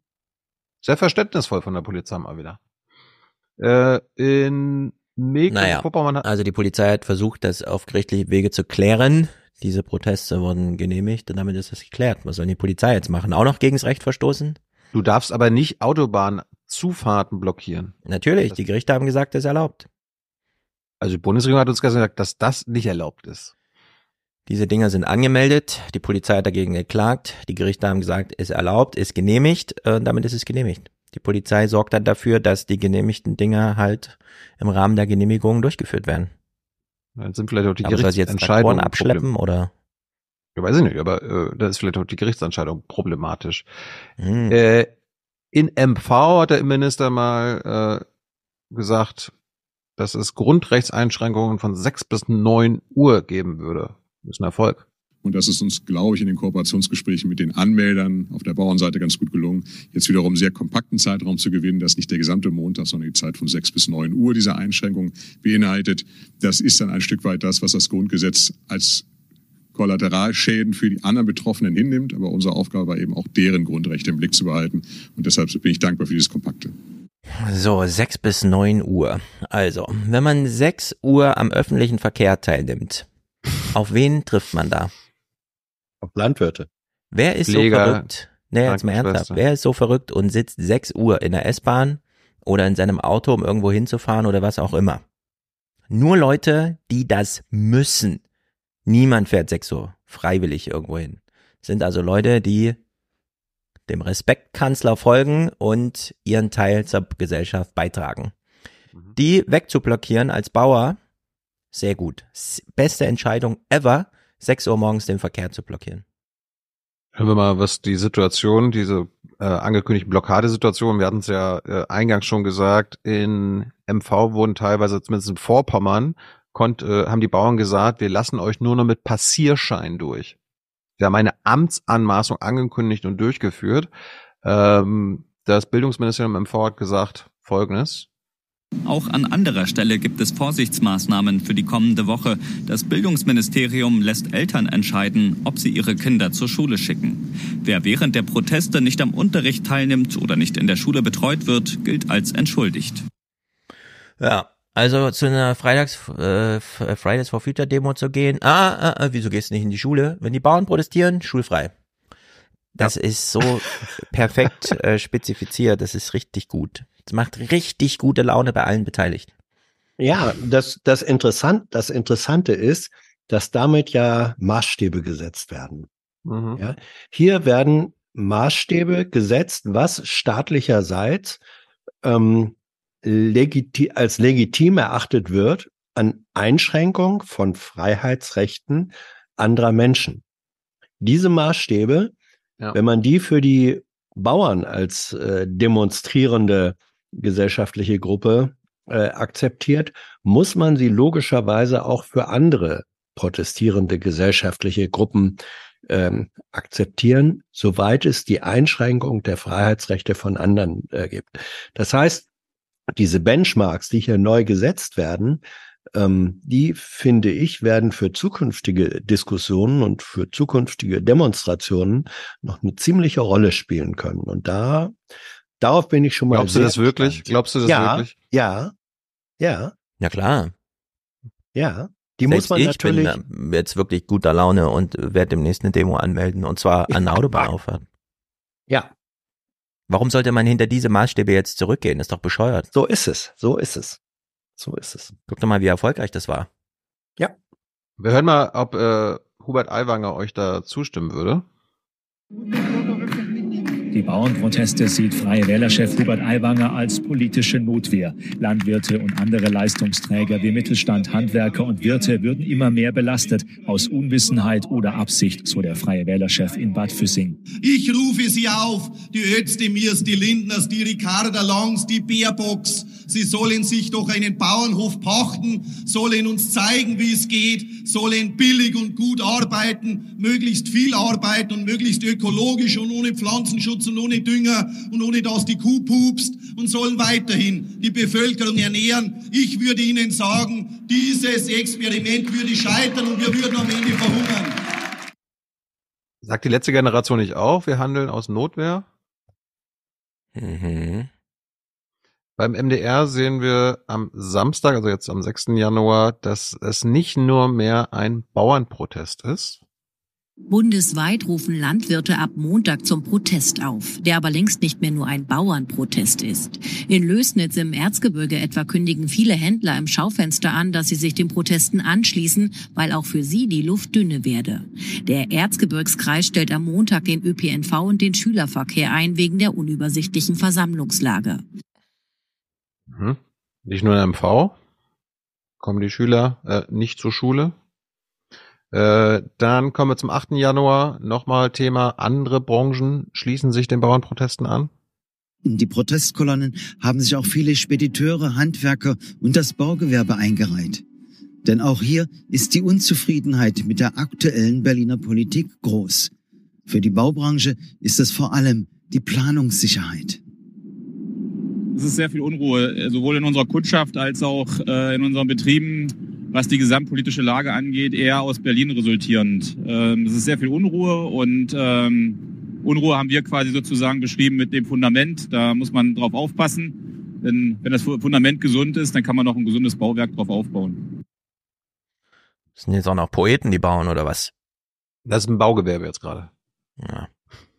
Also das Interessante ist ja, hier schließt sich gerade der Kreis äh, zum Beginn dessen oder zu, zu dem, was wir am Beginn der Sendung diskutiert haben, dass nämlich Nachrichtenredakteure sagen, sie fühlen sich überfordert ähm, durch die Menge und die, die, das Tempo des Geschehenen, ähm, die Erosion von Verhältnissen, die man ansonsten bis dahin noch überwiegend als stabil wahrgenommen hat, ähm, die zeigt sich auch hier. Das ist eine Erosion von Stabilitätsgefühl im, im Inneren der Republik.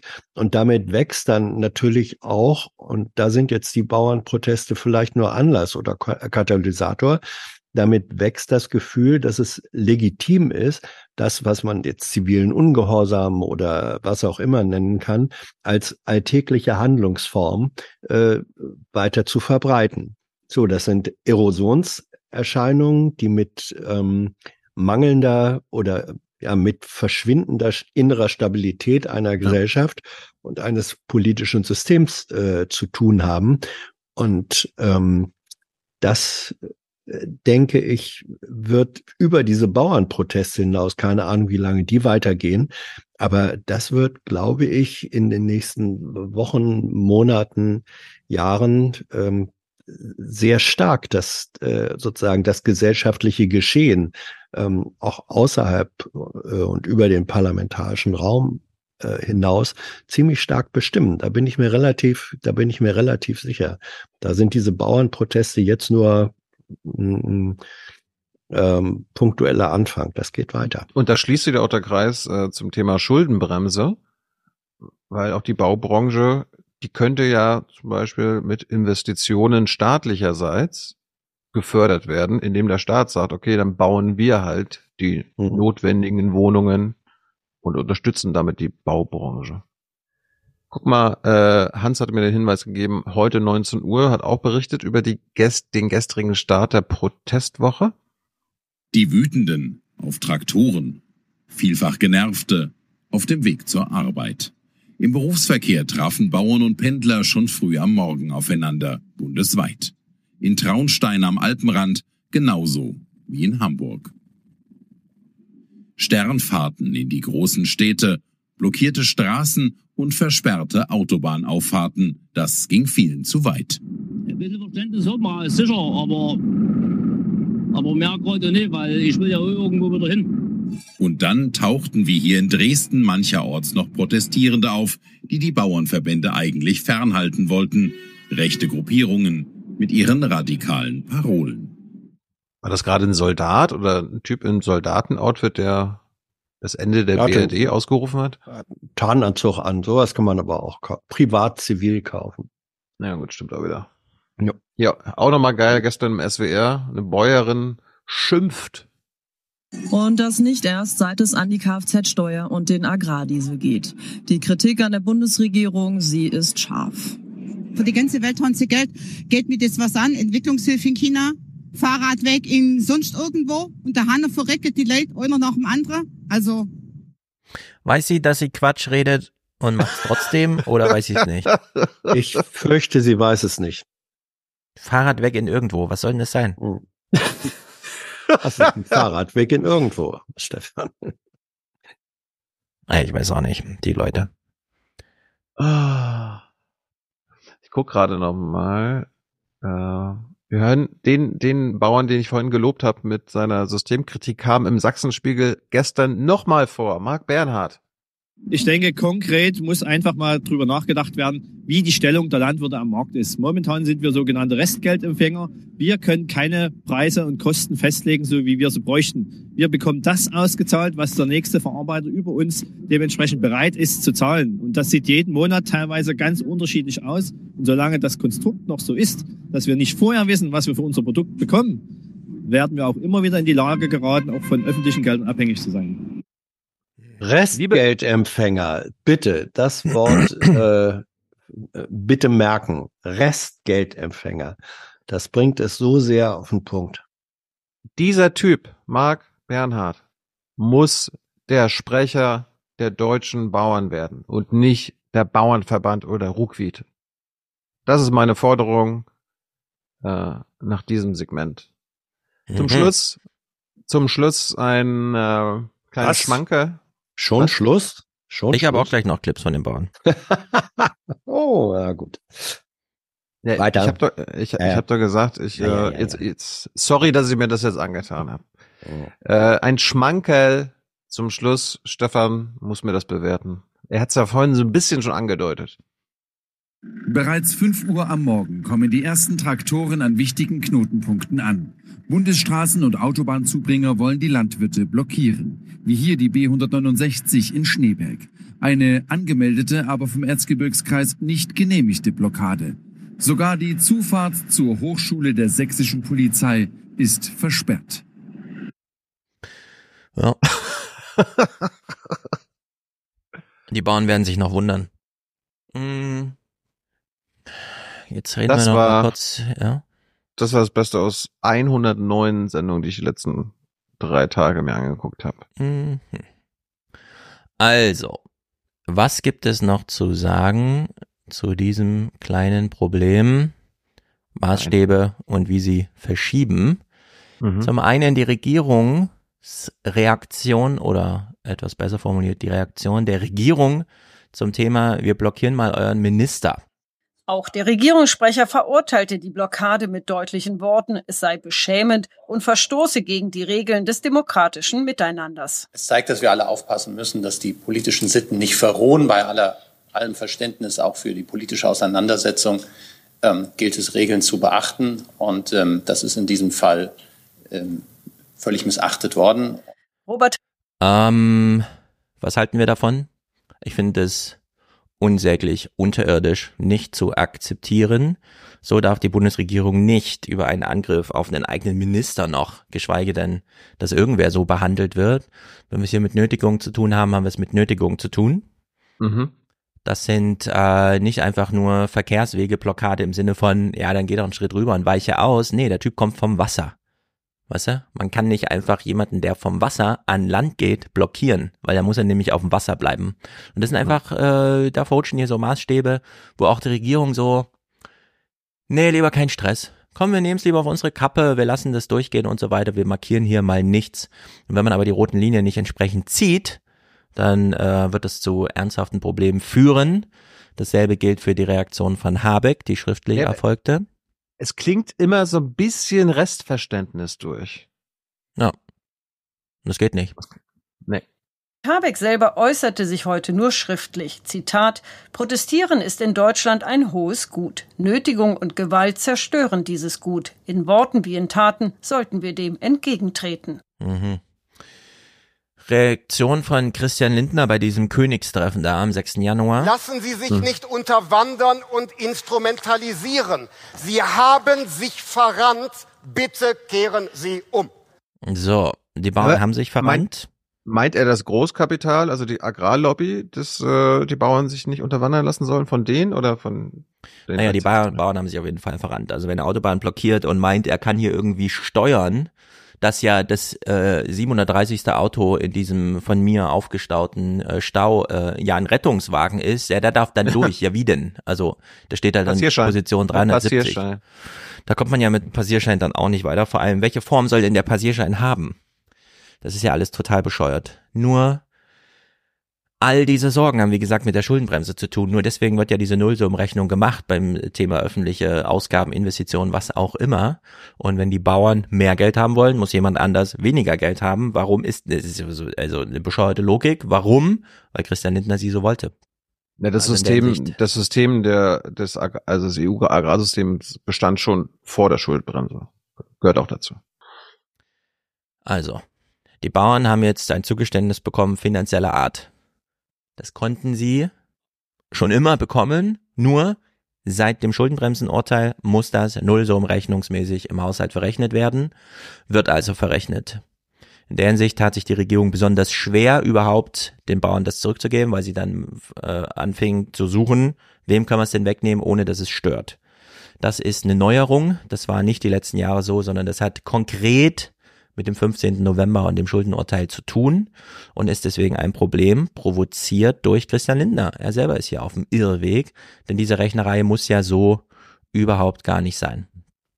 Hier nur ein kleiner lustiger Clip, um uns einzustimmen auf Ruckwied. Der Imperator selbst war ja im Gespräch beim Heute-Journal. Vorher hat er hier nochmal erklärt zu dieser Sperrung der Fähre. Wir haben uns da eindeutig davon distanziert in aller Schärfe. Ähm, persönliche Angriffe, äh, Drohungen etc. Das ist ein No-Go und äh, wir werden dafür sorgen, dass unsere angemeldeten Demonstrationen friedlich verlaufen. Ja, das ist ein No-Go dafür, dass die Bauern jetzt No-Go-Areas überall in Deutschland äh, ausrufen und durchsetzen. Ähm, das ist irgendwie alles tolerabel, findet der Bauernverband. Nun gut, Ruckwied war zugeschaltet im Gespräch im Heute-Journal und ähm, nach dem, was wir wissen, nämlich, dass es zwischen uns, den Verbrauchern, die auch vielleicht gerne mal bereit wären, ein bisschen mehr fürs Essen zu bezahlen, wie auch immer, und dem Bauern einfach ein nicht zu umgehenden Wertschöpfungsweg gibt durch die Verarbeiter dieser Rohstoffe, die von den Bauern erzeugt werden, die sie also in die Mangel nehmen, indem sie Preise diktieren und dann noch den Staat ausquetschen, weil alles, was die Bauern bekommen, landet am Ende bei denen, und mit denen meine ich diese Milliardäre, für die Ruckwied hier spricht. Und wenn man sich diese eine Minute 13 hier mal anhört, wie Ruckwied im Fernsehen darüber spricht, das ist unfassbar. Herr Ruckwied, jetzt bekommen allerdings die Landwirte auch überproportional viele Vergünstigungen. Das Vierfache, was ihren Anteil an der Wirtschaftsleistung eigentlich entspräche. Ähm, ist es dann nicht auch nur folgerichtig, dass sie auch stärker ins Visier geraten, wenn es um Kürzungen geht? Wenn ich die Summe der öffentlichen Haushalte betrachte, äh, dann fällt äh, der Agrarbereich mit lediglich gut einem Prozent zu Buche, also geringer. So. Im Haushalt äh, schlägt, äh, schlagen die Bauern nur mit ein Prozent zu Buche. nachdem wir äh, alles über die EU abwickeln und da einfach unendlich viel Geld in dreistelliger Milliardenhöhe europaweit verteilen, kommt er mit dieser, ja, im Staatshaushalt Deutschlands sind es ja nur ein Prozent. Selbst die ein Prozent sind gelogen aber es ist auch noch eine strukturelle Lüge dabei. Es ist einfach richtig gelogen. Der Agrarbereich mit lediglich gut einem Prozent zu Buche, also geringer als das, was wir an der Bevölkerung haben. Insofern Aber Herr Ruckwied, fast die Hälfte, wenn ich Sie da kurz unterbrechen darf, fast die Hälfte der Gewinne in Ihrer Branche stammt aus Zuschüssen, Prämien, Vergünstigungen und Ausgleichszahlungen der öffentlichen Hand am Ende. Äh, das zeigt ja die schwierige wirtschaftliche Situation in der Landwirtschaft ab. Das ist so irre das so zu sagen. Die Hälfte der Gewinne für die Bauern kommt aus öffentlichen Geldern. Weil wir in der Molkerei und Müllerszene halt alles abgreifen, bis auf den letzten Tropfen. Was kriegt der Bauer? Naja, gar nichts. Der Staat soll einspringen. Alle müssen bezuschusst werden. Das sind alles Aufstocker. Sie werden alle ins Aufstocker-Schicksal reingepresst. Und er dreht das hier so. Und Ausgleichszahlungen der öffentlichen Hand am Ende. Äh, das zeigt ja die schwierige wirtschaftliche Situation in der Landwirtschaft auf, indem wir hohe Auflagen haben, höhere Steuersätze wie in anderen EU-Mitgliedstaaten, einen doppelt so hohen Mindestlohn wie in Spanien.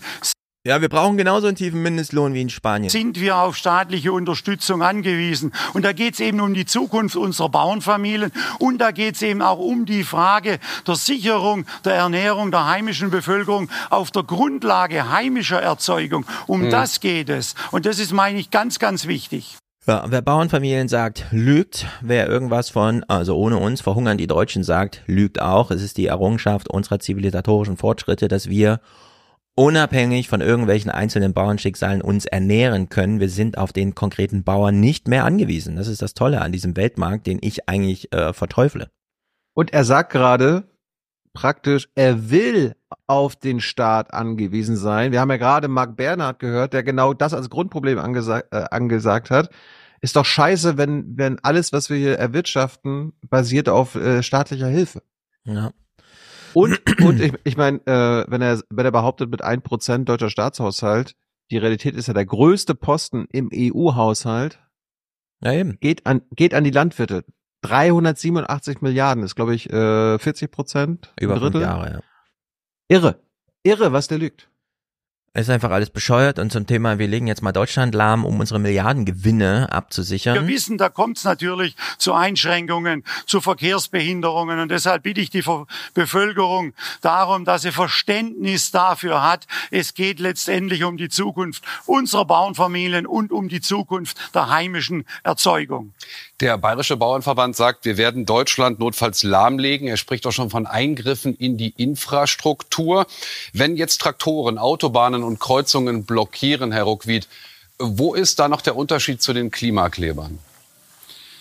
Wir haben unsere Demonstrationen äh, angemeldet. Die werden dann auch genehmigt auch. und im Rahmen der Genehmigungen werden wir dann die Demonstrationen durchführen. So, Auftrag an alle Journalisten. Mhm. Im Agrarausschuss des Deutschen Bundestages sitzen mhm. Mitglieder des Bundestages, das ist Natur der Sache, die Nebenerwerbe haben.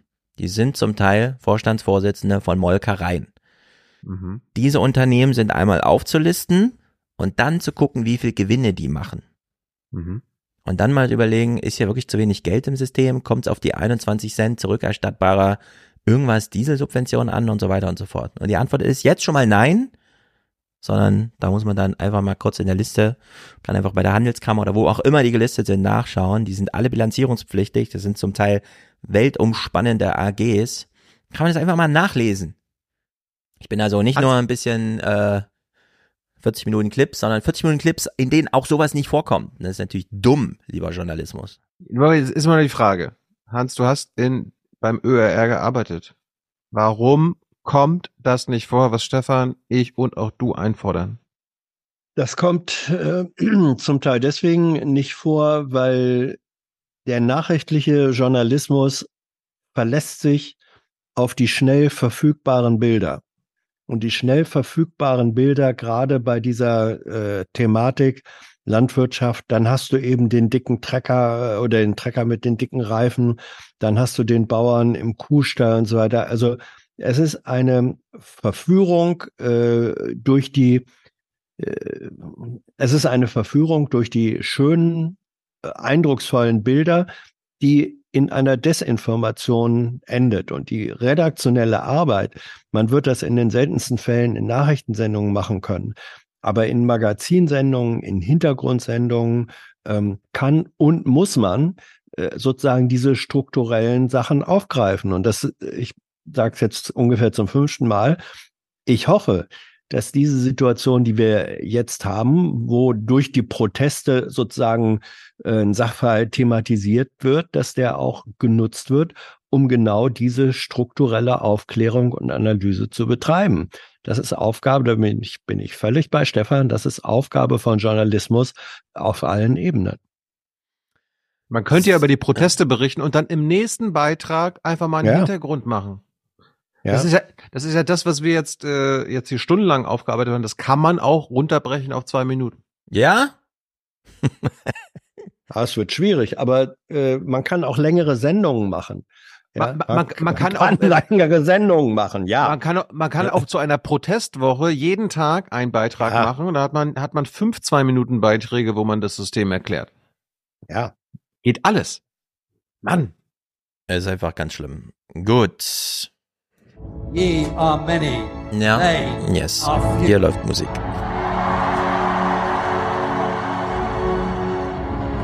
Willkommen im 1% Club. Ich schaue mir keine Nachrichten mehr an. Wir starten anonym ins Jahr. Derjenige möchte uns seinen äh, Namen nicht nennen also Namen nicht nennen, für einen guten Start ins neue Jahr. Danke für die Arbeit für einen Wolf. 2024 Euro. Und ich muss sagen, ich habe die letzten drei Stunden ganz schön viel Geld verdient dafür, dass ich fast nichts gesagt habe. Danke, Arno Nüm. Das ist Wahnsinn. Sowas hatten wir, glaube ich, auch noch nicht. Nee. Darf ich ihm dafür drei oder vier Wolfscripts schenken? Na los, spiel ihm 40 es Minuten. Es ist schön, dass der Wolf zurück ist. Der ist mit Sicherheit schön, hier wieder so ein Wildtier zu haben. Wenn der Wolf auch wüsste, ähm, dass er wild ist, er sollte, wenn er im Wald bleibt, ist gar kein Problem. Für mich muss der Wolf hier nicht existieren.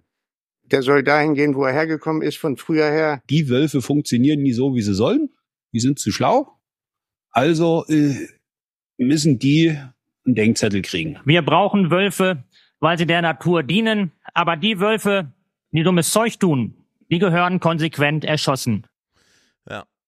Womit Danke. wir hier aufrufen, alle, die 2024 Euro haben, können die gerne bei uns. Joachim Ruckwied.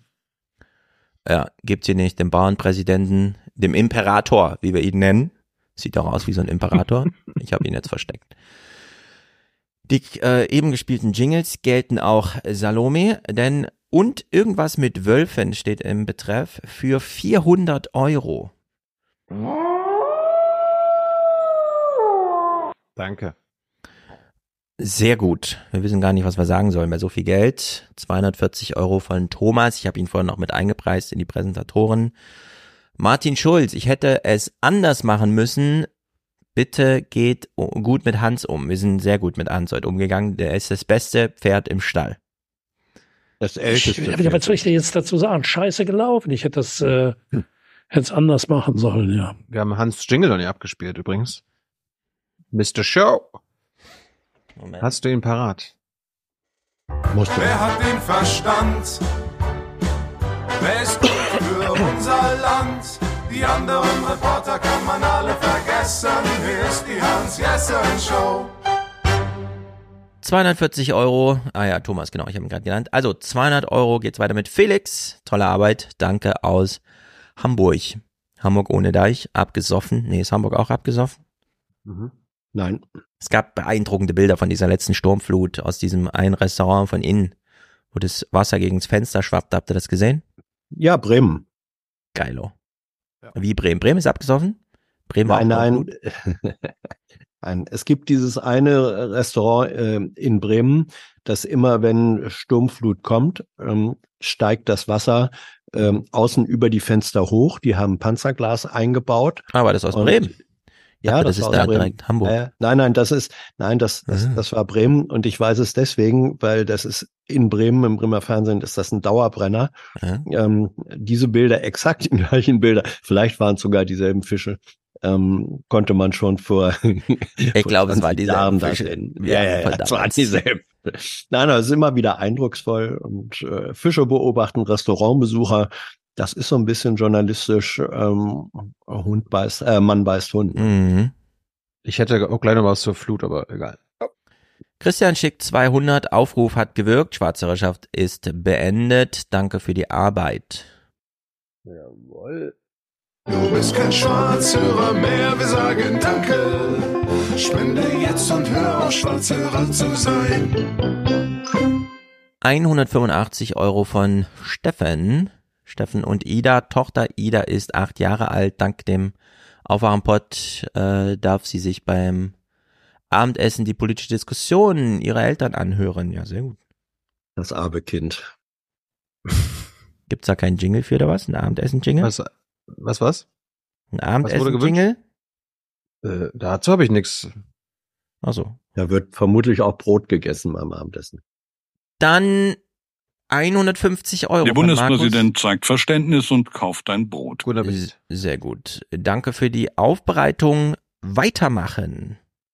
Ja, bitteschön. Ja. Bitteschön.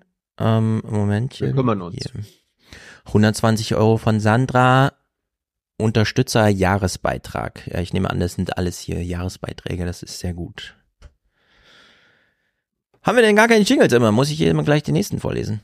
Nee, ich 100 reagiere nur auf das, was die schreiben. Wenn, Also. da jetzt nichts äh, Jingle-Wünsche kommt, dann kann ich auch nichts machen. Ja, Unterstützer Jahresbeitrag zum Sinne von ein schönes neues Jahr oder so. 120 von Yannick für Aufwachen nachträglicher Beitrag zum Noam Chomsky Day und jahresendlicher Umverteilungstradition. Weiter so Grüße Max, Felix und Gesa. Ja, unser Versprechen ist. Wir kümmern uns. Mhm.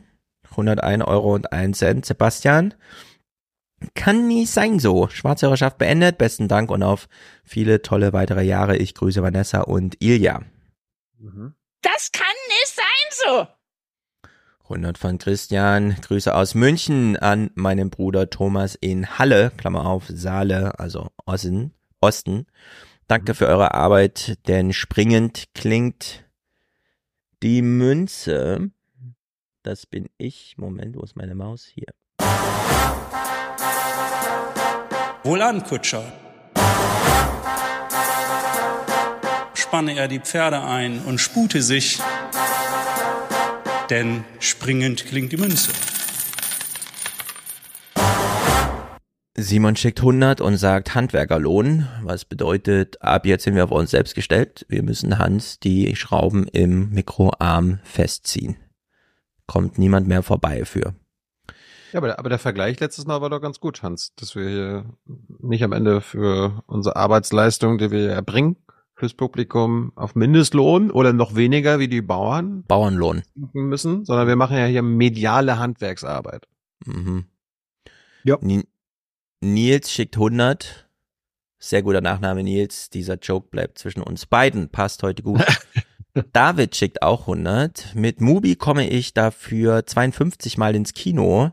Hier bekomme ich 12 Mal ganz großes Kino. Gruß aus dem verhassten Hamburg. Warum ist Hamburg so verhasst? Ja, weil es nicht Frankfurt ist, das weiß ich. Aber was ist mit Hamburg? Hamburg, da kommt doch der hierher, ne? Sie entscheiden per Applaus. Äh, Olaf Scholz, Liebling des Monats. Daniela schickt 100 ohne Kommentar. Pascal schickt auch 100, nämlich 2 Euro pro Folge, die ich gesehen habe. Außerdem werde ich gerne ein Brot kaufen. Der Bundespräsident zeigt Verständnis und kauft ein Brot.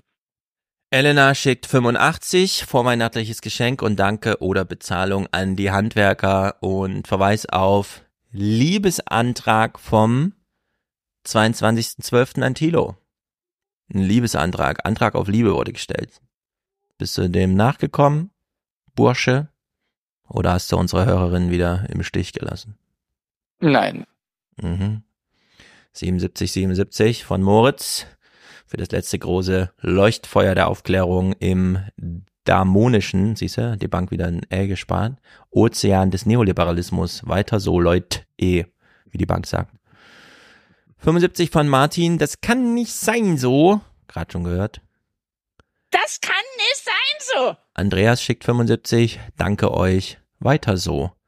Madeleine schickt 6404, Schwarzhörerschaft beendet mit 45, 8 plus 2024. Was auch immer. Vielen Dank für diesen Podcast, der immer wieder Freude macht. Bitte noch äh, meine E-Mail lesen. Ähm, jetzt direkt. Keine Schwarzhörerin mehr, wir sagen Danke. Spende jetzt und hör auf, Schwarzhörerin zu sein. Hans, hier standen gerade so Zahlen drinne. Äh, Gibt es lustige mhm. Anekdoten davon, als Moderator live on Kamera irgendwelche Zahlen spontan zusammenrechnen zu wollen? Klappt nie, ist meine Erfahrung. Nee, das ist also da vertut man sich sowas von leicht. Sollte man gar nicht erst probieren. Ja, ja. Leute, die Mathematik studiert haben, 1 plus 1, 7,5, äh, ja genau. 60 Euro von Tobias, danke für tolle Infos und Diskurse und macht weiter so. Prost, Neujahr. Prost. Ja, dazu habe ich, dazu hab ich nix. Konstantin, 60 gegen meine Schwarzhörerschaft. Gut, dass Stefan bei Critical Infinity war, sonst wäre der Aufwärm-Podcast weiter an mir vorübergegangen. Ah ja, interessante Wege. Schwarzhörer.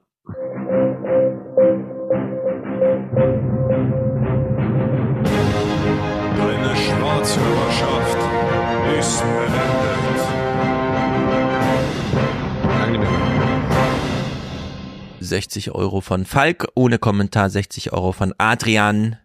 Stefan, deine Frage hier wieder Teil vom Volo-Gehalt bei der Frankfurter Neuen Presse. Interessant, es scheint mehr Volo zu geben, äh, mehr Volo-Gehalt zu geben. Sehr gut, das ist wirklich Danke. tapfer. 60 auch von Sabine, herzlichen Dank für eure wertvolle Arbeit. Simon schickt 60 und sagt weiter so und 55, 55 von Onur. Danke für die politische Bildung in meiner neuen Heimat. So wahr mir Gott helfe. Das ist doch Herr Ja, ja. Wissing. Ich schwöre es, so wahr mir Gott helfe. Klaas Henning bedankt sich mit 55 Euro für seine politische Bildung. Tim schickt 55. Franz Walter, nee, Fran, ja, Franz Walter Meyer zu Weihnachten. für Franz Walter Meyer zu Weihnachten. Das Frank-Walter Meyer. Mhm. Ich schaue mir keine Nachrichten mehr an. 54 von Stefan. Gut für unser Land. Grüße aus Dresden. Es ist einfach gut für unser Land. Ja, räumen Sie auf, oder? Dresden? Räumen da mal Dro ist Dresden auf. Herr Puddin. Ah ja. Herr Budin, wir als Dresdner schätzen Sie sehr. Kommen Sie nach Dresden und räumen Sie hier auf für ganz, für ganz Deutschland. 53, 28 beziehungsweise noch 1,72 Gebühren drauf. Also es waren mal äh, 395,17 Euro. Äh, Stefanie, Schwarzhörerschaft ist hiermit beendet. Jetzt werde ich gerne mal Puffjes fahren. Hm. Jawohl. Deine Schwarzhörerschaft ist beendet. Es waren so 45 Euro über den Schnitt. Bereut? Na, überhaupt nicht. Wir haben Riesenrad gegessen und haben schön Puffjes gefahren. Daniel schickt 51 für den Fortbestand des Aufwachen-Podcasts. Vielen Dank für das eloquente Trio PS. 51 Euro ist durch drei teilbar. Oh Gott. Hm. Was ist 20 51 Euro durch drei? pro Person. 17. Mann, du musst mit, drei. den Witz solltest du gerade mitmachen, Mensch. Also 17 Hans- ist richtig. Sagt Hans sie. will wieder posen hier. Professor Jessen erläutert. Professor Jessen. Mhm. Professor Jessen erläutert. 50 Euro von Lars, dumme Bomben, grandios, beispielhaft.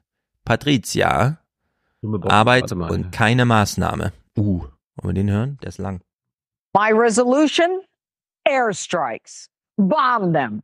Bomb Arbeit, them. Keep Leute, bombing them. Bomb them again and again. Ja, ist sie mal fertig? Arbeit, Leute, Arbeit und nicht eine Maßnahme. Arbeit und nicht eine Maßnahme. Arbeit bekommen die Leute. Arbeit. Und Arbeit, das ist Würde. Das ist Würde für diese Leute. Pascal schickt auch 50, genau wie Johanna für den Aufwachen-Podcast. Timo verbindet Grüße an meinen wachen Kollegen Nureddin für den gelben, äh, von den gelben Recycling-Maschinen. Äh, schönes Aufwachen zurück ist. Schön, dass Aufwachen zurück ist. Gut für Deutschland. Huh, das war ein schwieriger Versendungszweck. 50 Euro von Marvin. Deutschland! Mhm. Er sagt, danke für die Arbeit. Benjamin schickt 50, genau wie Jens. Kirsten. Frank. Ein gutes neues Jahr und liebe Grüße aus dem Landkreis Dachau. Oh. Mirko, dem Podcast, der Podcast muss weitergehen, so war mir Gott helfe. Ich schwöre es, so wahr mir Gott helfe. 50 auch von Roy. Ein neues Jahr zum Kaputtrammeln. Hm, sehr gut. Das ist auch noch ein Clip hier, warte. Die merken, die hat das Deutsche, Deutschland und Europa zunichte gerammelt, hat die das mit ihrer Politik. Ähm, Simone, vielen Dank für eure Arbeit. Vorbild für Diskussionskultur im Trio. Bitte ein Brot fürs neue Jahr, Herr Bundespräsident. Das wird langsam der Lieblingsclip, ne? Der Bundespräsident zeigt Verständnis und kauft ein Brot. Sehr gut ist der Beitrag von Wolfgang, 50 Euro, zweckgebundene Kirchensteuer, Exorzismus der Oma E. Na, wenn die Oma E austreiben aus dem Podcast. Jesus aber antwortete und sprach, steh auf, geh hin, dein Glaube hat dir geholfen. Ich heiße Erna, bin aus Hamburg, so ums Eck, Aha. nicht weit. Hallo Erna. Ja. Moin, moin. Moin, moin. Äh, Susanne, Torben, Katja, Robin kauft auch ein Brot. Kaspar, vielen Dank für eure großartige Arbeit. Frohe Weihnachten. Jonathan, Mindestlohn plus Spesen. Grüßt aus Ghana. Frohes Fest und guten Rutsch. Susanne liebt, äh, grüßt alle lieb aus Landau. Ähm, Manuel ist hier dabei. Alicia für die drei Medienklempner der Nation. Hahaha, sehr gut. Eine von 100 Arbeitsstunden werden hier bezahlt. Uta Thomas für den Wolf und Biberschutz. Stefan schickt ein Weihnachtsgeld. 50 auch von Sascha. Ihr seid toll. Liebe für Stefan und seinen Mut zu kontroversen Denkangeboten. Na, bitteschön. Lena, Mhm. frohes Neues wünschen Lena und Michi und Benten ihre Schwarzhörerschaft. Vielen Dank für eure wichtige Arbeit und das ist gut für unser Land. Malte, Sebastian, vielen Dank für eure Arbeit. Christoph, Markus, Beitrag für ein angemessenes Handwerkergehalt. Andreas, Herr Putin, ich als Dresdner und so weiter, wir kennen das ja. Äh, haben wir auch eben auch schon gehört. Till sagt weiter so. Niklas Alexander Fabrice, frohe Weihnachten hat sie gewünscht. Äh, Neujahrsgratifikation von Opa Enno kriegen wir von Volker, denn es klingen nicht nur die Silvesterglocken, sondern auch die springende Münze. Wir haben sie gehört. Jawohl. Jill Astrid Henning sagt, toller Podcast, der allen Beteiligten richtig Spaß gemacht hat. Hm. Wollen wir auch nochmal hören. Das ist doch Martin. Ein toller Nachmittag, der allen Beteiligten richtig Spaß gemacht hat. Und Sophie sagt, okay, Schwarzhörerschaft, nach Tilos Appell beendet. Ich freue mich jedes Mal über den Podcast. Ihr macht tolle Arbeit, weiter so. Liebe Grüße aus Hannover von einer gebürtigen Wismarerin. Ah, Ja, Mecklenburg-Vorpommern. Sehr gut. Sie kauft ein Brot, aber wir haben ja schon ein paar Brote verkauft. Irgendwann haben die Bauern auch mal Feierabend verdient. Ähm, Jonas, Eva Maria, Tim. Geil, ist kein Schwarzhörer mehr. Danke. Äh, für alle Verbliebenen, meinetwegen auch Gefängnis, sagt er gerne. Hm, bin ja auch. Rufen schickt 42, Go Vegan, sagt er, und 42 auch von Simon. Äh, Schwarzhörerschaft ist damit beendet. Liebesgrüße für den Aufwachen-Podcast. Die Arbeit des Menschen ist unantastbar. Sehr gut. Damit haben wir alle Produzenten und Präsentatoren zum Jahreswechsel gegrüßt. For the many, for the many, not, not the few. The few.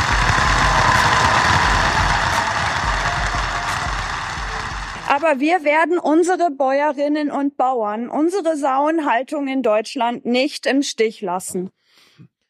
Ja, danke nochmal, dass, äh, ich wollte über nochmal, nochmal Danke sagen. Der Aufruf hat ja letztes Mal gut funktioniert. Äh, hoffentlich äh, geht das dann die nächsten Monate so weiter, dass wir hier einen Medienhandwerkslohn erwirtschaften.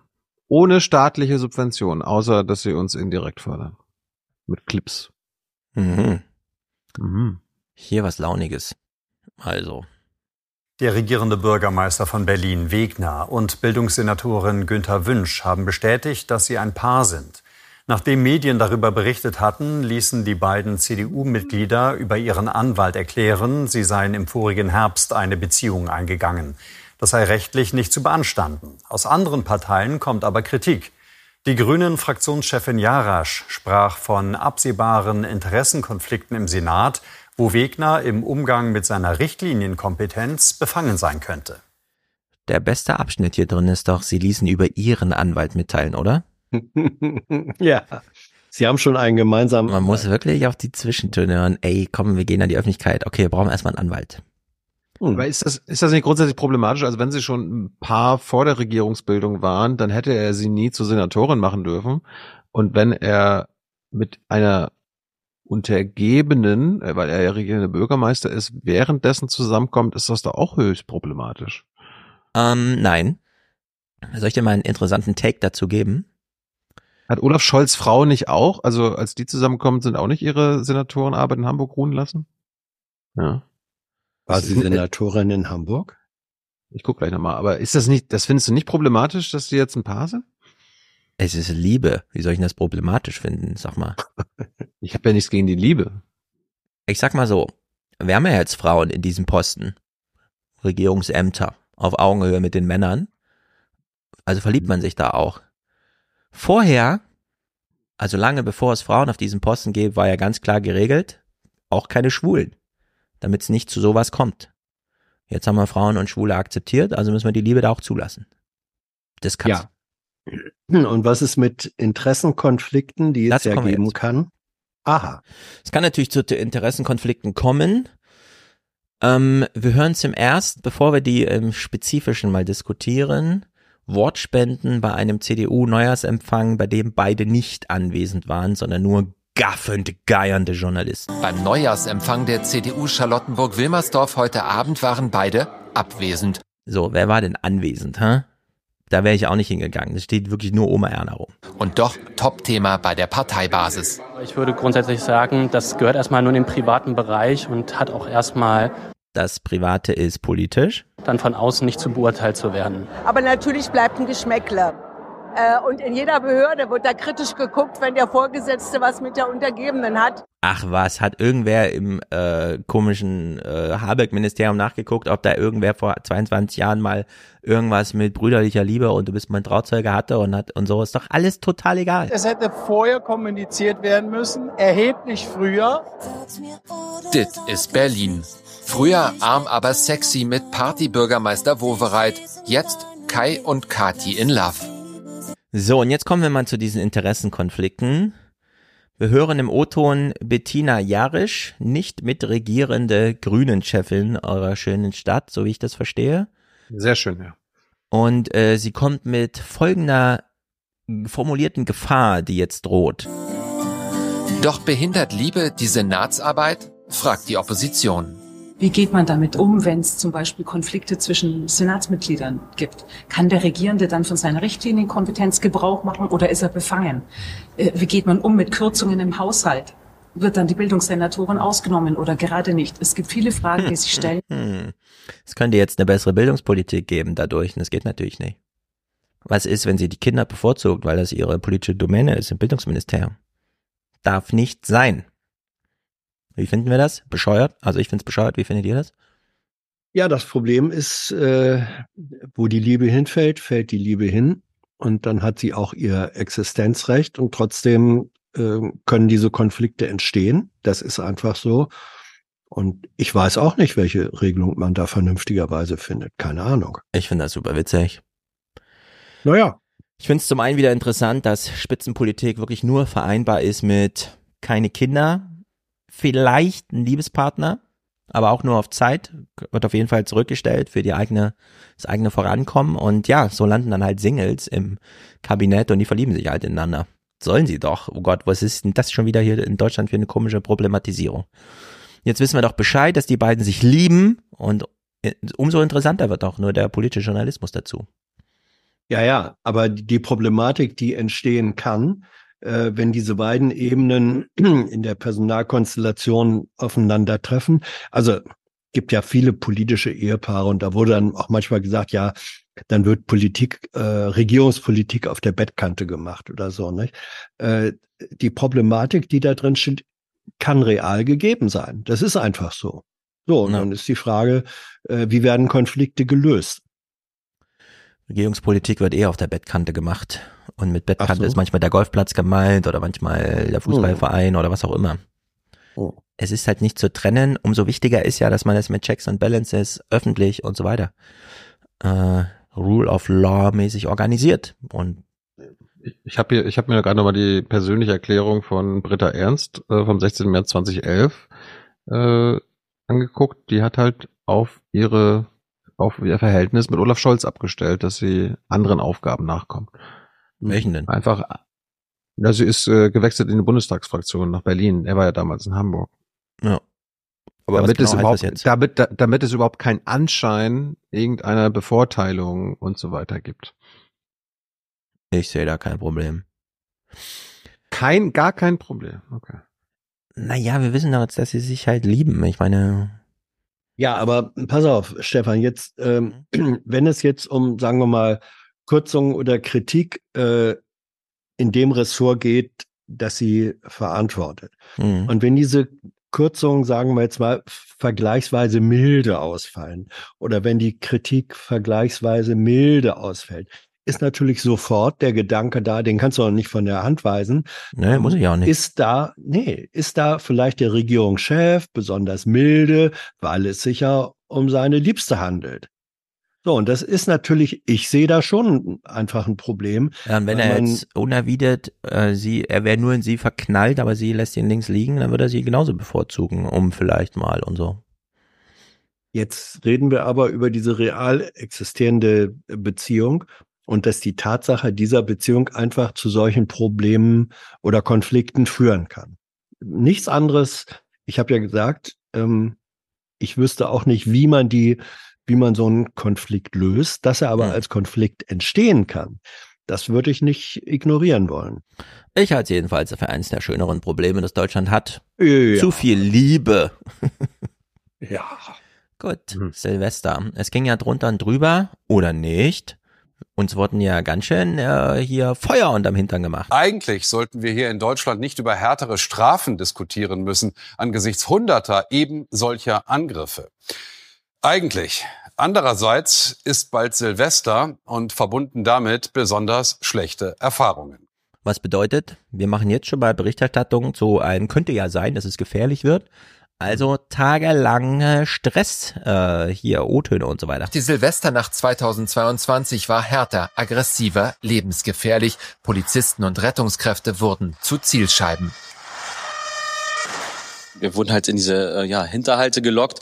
Wir wurden zum Aussteigen regelrecht gezwungen und äh, in dem Moment, als wir ausgestiegen sind, gingen die Angriffe halt nicht nur gegen unser Fahrzeug, sondern auch gegen uns als Einsatzkräfte und Menschen. Und das war halt anders als in den Jahren zuvor. Ja, 350 Tage nach dem Ereignis, so eine Berichterstattung, fragt man sich, wozu denn das eigentlich? Ach so, weil Silvester wieder bevorsteht. Ah ja, man hat also so eine Prophylaxe-Berichterstattung Fragt man sich, was ist denn das? Ist ja total bescheuert. Aber man ist überall rumgelatscht, hat die Wortspenden eingesammelt. So kann private Knallerei nur lokal begrenzt verboten werden. In Berlin in diesem Jahr an vier Orten. Erstmals auch rund um die Sonnenallee in Neukölln, wo es im Vorjahr besonders heftig zuging. Mhm. Ich habe ehrlich gesagt ein bisschen Angst, weil ich vermute, dass es genau wieder so laufen wird wie im letzten Jahr, auch wenn Böllerverbot ist. Ich meine, jeder kann ja Spaß haben und knallen, aber ein bisschen behutsamer die Sache im Gaza, wenn man das zusammenhängt, dann wird es, glaube ich, schlimmer hier. Die Befürchtung, der Krieg in Nahost könnte die Stimmung zusätzlich anheizen. Mhm. Das könnte sogar noch schlimmer werden, weil Krieg in Nahost ist ja klar, eins plus eins ist ja zwei. Das heute Journal dachte sich, komm, wir ziehen es mal richtig groß auf. Wir sind gleich noch äh, Sprachrohr der Einsatzkräfte. Feuerwehrmann Baris Choban sagt, er rechne mit dem Schlimmsten, aber er hoffe auf das Beste. Wir müssen irgendwie versuchen, den Menschen da draußen mehr zu zeigen, Mensch, da steckt auch ein Mensch hinter dieser Uniform, der auch eine Familie vielleicht zu Hause hat und äh, einfach nur seinen Job versehen möchte. Und so macht er mit in einem Social-Media-Video von Polizei und Feuerwehr. Greift uns nicht an. Es schießt uns nicht mit Böllern, Raketen oder Schreckschusswaffen. Ihr macht euch strafbar und euch drohen mehrere Jahre Gefängnis. Es ist ein Appell an den gesunden Menschenverstand. Ja, Fragen äh, zum Thema noch an den Vorsitzenden der Gewerkschaft der Polizei. Ja, Natürlich. Gespräche gibt's dann auch noch. So, was ist das für Berichterstattung? Wollen Sie sich hier äh, sozusagen zum Teil Staatstragen. Äh, ja, Das also ist es ist doch Staatstragen. gerade hier am Ende. Gefängnis. Es ist ein Appell an den gesunden Menschenverstand. Es ist ein Appell an den gesunden Menschenverstand, aber das ist doch der Appell des heutigen Als, oder?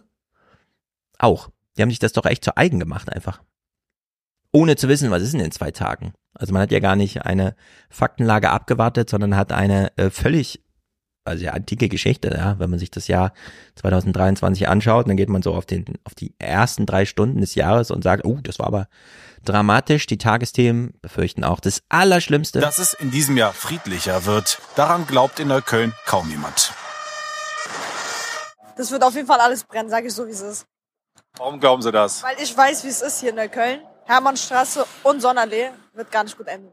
Ich muss jetzt hier in der Nähe zur Bank und wollte mal sehen, wie die, was für Vorbereitungen schon getroffen sind. Und ich habe eher ein ungutes Gefühl. Ich werde dieses Jahr Berlin verlassen und auch das ist ein Grund dafür auf jeden Fall, dass ich keinen Bock habe auf diese Böllerei und äh, die Gewalt. Neukölln und Silvester. Das war in den vergangenen Jahren immer Ausnahmezustand.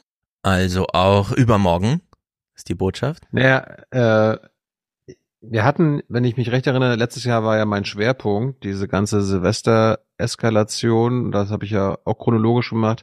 Ich glaube, das ist jetzt so eine Art Kompensation dafür, dass sie letztes Jahr das ja nicht so kommen gesehen haben und das erst quasi so über Oma Erna hineingebrochen ist am zwei, ab dem 2. Januar durch die Berichterstattung. Mhm. Und diesmal wollten sie halt Tage vorher schon quasi ähm, die Landsleute, wie Herr Steinmeier sagen würde, ähm, darauf vorbereiten, da kann was passieren. Und dann ist es lustigerweise halt überhaupt, also im Grunde ist fast nichts passiert. Ja, Oder ist ein bisschen ist- verrückt. ist- ist- Dabei- Ein bisschen Kompensation? Naja, äh, also ich sehe es eher so, äh, nachrichtlicher Journalismus berichtet zum einen über das, was geschehen ist, völlig klar. Zum anderen greift er aber natürlich auch Themen auf, wo man sagt, womit haben wir denn hier vielleicht zu rechnen? Ähm, dass äh, zwei Tage vorm Endspiel äh, einer Fußballweltmeisterschaft oder so Mhm. berichtet wird, was macht denn gerade die deutsche Mannschaft, wie, äh, nicht? und freuen sich die Fans darauf. Diese, diese vorausblickende Berichterstattung ist ein journalistischer Normalfall und das ist hier auch so. Ähm, das ist, glaube ich, schon so, dass man im Angesicht der Krawalle, nenne ich es jetzt mal, des vergangenen Jahres, sich überlegt und auch thematisiert, wird das jetzt eigentlich dieses Jahr auch wieder so. Ähm, das finde ich legitim und ich halte es auch für nicht übertrieben. Dass die sich das, da hat Stefan recht, ähm, dieses Social Media Video, was die Polizei sich sozusagen mit Bordmitteln selbst gemacht hat, ja, warum eigentlich nicht? Warum sollen die sich nicht der modernen Kommunikationsmittel auch bedienen? Dass die Redaktion sich da so ein bisschen rangewanzt hat, äh, und sich da reingeschleimt hat. Ähm, das kann man geschmacksmäßig Mhm. nicht so schön finden. Ich fand das ein bisschen äh, übertrieben. Ähm, aber die Berichterstattung an sich, Gott, Habt ihr gesehen, not? dass Hubert Seibel in diesem Clip wieder aufgetaucht ist? Ganz rechts im Bild. Ist das so? ja, also ein bisschen wohl genährt. Wahrscheinlich hat er sich gut gehen lassen. Ah, Tantiemen möchte jedenfalls keine sinnlose Gewalt. Bundesinnenministerin Faeser hat ein hartes Durchgreifen der Polizei bei möglichen Silvesterkrawallen angekündigt. Dem Tagesspiegel sagte sie, niemand wolle sinnlose Gewalt erleben. So. Nur sinnvolle Gewalt, ja. Nur sinnvolle Gewalt bitte. Und deswegen jetzt hier in vier Clips die kleine Aufklärung. Wie war es denn jetzt? Silvester Aber in es- Berlin und so. Aber ist doch, ist auch wieder so ein bisschen Symbolpolitik, weil sie ist doch höchstens für die Bundespolizei zuständig. Das machen doch die Landespolizeien und Feuerwehren. Naja, so als Appellgeberin, wenn alles über Appelle läuft, warum nicht? Nee, sie hat hartes Durchgreifen angekündigt. Die Bundespolizisten stehen an den Bahnhöfen und im Flughafen. Ich glaube, da Ja, sobald am die wenigsten- Krawallmacher abfahren, äh, steht sie am S-Bahnhof und greift durch. also, wie war Silvester? Der Start war hierzulande ja schon mal geschmeidiger als befürchtet, nicht unbedingt mit weniger Knall, aber dafür mit weniger Krawall. Dass man sich sogar in Berlin vor allem auf das Spektakel am Himmel konzentrieren konnte, lag auch an der Rekordzahl an Polizisten. Etwa 5000 waren allein in der Hauptstadt im Einsatz, doppelt so viele wie beim vergangenen Jahreswechsel, der wegen übler Ausschreitungen und Angriffen auf Polizei und Rettungskräfte gar nicht gut in Erinnerung geblieben ist. Mhm. Diesmal blieb fast alles unter Kontrolle. Na gut, das fast mal eingepreist. Wie geht's den Feuerwehrmännern?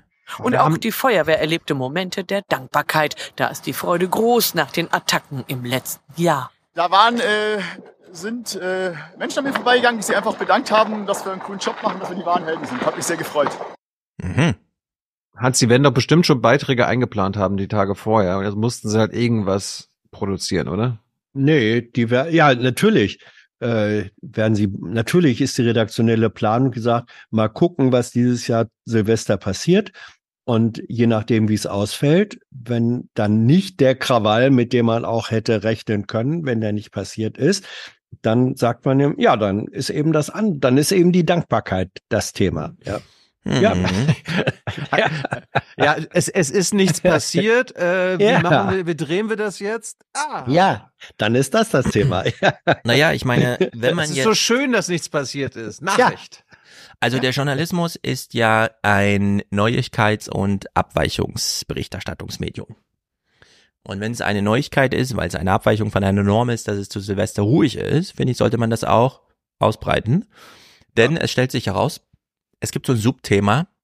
Die Menschen finden es einfach gut, wenn der Staat funktioniert. Ich habe mich auch sicher gefühlt. Die Polizeipräsenz war natürlich sehr hoch, aber kann ja nicht schaden. Und ähm, ja, ist natürlich immer schade, wenn dann irgendwelche Steine fliegen oder so. Aber im Grunde genommen, nö, war schön, ne? Richtig, ja. Ja. Wir haben war alles abgesperrt. Wir, war, wir wollten kurz hier was zu essen holen. Der war auch zu, aber wir dachten rein, haben uns kontrolliert, Taschen wurden alle kontrolliert. Also hier in, in Neukölln an der Ecke war es tatsächlich ziemlich ruhig. Also diese Polizeimaßnahmen scheinen relativ viel gebracht zu haben. Wir waren sogar mit den Kids draußen, so um neun, glaube ich. Das war überhaupt kein Problem. Also das Jahr ging doch gut los. Ein mein, Polizist mein- freut sich hier auch. Man hätte natürlich problematisieren können, also gerade Berlin war die Polizeipräsenz und die teilweise tatsächlichen Grundrechtseingriffe, die ich habe es ja selber teilweise, teilweise gesehen, das hätte man problematisieren können, ob das nicht zu weit ging. Ja, also so ein bisschen Polizeistaat für einen Tag. Ähm, ansonsten, ja. Ich weiß nicht, wovon du sprichst, der Polizei, gut, gut, voll die gute Laune. so dass schlussendlich tatsächlich keine einzige Rettungskraft verletzt wurde. Die Feuerwehr zieht eine absolut positive Bilanz, ist dankbar für den Schutz, den wir gewährleistet haben. Und die Bilanz der Berliner Polizei? Knapp 400 vorläufige Festnahmen, 720 Ermittlungsverfahren. So. Das ist übrigens eine gute Bilanz. Nur 700 Festnahmen oder sowas. 300 Ermittlungsdinger. Naja. Hochwasser. Wisst ihr, wer Chefin des Roten Kreuzes ist? Ja. Gerda Hasselfeld. Ich habe gedacht, Gerda mich trifft der. Schlag. Die musste damals noch versorgt werden. Anschlussverwendung, ja. War doch CSU-Landesgruppenchefin oder so weiter. Mhm. Hm?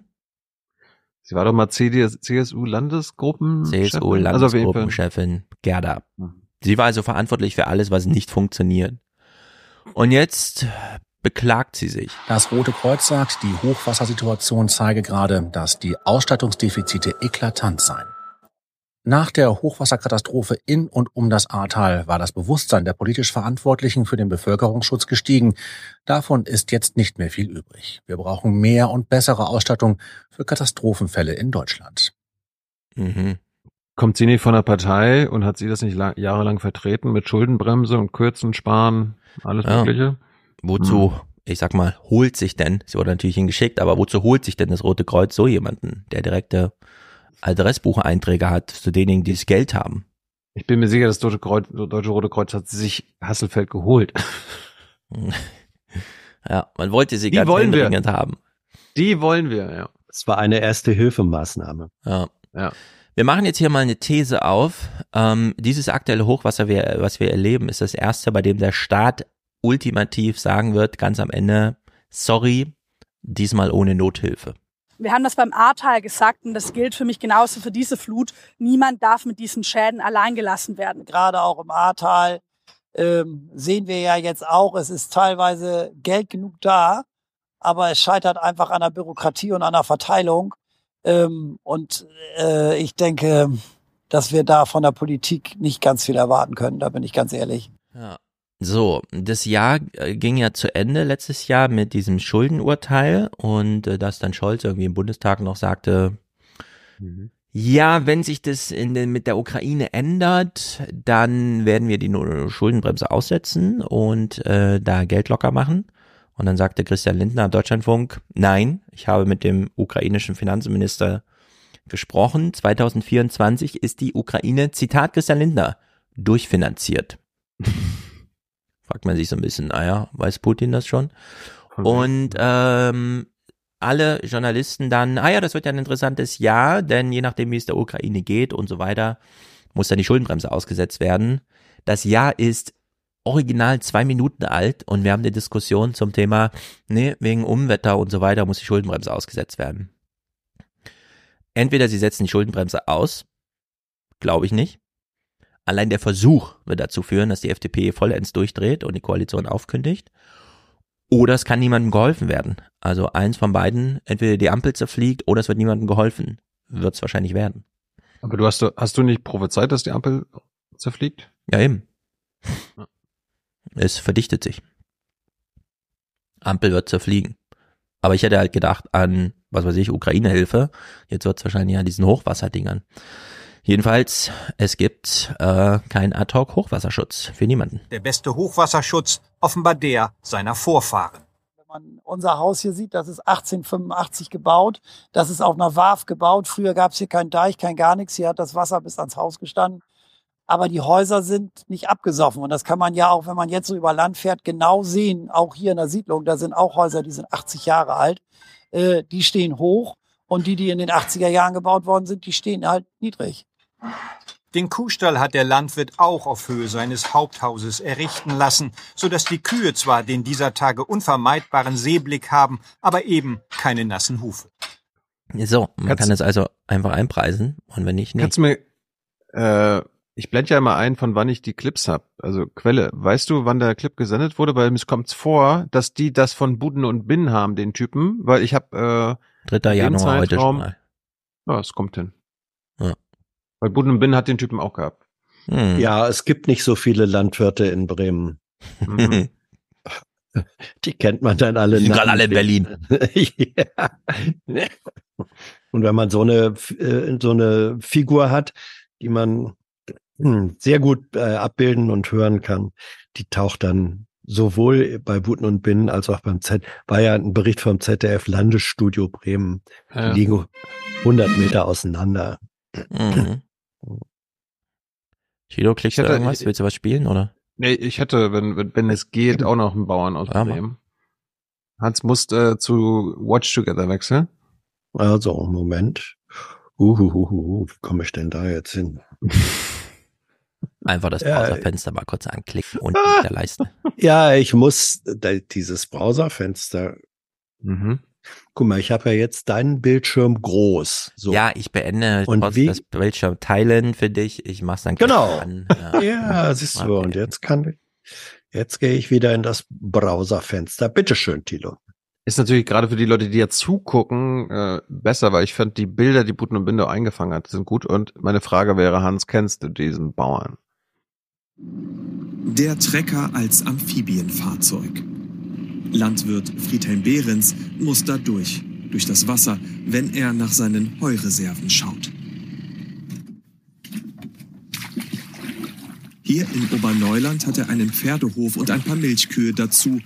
Ihr Essen ist teilweise vergammelt. Jetzt im Moment 15 Zentimeter und in der Spitze waren wir hier bei 32. ist ein Schaden. Ich sag mal, da drüben überschlagen in der Halle, ich sag mal, 12.000 bis 15.000 Euro. Und wenn, wenn hier noch irgendwie 5.000, 6.000 Euro mindestens dazukommen, weil ich sag mal, die oberen, da passiert ja nichts dran. Das sind die unteren, die sind die, das sind die Ballen hier noch für die, für die Kühe, für die Mutterkühe. Das ist für die Pferde. Für die Pferde brauchen wir immer Tip-Top Futter.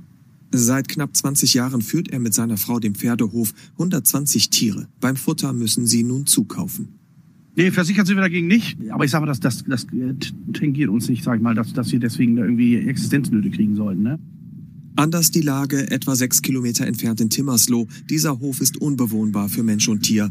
200 Milchkühe wurden am zweiten Weihnachtstag in Sicherheit gebracht. Hilfe kam unter anderem vom Ufer gegenüber.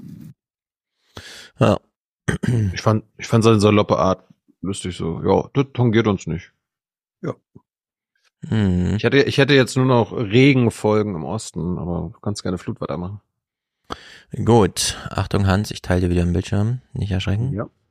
Achtung, Hans. Ich Pass auf. Schrecke sowieso nicht. So, ähm, Klimawandel. Es ist tatsächlich, wer hätte es gedacht, Klimawandel. Man ist ja immer, ach, die Dürre, die Dürre ist der Klimawandel. Nee, die Extremwetterereignisse sind Klimawandel. Und dass es nicht mehr schneit. Wir haben Evidenzen über äh, zunehmende Winterniederschläge, zunehmende Abflüsse.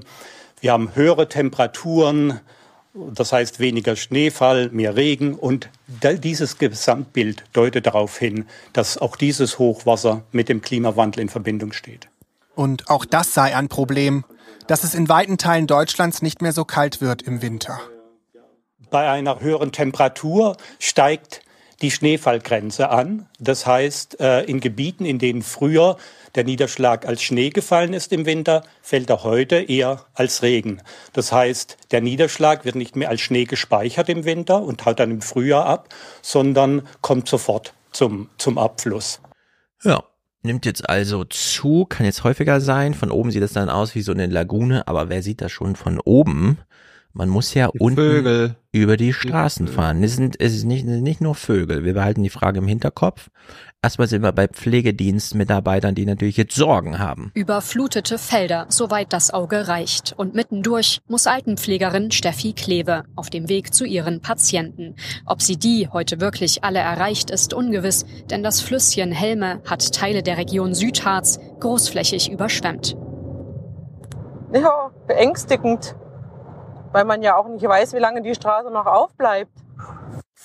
Helga Riedel ist eine von 20 Patienten, die Steffi Kleve heute besucht. Na, wie geht's? Schlecht heute. Heute ist nicht so gut. Ach Mensch. Hat sie gerade gesagt, eine von was? Kleve heute besucht. Riedel ist eine von 20. 20 Patienten. 20. Also sie fährt mit ihrem Kleinwagen zu 20 Patientinnen. Sie muss alle erreichen, denn bei ihr geht es zum Beispiel darum, jeden Tag den Katheter auszuspülen, ansonsten Bakterien und so weiter. Es ist dann Arbeitstag irgendwie, mit 20 Patienten, das muss man vorstellen. Ja. und es ist dann irgendwie so ein interessanter journalistischer Zufall, dass man sie unten begleitet, während im Himmel Sonderbares passiert. Der Katheter der alten Dame muss täglich gereinigt werden, damit sich keine Keime bilden. Doch die 69-Jährige hat im Moment ganz andere Sorgen. Die Deiche um sie herum sind aufgeweicht. Halten sie das Wasser nicht, wird es für ihre Pflegerin schwierig. Wenn die Frauen nicht mehr kommen, weiß ich nicht, wie es weitergehen soll. Ich schlafe nachts kaum noch, weil ich nicht weiß, wie es weitergeht, weil ich Angst habe, dass das Wasser kommt. Aber wir versuchen es auch, dass es weitergeht. Und wenn wir, wenn wir zu Fuß kommen, irgendwie kommen wir schon hierher. Da ziehen wir unsere Gummistiefeln an. Und plötzlich wird es laut. Oben am Himmel der Bundeskanzler im Hubschrauber auf Krisenbesuch. Unten staunt Steffi Kleve und ist im Kleinwagen auf dem Weg zum nächsten Patienten. Scholz kommt natürlich mit dem Flug äh, Hubschrauber, der genau da drüber fliegt, als sie da gerade unten Ist doch gut. Volltreffer, ich hatte würd mir, ich ich, ich hätte mir nochmal ein Anschlussinterview zu den äh, Bauernprotesten in Bremen gewünscht mit Oma Helga. Mit Oma Helga? Weil die, Zu dem, ja, weil die Pflegerin vielleicht durch die Blockaden nicht zu ihr kommen kann. also, naja, wer weiß, genau. Scholz, Sechs Kilometer weiter wird Olaf Scholz teils unfreundlich empfangen. Was mit den Unmutsäußerungen gemeint ist, bleibt offen. In Gummistiefeln verspricht der Kanzler bei den Flutschäden zu helfen. Ob die Schuldenbremse dafür gelockert wird, lässt er offen. Hinterher werden wir gucken müssen, wie groß die Schäden sind und was das bedeutet und daraus dann unsere Schlüsse ziehen. Aber klar ist, das wird äh, nur gemeinsam gehen und das muss auch solidarisch in Deutschland erfolgen. Und die Entscheidung werden wir dann zwischen Bund und Ländern intensiv beraten und treffen, wenn es soweit ist. Das ist so gut. Äh, während das halbe Land da absäuft, interessieren sich alle Journalisten nur noch für die Zwischentöne zum Thema Konflikt mit Christian Lindner um die Schuldenbremse. Ja, und äh, du siehst, dass Steffi Lemke und der sachsen-anhaltinische Ministerpräsident auch dabei sind, aber die werden gar nicht mehr erwähnt. Ne, das ist jetzt Bundesliga. Dafür Ja. fliegen die Journalisten aus der Hauptstadt mit. Christian Sievers möchte jetzt mal zurück zur Politik. Und wir bleiben noch einen Moment in der Politik, gehen zu unserem eine nächsten Krawatte? Thema. Ja, das ist wirklich sehr gut. Die Krawatte, sie soll uns mal nicht weiter ablenken. Also jetzt ein Wort zur Krawatte, sie ist potthässlich, ist unglaublich. Das galt für seine vorherigen Binder aber auch schon. Ja, ich verspreche aber, wir bleiben bei der Mode. Lasst euch von der Krawatte nicht ablenken. Und wir bleiben noch einen Moment in der Politik, gehen zu unserem nächsten Thema. Bundeskanzler im Hochwasser. Spätestens seit Gerhard Schröder in Gummistiefeln Er hat eben noch gesagt, zurück zur Politik und so, ne? Wir wollten jetzt mal kurz über die Politik reden. bei den schlimmen Überschwemmungen in Sachsen 2002 ist das sowohl ein Muss als auch eine Chance. Diese Mhm. Bilder, so heißt es später, haben mit zu Schröders Wahlsieg damals beigetragen. Olaf Scholz wurde kurz danach Generalsekretär der SPD. Er dürfte damals genau hingeguckt haben. Damit er jetzt die richtigen Stiefel anzieht. Das ist ganz wichtig. Helfen wir bei der Bilderproduktion mal mit. Die richtigen Stiefel.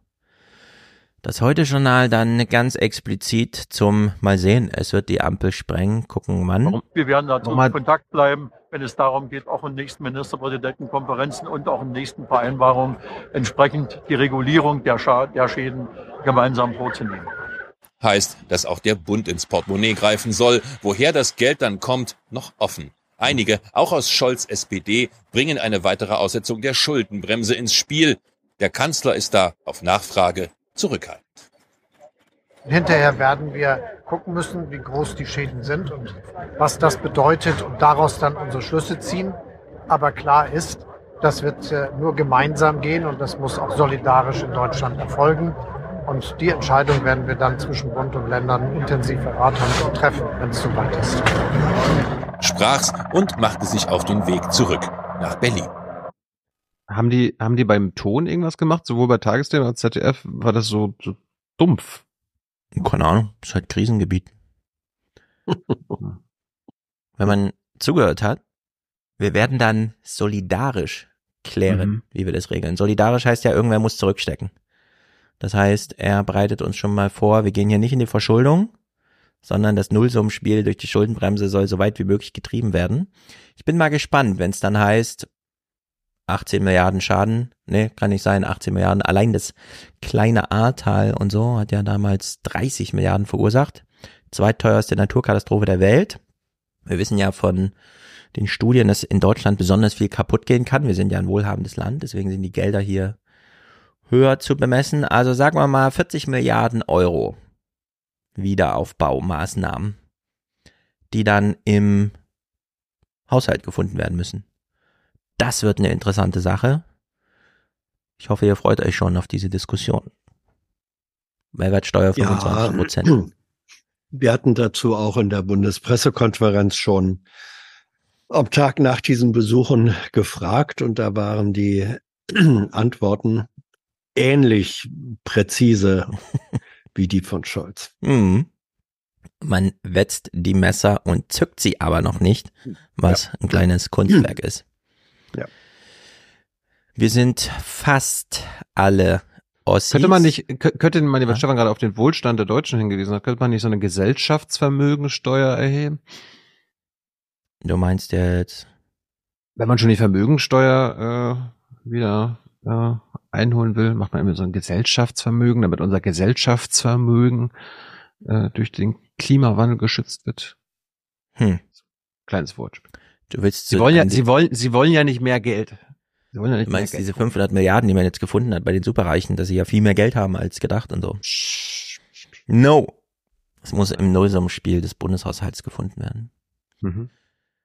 Wir sind hier fast alle Ossis, weshalb diese Berichterstattung für uns interessant ist. Wenn Ostdeutsche zu Weihnachten und Neujahr jetzt. Wir achten nochmal kurz auf die Krawatte. Es ist dieselbe wie vorher, nur mit äh, sanfteren Farben. Oh Gott, oh Gott, oh Gott. Wir lassen ihm das aber durchgehen. Die Ostdeutschen.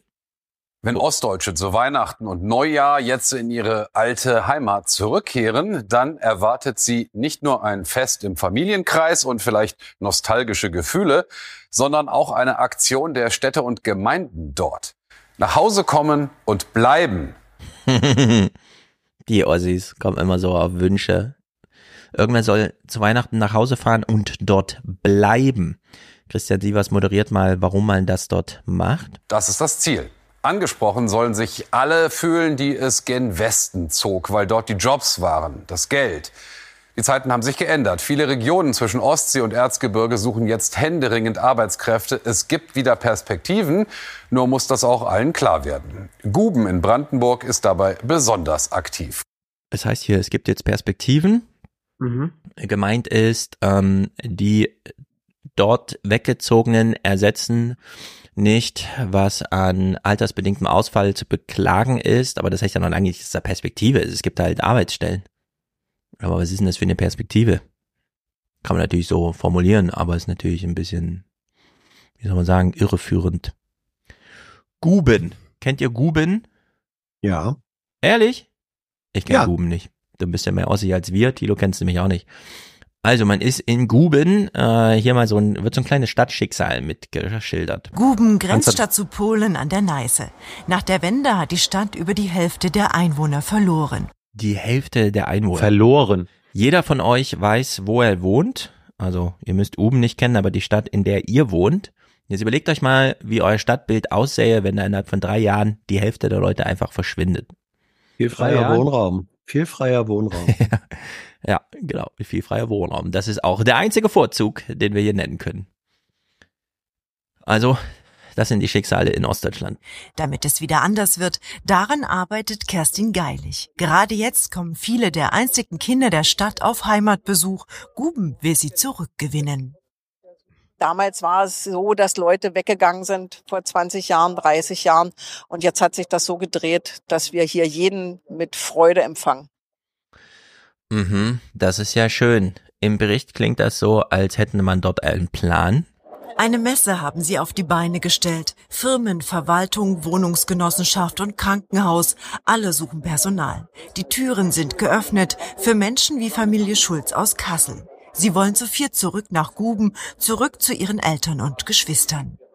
Na, ich bin mit 18 bin ich aus dem Haus und bin halt in die Ferne runter nach Kassel gegangen. Und habe da Berufsausbildung gemacht damals, war dann beim Bund gewesen, viele Jahre Auslandseinsätze gemacht und habe mich dann neu orientiert und arbeite jetzt im Strafvollzug. Durch die Ferne, durch die 600 Kilometer lernt man das halt schätzen, was, wie wichtig Familie ist. Und von daher haben wir gesagt, nee, dann ziehen wir jetzt zurück.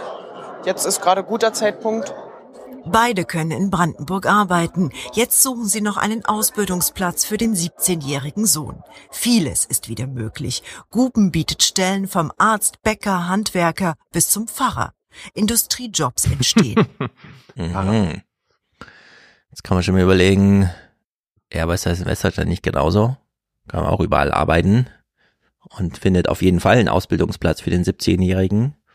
Klar, jetzt hat sie das Argument mit der Familie gebracht, was ja nur bedeutet, ja, ihre eigenen Eltern werden langsam Pflegefall. Ist das jetzt unbedingt ein Grund, zurückzuziehen? Muss denn auch jeder für sich überlegen. Dietmar Woidke, brandenburgischer Ministerpräsident. Wir haben ein herausragendes Wirtschaftswachstum in Brandenburg in den letzten Monaten und Jahren gehabt. Wir wollen diese gute Entwicklung weiter fortsetzen, aber Wirtschaftswachstum braucht zusätzliche Fachkräfte. Das werde alles entscheiden. Das werde alles entscheiden, ob man Fachkräfte hat oder nicht. Und jetzt hören wir mal weiter diesen Werbetext und so weiter und lassen mal im Hinterkopf mitlaufen. Der Countdown läuft. In drei Jahren machen das alle westdeutschen Bundesländer auch. Und zwar genau in dieser Intensität, nur eventuell mit anderem inhaltlichen Angebot. Denn der Bevölkerungsrückgang trifft besonders hart den Osten Deutschlands. In einigen Gebieten bis zu minus 20 Prozent. Abwanderung und zu wenig Geburten fordern ihren Preis. Das heißt, der Arbeitskräftemangel wird auf jeden Fall bis ungefähr Mitte der 30er Jahre noch zunehmen. Danach hat man so eine leichte Entspannung.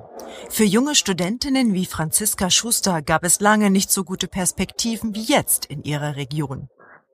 Ich möchte ja auch wegen meinem sozialen Umfeld, was ich hier habe, wieder zurück. Und ähm, ich meine, ich habe jetzt einen Beruf, der jetzt hier noch nicht so angesiedelt ist. Also gerade Lebensmittelindustrie ist jetzt hier noch nicht so groß. Und umso schöner, dass es jetzt wieder Perspektiven gibt, auch größere Unternehmen. Die Stadt wirbt mit Kita-Plätzen, preiswerten Wohnungen und Arbeitsplätzen in der Hoffnung, dass genügend Menschen nach Guben kommen und auch bleiben. Mhm, mhm, mhm. Die hätten dich mal anfragen sollen. Wieso? Mit Demografie und so. Du Reden halten können. Ja, das Gute ist, die machen das ja selber, nur nicht innerhalb eines Berichts, sondern man muss dann erst verschiedene Berichte zueinander bringen. Der rote Faden ist ja da. Also das war jetzt die Berichterstattung Guben und man hört sich das so an und denkt, ja, interessant, die Stadt hängt sich da ganz schön rein. Also die, äh, da werden bestimmt fünf Leute hinziehen am Ende. Mhm. Jetzt hören wir mal dieses gesamtdeutsche Stimmungsbild, das uns schon mal darauf vorbereitet, was demnächst ähm, in NRW in der Staatskanzlei so erdacht wird und in Mainz und in Wiesbaden, in Düsseldorf natürlich äh, und überall. Wie sieht denn die Prognose für die kommenden Jahre aus? Nicht ganz so gut. Äh, Wirtschaftsinstitute gehen davon aus, dass die Erwerbstätigkeit bald ihren Höhepunkt erreicht hat. Viele Stellen sind unbesetzt. 1,7 Millionen waren es im dritten Quartal vergangenes Jahr. Sie werden künftig schwerer zu besetzen sein, weil alterungsbedingt weniger Arbeitskräfte zur Verfügung stehen. Babyboomer gehen sukzessive in den Ruhestand. Selbst Aha. überdurchschnittliche Zuwanderung wird das äh, Expertenmeinung nach kaum abfedern können.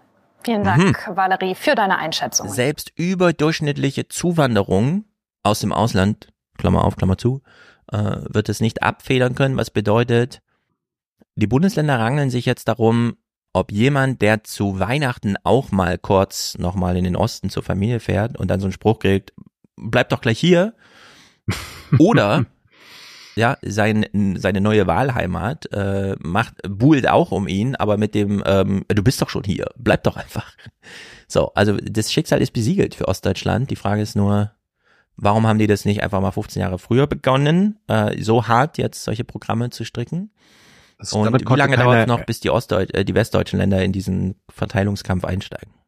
Das konnte, da konnte niemand mit rechnen, dass die Babyboomer irgendwann in Rente gehen. Ich meine, Bayern Oh. macht das die ganze Zeit. Bayern macht das seit 30 Jahren. Die werben jeden an. Da kriegt jeder nochmal sein extra Familiengeld und so weiter und so fort. Da kriegen die Lehrer einfach mal 1000 Euro mehr und der ganze Kram. Und äh, das hat man so unter der Haube gemacht und Guben, ja, oh, geil, wir waren sogar im Heute-Journal damit, ja, Pustekuchen, diese Projekte werden am Ende fünf Leute oder so davon überzeugen, nach Guben zu ziehen. Ja. Also das ist wirklich düster. Ja, die Ah. einzige, Lö die einzige Lösung ist, dass wir die Boomer nicht in Rente gehen lassen und äh, Renteneintrittsalter auf 87 erhöhen. Ja, Renteneintrittsalter tot, muss er dann sagen. Nachdem ja selbst Fußballer, die ja eigentlich ein fittes Leben führen, mit 78 Jahren schon sterben, anders als die New York Times schrieb gestern, Beckenbauer sei mit 92 Jahren gestorben, äh, zeigt doch schon, äh, also irgendwo ist dann auch Grenze sozusagen. Wenn die Leute mit 78 sterben, kann man nicht ein Renteneintrittsalter mit 71 machen, weil dann ist ja wirklich düster. Wird eigentlich Begrüßungsgeld gezahlt in Guben? 100 Euro meinst du? Kann man ja mal versuchen, Rückkehrer? ob das Ja. nochmal überzeugt. Ja. Wir hören hier mal Moderation und Bericht zum einzig relevanten Lösungsansatz. Was kann Ostdeutschland wirklich und zwar alleine noch helfen? Fachkräftemangel bleibt für Deutschlands Wirtschaft in aller Munde und ein Riesenproblem. Im Osten des Landes nochmal aus besonderen Gründen, wie Melanie Haag zeigt. Nougat vom Band. 3000 Hm. Tonnen im Jahr. In Südthüringen produziert Fieber Süßwaren. Packer, Anlagenführer, Verkäufer, kaum eine Schicht ohne ausländische Mitarbeiter, wie Vlada Zubkova aus der Ukraine. Für mich ist die Arbeit wichtig. Ich kann meine Rechnungen bezahlen und ich kann in Deutschland leben. Die Arbeit der Einstieg für die 23-jährige Geflüchtete in den deutschen Arbeitsmarkt. Integration am Band. Searching for Deutschkurs. Ich habe nach einem Deutschkurs gesucht, aber ich habe bislang keinen gefunden.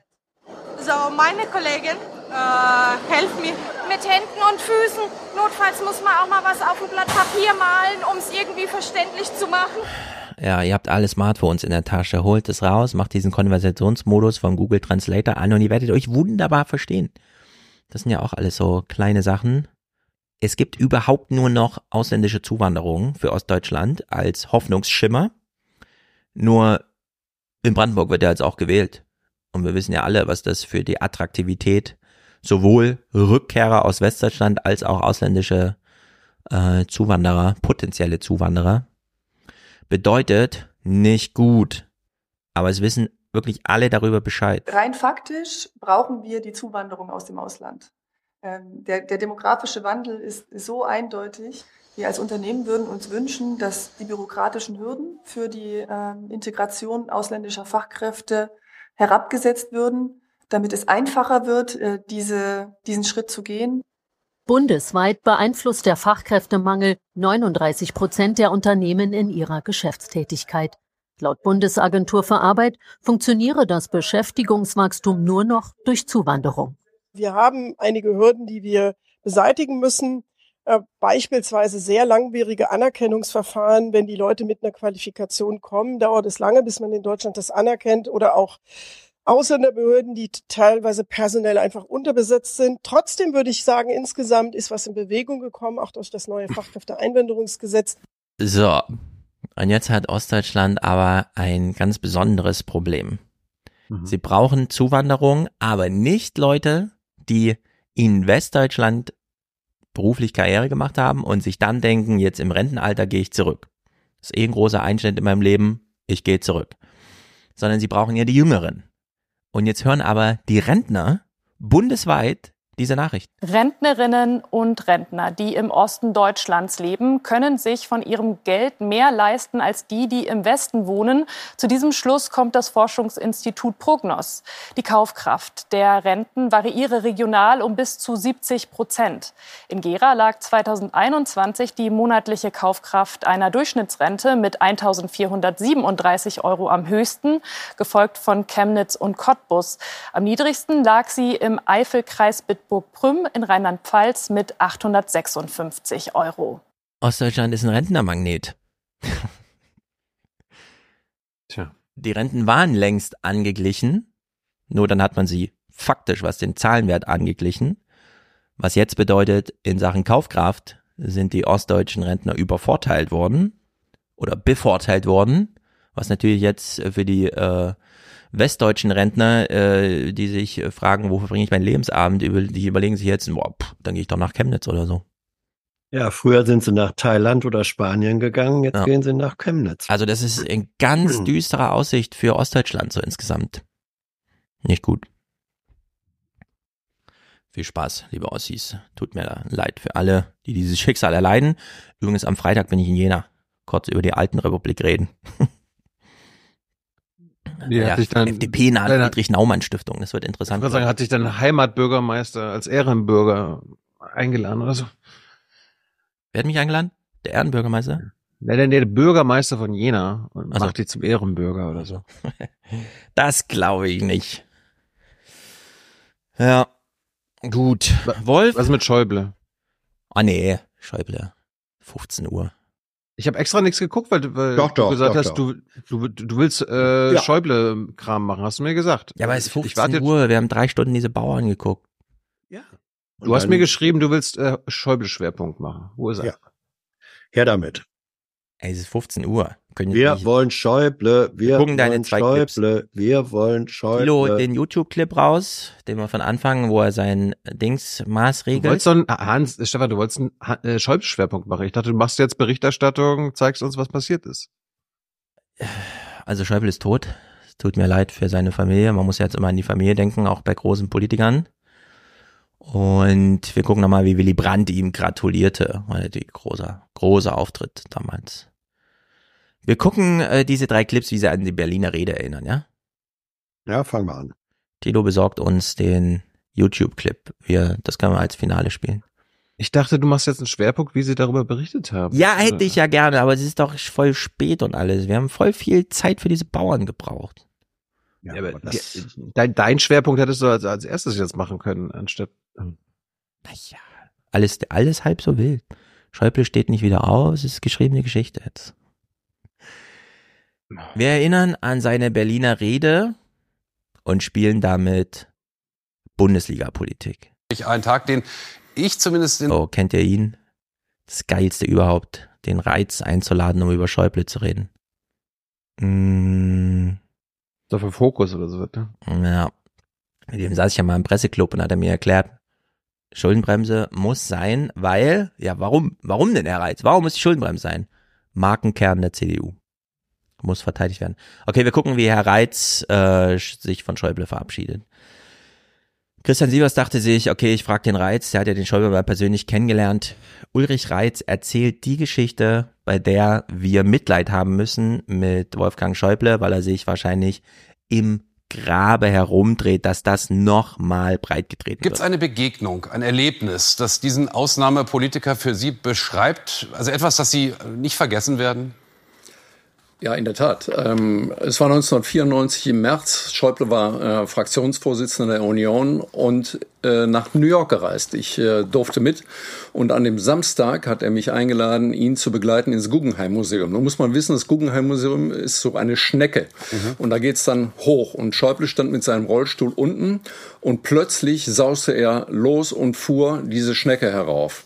Und ich hatte die Eingebung, ähm, dass er das nicht schaffen würde, äh, da hochzukommen. Und also bin ich sozusagen ähm, direkt hinterhergelaufen, links davon der Bodyguard von Schäuble. Und Schäuble wurde immer langsamer. Und auf einmal blieb er mitten äh, auf dieser Schnecke stehen. Und ähm, wir haben sozusagen in diesem Moment zugegriffen und den Rollstuhl nach oben geschoben. Das war eine schwierige, demütigende Situation für Schäuble. Als wir oben waren, hat er sich nicht umgeguckt und den ganzen Tag über diese Situation nie gesprochen und auch später nicht mehr. Er war ein harter Mann, der sich selber viel abverlangt hat und auch anderen viel abverlangt hat. Und diese demütigende Situation, die er da erlebt hat, weil er ohne eigenes Zutun diese Hürde nicht geschafft hat, die werde ich nicht vergessen. Was ist denn das für eine bescheuerte Geschichte? Ich verstehe sowas nicht. Könnte genauso gut sein, dass Schäuble das einfach nicht interessiert hat und oh, ich war halt so erschöpft und keine Ahnung. Aber das ist, das ist mein Leben, mich demütigendes und so weiter. Ich rede da nie wieder drüber. Bitte bringen Sie das, wenn ich sterbe, im Fernsehen. Äh, und das muss Oma Erna noch mal wissen. Haben Sie es irgendwie begründet, warum Sie Reiz jetzt dazu einladen? Nein. Naja, Wahrscheinlich, weil er eine äh, Biografie tiert hat. Wollte gerade sagen, er hat eine, er hat eine Biografie über ihn geschrieben. Ach so, ach so, ach so. Ja. Auf der anderen Seite, äh, das, was er da beschreibt äh, und die Reaktion Schäubles, die ist schon äh, typisch auch für, für die Person Schäuble. Aber ich glaube, das erschließt sich nur, wenn man tatsächlich Schäuble schon kennt. Also das ist sozusagen ähm, äh, eine Symbolik für Schäuble-Kenner und völlig ungeeignet für Menschen, die weder das Guggenheim-Museum kennen, äh, noch Schäuble als Person kennen. Ja. Als- Also wir hören ja gleich im Finale, wie Schäuble vor allem als begnadeter Redner und so weiter. Ich finde es so absurd, dass man sich eine Szenerie nimmt, bei der Schäuble nicht gesprochen hat, danach auch nicht darüber gesprochen hat und so weiter. Keine Ahnung. Das ist doch total bescheuert, sowas zu machen. Aber gut, ähm, es ist einfach ein Gespräch, wie man sich halt vorstellt, wenn man mit dem Reiz darüber spricht. Es zeigt aber doch auch, dass er es zunächst einfach mal versuchen wollte und dass er ja immerhin auch die Hälfte oder über die Hälfte dieses Gebäudes geschafft hat, wo manche, äh, die da hochlaufen, aus der Puste kommen. Da haben Sie auch wieder recht, Herr Sievers. Ja. Also Wolfgang Schäuble ist irgendwann mal vor Jahrzehnten in New York im Guggenheim die Wendeldings hochgefahren. Das ist der Nachruf.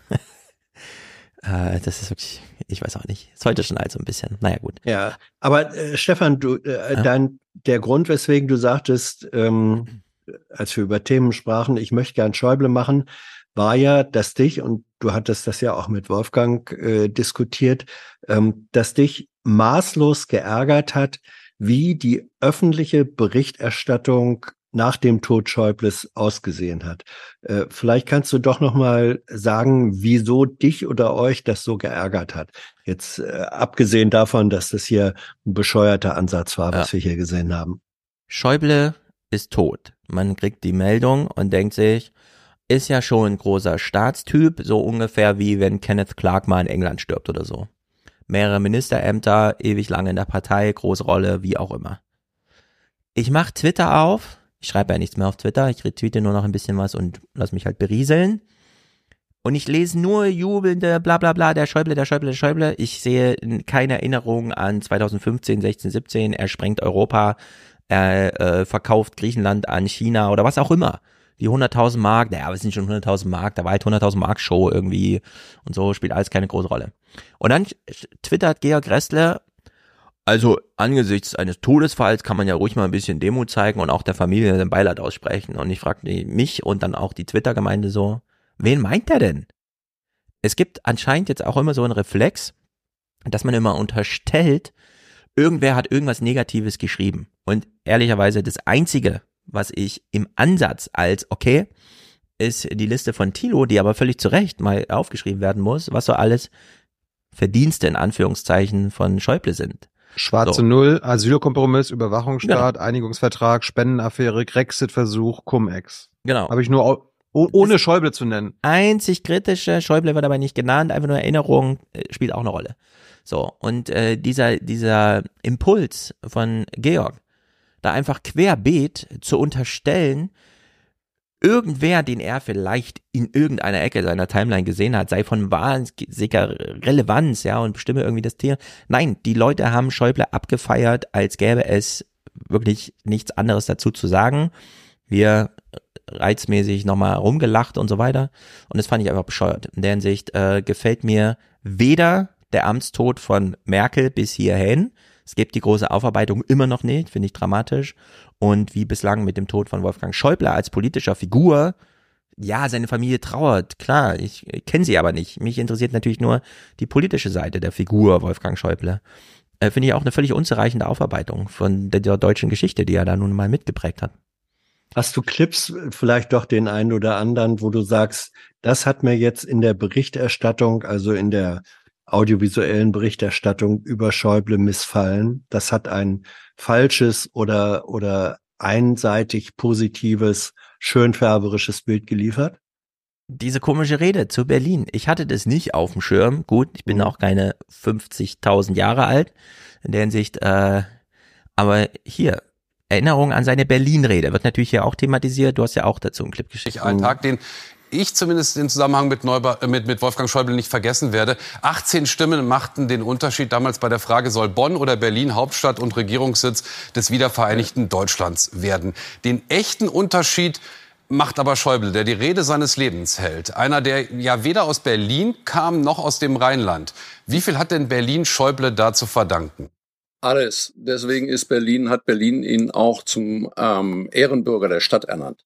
Ähm, bei dieser Rede war es so, dass Schäuble unvorbereitet ähm, äh, ans Rednerpult äh, gerollt ist und hat, wie Sie sagen, die Rede seines Lebens gehalten, die wichtigste Rede in seiner Karriere und hat praktisch im Alleingang die Entscheidung des Parlaments zugunsten der von Berlin als Bundeshauptstadt herbeigeführt. Man muss wissen, die haben da diskutiert über die Frage, was, wie sicher sind Arbeitsplätze, ähm, haben wir hier regionale Strukturpolitik, was wird aus Bonn und so weiter. Und da ging Schäuble ans Rednerpult und sagte, jetzt lass mal diesen ganzen Kleinkram weg. Es geht hier nicht um Arbeitsplätze, es geht hier nicht um Struktur oder Regionalpolitik, sondern es geht um die Zukunft Deutschlands. Es geht hier nicht um irgendwelche Arbeitskräfte oder Strukturen, es geht hier um die Zukunft Deutschlands. Das finde ich irgendwie, keine Ahnung. Also du kannst es ja gleich nochmal beschreiben, aber aus Müntefings, äh, Münteferings äh, Munde klingt es genauso bescheuert, finde ich. Ja, ich habe diese Rede vom 20.06. auch sehr gut in Erinnerung dabei. Und ein ganz zentraler Satz bei ihm war, wir müssen die Abgeordneten aller Menschen in diesem Lande sein, in ganz Deutschland sein. Und er hat gesagt, und das ist auch im Moment, was selten äh, angesprochen wird bei ihm, aber was ganz wichtig ist, das ist wichtig für Europa.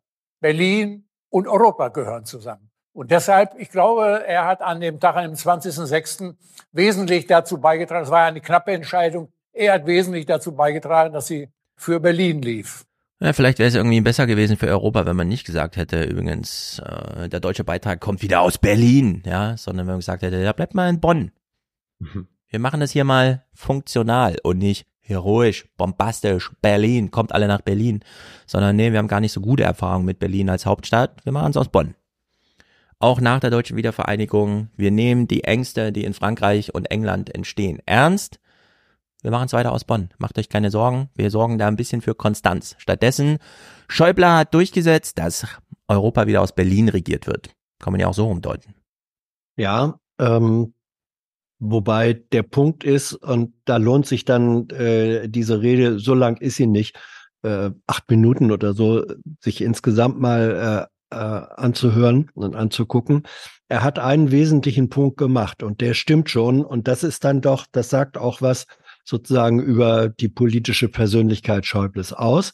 Er hat nämlich gesagt, es bestand äh, eigentlich seit der deutschen Teilung, also seit, seit 45, bestand nie ein Zweifel daran in der deutschen auch politischen Kommunikation, dass wenn es jemals wieder zu einer deutschen Einheit kommt, dass dann selbstverständlich die deutsche Hauptstadt Berlin ist. Das ist nochmal also, was anderes, Hans. Ja, das war aber. Regierungssitz und Hauptsitz ist nicht in allen Ländern immer gleich. Das muss auch Nein, ist, so sein. ist, ja, ist nicht in allen, ist nicht in allen Ländern gleich. Ähm, nur das war sozusagen sein, sein wesentlicher, sein wesentlicher Punkt, dass er gesagt hat, wir, die deutsche Politik, vor allem die westdeutsche Politik, hat immer gesagt, selbstverständlich, wenn Deutschland äh, wieder gemeinsam wiedervereinigt ist, ist die Hauptstadt und damit auch der Regierungssitz ist Berlin. So, und das war der eine Punkt. Äh, und er hat gesagt, und wenn wir jetzt sagen, äh, ach nö, Bonn hat sich doch irgendwie bewährt, lass uns mal hier bleiben und vielleicht gerade das Kleine, ähm, das Föderale, damit signalisieren wir auch, dass wir keine Großmachtansprüche genau, haben. Er hat gesagt, das wäre, ja, Moment, er hat aber gesagt, und das Argument finde ich gilt, das wäre äh, sozusagen ein Verrat an dem Versprechen, was 40 Jahre lang äh, gegeben wurde. Das stimmt eben auch. Ja. Und das Zweite, was er gesagt hat, und das finde ich auch ein Argument, und das ist interessant, dass er nämlich explizit gesagt hat, ja, und wo liegt denn Berlin? Berlin liegt geografisch im Osten, liegt in diesen neuen Ländern. Und wenn wir jetzt sagen, ja gut, ähm, jetzt kommen zwar die neuen Länder dazu und wir verlangen den neuen Bundesländern, den, der ehemaligen DDR, so viel an Veränderung und an Wechsel äh, ab. Und dann sind wir Westdeutschen noch nicht mal bereit zu sagen, gut, dann setzen wir auch den Regierungssitz dahin, das ist sozusagen wiederum eine Düpierung der neu hinzugekommenen Länder, ähm, der ostdeutschen Länder, eine Düpierung durch den alten Westen, der sich jetzt nicht nur doppelt, sondern sogar dreifach auch politisch symbolisch durchgesetzt hätte. Da das sind, reingucken. Das sind, das sind einfach relevante, das sind relevante Punkte, ja. die Schäuble aus dem Stegreif und das das Interessante gemacht hat. Aber damit ist dieses Projekt viel mehr zu einem deutschen Projekt als zu einem europäischen geworden. Für Europa wäre es sehr viel besser gewesen, wenn, und damals war schon klar, Belgien mhm. ist the place to be, Bonn ist näher an Belgien, an Brüssel. Ist näher an Paris, kann man in drei Stunden hinfahren. Nach Berlin sind es auch drei Stunden. Das wäre für Europa, ich sage ja nicht, dass es eine falsche Entscheidung ja. ist oder so, nur rückblickend jetzt, diese Rede dazu zu überhöhen und so weiter, das ja, europäische Zeichen ging davon nicht aus und Schäuble hat das auch weiß ja, ja, ja, Moment. Europa getan halt, in der Hinsicht. Halt, ja, das europäische Zeichen, wie du sagst, ging nicht davon aus, wenn man unter Europa Westeuropa versteht. Mhm. Wenn man unter Europa aber ähm, auch die dann ja hinzugekommenen Staaten, äh, Polen, das Baltikum, ähm, äh, Südosteuropa hinzugeht, dann war es natürlich ein neues europäisches Zeichen, das nicht auf Westeuropa begrenzt. Deine Position ist eine klassisch westdeutsch-europäische jetzt gerade.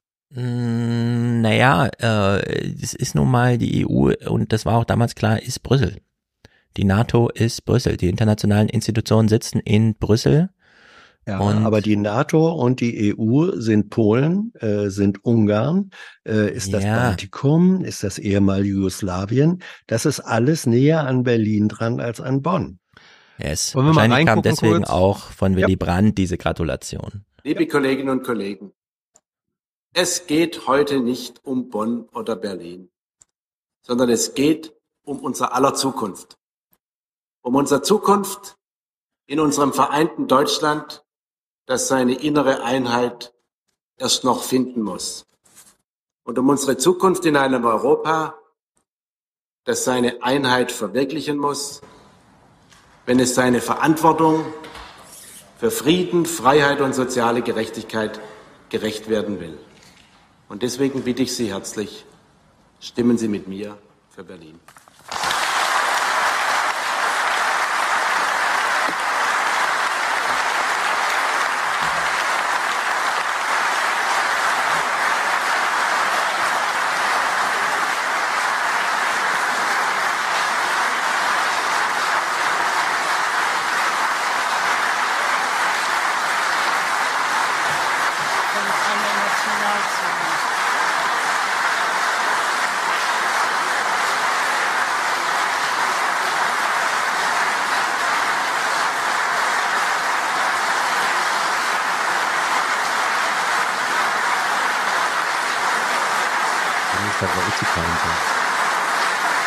Ja, das war ja das Wasserwerk, das war ja das Ausweichwerk hier. Ah ja. Ich Also, bin ja auch bei ähm, politischen Entscheidungen, die sind halt einmal getroffen, damit sind sie auch getroffen. Ich will sie nicht revidieren oder was auch immer.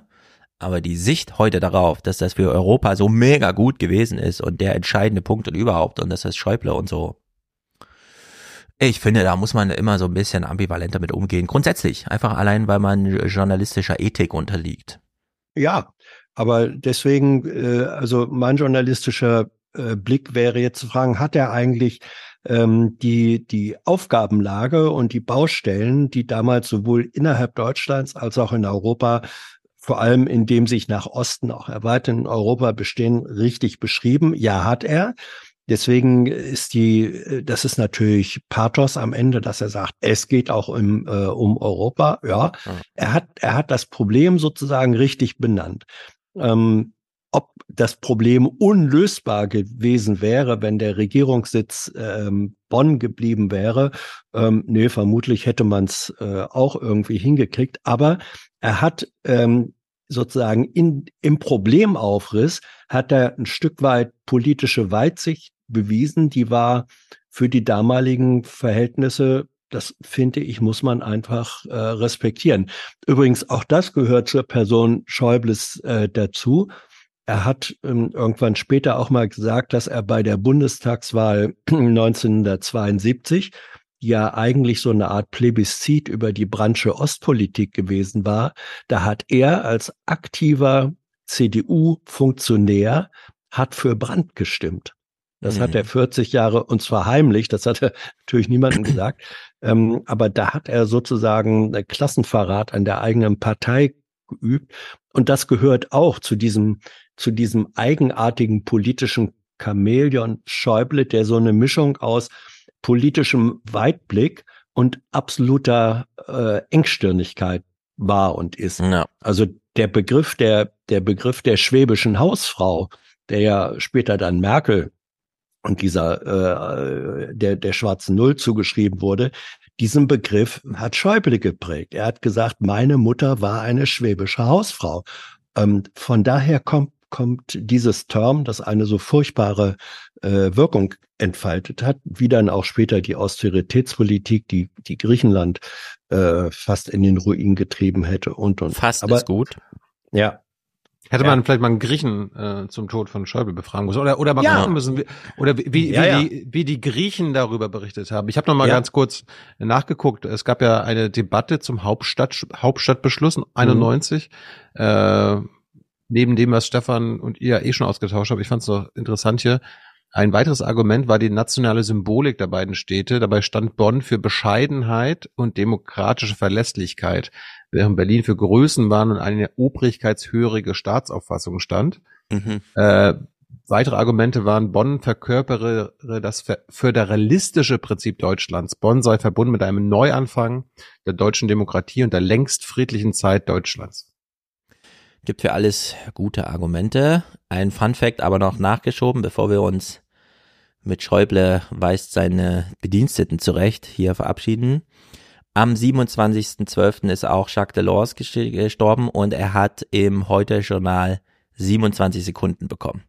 Ja, so peinlich, viel also peinlich. zum Ja, ja, ja. europäischen Erbe, das Schäuble uns hinterlassen. Ja. Und das in alle Redaktionen hinausstrahlt, die nochmal das europäische Erbe betonen. Ja, das ist eine Missachtung Delors, sie ist unglaublich. So. Und äh, dieser Clip von Schäuble, der ist wirklich sehr gut. Ah, Tilo, du hast den anderen, also das ist nochmal die Rede, ne? Äh, Moment. Hans anderes YouTube-Video. Das kann man ja einfach von vorne raus reinspielen.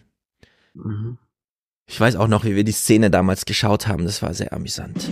Ja, vielleicht äh, was dazu sagen. Es war Du musst, die, da, musst du wieder wechseln, Hans, zu Watch Together. Ähm, ja, okay. Ja, vielen Dank.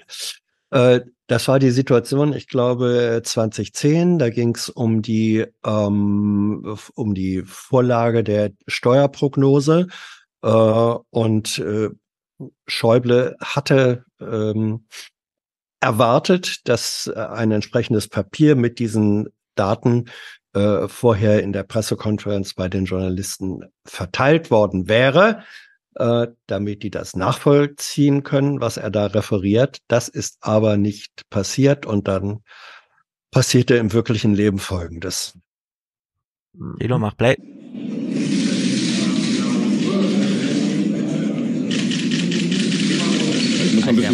Nein, hoch. Wenn Sie mal darauf achten, dass ich nicht da sitzen kann. Ja, meine, meine sehr verehrten Damen und Herren, ich grüße Sie ganz herzlich zur Pressekonferenz mit dem Bundesfinanzminister. Wir haben eben unsere Pressemitteilung auch verteilt dazu. Was hat da ist noch nicht verteilt. Sie läuft im Moment dann seit einigen Minuten äh, über die Ticker. Wir machen, wir verteilen es. Dann verteilen wir sie. Ähm, Dann haben Sie nämlich die Zahlen, ich brauche sie nicht vorlesen, Sie können sie mitlesen. Ja, das hatte ich gerade vor 20 Minuten noch gesagt. Es wäre schön, wenn die Zahlen verteilt werden.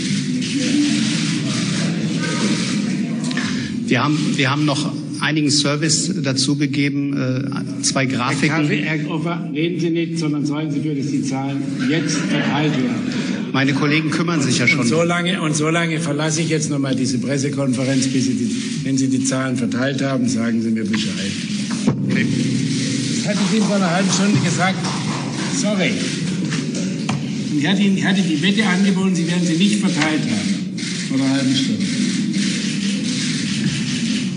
Gut, ich kümmere mich, wir sehen uns gleich.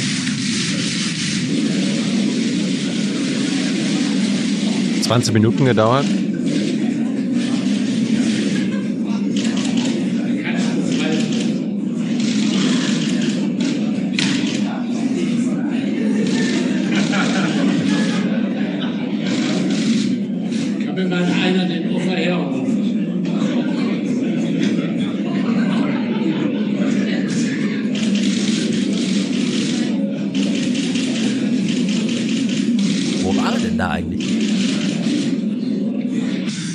Warten noch, bis der Offer da ist. Er soll den Scherbenhaufen schon selber genesen.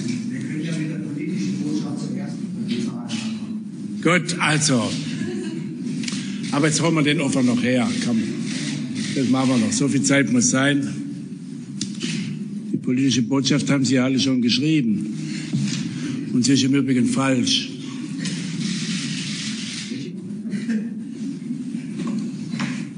Wir hätten neue Spielräume.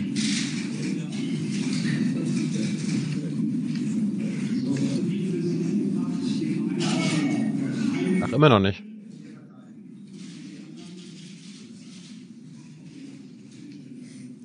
Er war persönlich kopiert. Zeigen Sie mir mal, was Sie verteilen lassen. Ich bin vorsichtig.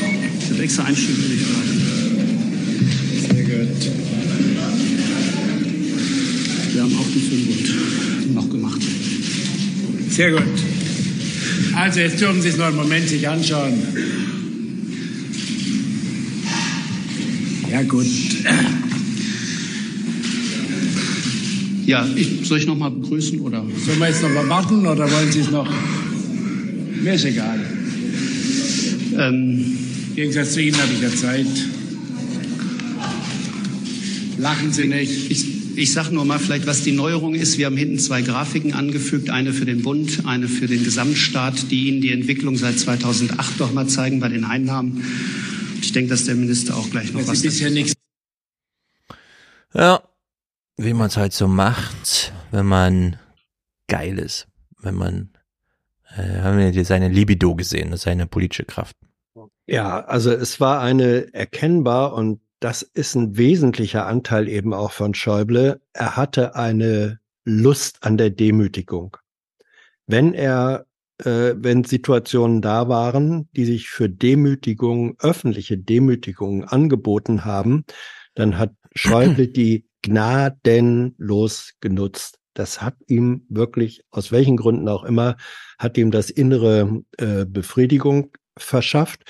In dem Fall äh, war es so, dass das äh, völlig auf dem Rücken von äh, Dieter Offer, dem, dem Pressesprecher, ähm, abgelassen wurde, der natürlich einen Fehler gemacht hat, weil er das nicht äh, vorher verteilt hatte. Das Ergebnis war, dass wenige Tage später äh, Offer zurückgetreten ist ähm, von dem Job, weil er äh, schrieb, und zwar zu Recht, ihm sei klar geworden, dass er nicht das Vertrauen des Ministers hatte. Das mhm. war der einzige Ausweg, den, den er da noch hatte. Ähm, ich habe selber Schäuble in anderen Situationen, in öffentlichen Veranstaltungen in ähnlicher Weise äh, erlebt, wo er dann Diskutanten, Panelisten, Fragesteller, die nicht seine äh, Meinung wiedergegeben haben, wirklich öffentlich in einer gnadenlosen Weise äh, runtergeputzt haben. Ähm, da war Schäuble eben auch äh, eine Persönlichkeit, die das genaue Gegenteil dessen ist, was man von einem fürsorglichen, weitblickenden Politiker erwarten würde. Und das gehört eben auch zu dieser, zu dieser Person Schäuble mit dazu. Ähm, und ich finde, das gehört dann auch, wenn man über politische Biografien redet, dann muss diese Seite, die eben nicht nur eine persönlich individuelle ist, sondern die ins politisch operative ähm, Geschäft eingreift, die muss unbedingt mit benannt werden. Ich habe ihn, ich, ich hab, bin ja seit nur zehn Jahre jetzt hier. Ich habe ihn äh, seit zehn Jahren versucht, so jung naiv zu bekommen, äh, hat sich immer geweigert. Äh, trotzdem hast du ja auch persönlichen oder professionellen Umgang miteinander, äh, entweder im Bundestag, im Ministerium oder Bundespressekonferenz. Ich kann mich an niemanden erinnern, der so unangenehm zu, also zu einem war. Äh, richtiger Kauz, also manchmal krasses Arschlochverhalten. Und ich bin froh, dass es solche Politiker, Politikerinnen ansonsten nicht mehr gibt. Oh, das ist ja ein frommer äh, Wunsch. Oder, oder, äh, ich meinst du, die gibt's nicht mehr? Also in dieser Schroffheit äh, sind ja, sie vielleicht selten geworden, ja, in der Schroffheit. Gerade genau. in der Politik ist doch wirklich immanent, Aber, dass man nur auf Augenhöhe die Leute cool findet und sich dann, was er? Geht ja jetzt, geht ja nicht um Umgang auf Augenhöhe, das, das äh, habe ich ja gar nicht erwartet, aber einfach nur äh, wie Nein, nicht angenehm. Er Schäuble mag nur mit Leuten auf Augenhöhe. Es muss schon der Fraktionsvorsitzende der SPD oder gar der Chef sein, also verliert München auch kein schlechtes ja, Wort ja. über ihn. Aber wehe, du bist nur in der Kommunalpolitik, was bist denn du für ein Loser und so. Gleichzeitig dann aber solche Typen wie de Maizière und und so, die dann, wen habe ich denn noch im Kopf gerade? Wer hat sich zuletzt noch so verabschiedet? Nee, ich glaube Thomas de Maizière, der dann bei Lanz nochmal sitzt und er hatte halt äh, immer was missachtet. Das große Loblied der Demokratie singt und so weiter. Und äh, dabei haben diese Leute null Bock, sich mit Politik zu beschäftigen, sofern das nicht in bewirteten Veranstaltungen, wo sie einen Fahrer haben und so weiter, der sie dahin bringt und abholt und so weiter. Er hatte was Missachtendes und Verachtendes an sich. Das ja, seinen nächsten Leuten gegenüber. Und so ist er auch mit den allen Europäern umgegangen. Ja. Dass er ein großer Europäer ist, halte ich für eine Lüge. Das hat ja. Nein, er ist, er ist, er ist beides. Auf der, auf der Ebene sozusagen von. Es ist ein Europa der Europa. Menschen, Hans. Man kann ja nicht beides sein. Entweder man mag doch, doch, die doch, Europäer oder ja. Europa ist einem egal. Ja, ähm, und wenn man sagt, äh, Europa als Idee, ja, als politisch-kultureller Raum, da kannst du als System, kannst du diese Vision haben. Und wo es dann aber um die einzelnen Menschen geht, kannst du sehr wohl diese verächtliche Diskus äh, Dimension haben. Deswegen sage ich, Chamäleon ist so, ein, ist so ein blöder Begriff oder Janusköpfig. Mir fällt nichts Besseres ein, aber Schäuble hat in seiner Person diese beiden Dimensionen in unguter Weise äh, vereint. Das geht schon. Naja. Na gut. Ciao, Schäuble. Rest in Peace. Dann war's das. Ja, fertig. Wir, wir sehen und hören uns im Februar wieder. Denkt an äh, unseren Medienhandwerkerlohn. Ähm, gibt es jetzt Audiokommentare und Matthias Musik? Nein, es gibt nur Matthias Musik. Keine Audiokommentare angekommen. Gab nichts mehr Leute, zu sagen. Leute, äh, wo sind au eure Audiokommentare? Habt ihr nichts mehr zu meckern, nichts mehr beizusteuern, nichts zu ergänzen? Wo sind eure Audiokommentare? Ja. Nehmt doch mal ein paar Audiokommentare im Auto auf, wenn ihr hier von Au- Bauern blockiert werdet. Ja, die klingen immer am besten. Ja. Auch Landwirte, O-Töne äh, von Landwirten sind sehr willkommen. Ja, vielleicht haben wir auch Unsinn geredet und äh, Ja. die Agrarlobby ist eigentlich gar nicht so schlimm. Mhm. Ja, ja. Ich gehe jetzt erstmal Das sind ja immer nur, das sind ja immer nur Angebote, die wir hier machen. Wir sagen, wie wir die Sachen sehen. Ah, jetzt keine aber, Entschuldigung für das, was wir gesagt nee, haben. Wir stehen zu allem, was wir gesagt haben. Natürlich. Und trotzdem ist das, was, also so begreife ich jedenfalls. Größer an den Imperator. Ne? Ich, ich, äh, meine Sichtweise ist ein Angebot, wie man die Sachen sehen kann. Ich bin davon überzeugt, dass es richtig ist, sie so zu, äh, so zu sehen. Aber ich nehme auch gerne entgegen, wenn Leute hm, es ganz anders sehen. Ansonsten Meine Meinung ist ein Fragen. Angebot wie das Preiseangebot der Molkerei, wenn es heißt, friss oder stirb. Muss akzeptiert werden. Ihr, habt zum, Glück- ihr habt zum Glück den Podcast am Ende noch gerettet, indem ihr euch ein bisschen gestritten habt bei Schäuble. Sonst gäbe es jetzt schon wieder Beschwerden, dass ihr euch nicht gestritten habt. Äh, ab zweimal hast du Hans auch nicht ausreden lassen. Ich auch nicht. Das ist What? auch wieder Tradition. Zu wenig. Alles, alles wie immer. Ja. Mhm. Gut, dann war's das. Wir hören uns im Februar wieder für Folge 459. Ihr könnt noch Präsentatoren werden, Präsentatorinnen. Schickt uns ein Intro-Intro. Danke nochmal an, was ist Patrick? Patrick äh, Gilmore habe ich ihn genannt. Danke, Nein, er heißt danke, Patrick. Patrick. Äh, Ist- Moment, Gilmore, ist das- Moment, Moment, ist- Moment. Also er ist Patrick Klemann Ja. und er hat eine Band. Sie heißt Eternal Floyd. Ihr könnt euch alle denken. Ja, deswegen dachte ich David? Gilmore, ne? David und die gibt's auch bei. YouTube. Äh, sehr Ah. gutes Zeug. Und äh, ich habe ihn Patrick Gilmore genannt, weil ich dachte, Ja. ein paar Insider für die äh, unbedeutende kleine, nee, kennt ja keiner mehr, Pink Floyd. Nö, und äh, den, den kann man folgen. Das Originallied ging sechs Minuten und lang. Wir werden also demnächst nochmal Gelegenheiten nutzen, dass einfach, wenn Audiokommentare da sind, Matthias Musik, Audiokommentare und dann nochmal Eternal Floyd äh, in Das voller hat, Länge. mir, das hat mir YouTube ja in ganze Länge gesperrt. Das war da der Ach Punkt, darum habe ich es gekürzt. Ah. Okay. Aber es war von denen handgemacht sozusagen, ne? Das ist deren Ja. Einspielung. Das ist nicht hier draufgespielt oder so. Ja, okay. Gut, gut, Gut, zu wissen. das war's. Äh, Grüße auch Matthias für die jetzt folgende Musik. Ich verabschiede Mhm. uns noch. Danke Hans, danke Stefan. Ciao. Ciao, ciao. So viel heute von uns. Ihnen noch einen schönen Abend bei uns im Ersten. Selbstverständlich werden Sie die Tagesschau und die Tagesthemen auf dem Laufenden halten. Machen Sie es gut. Herzlichen Dank und Ihnen und Ihren Zuschauerinnen und Zuschauern einen schönen Abend. toller Nachmittag, der allen Beteiligten richtig Spaß gemacht hat. Wir kümmern uns. My resolution? Airstrikes. Bomb them. Bomb them. Keep bombing them. Bomb them again and again. Was ist denn das? Ich denke, was ist denn das? Der Bundespräsident zeigt Verständnis und kauft ein Brot. Ich schaue mir keine Nachrichten mehr an. Tschüss zusammen. Tschüss. Wiedersehen. Schönen Abend. Ciao. Vielen Dank.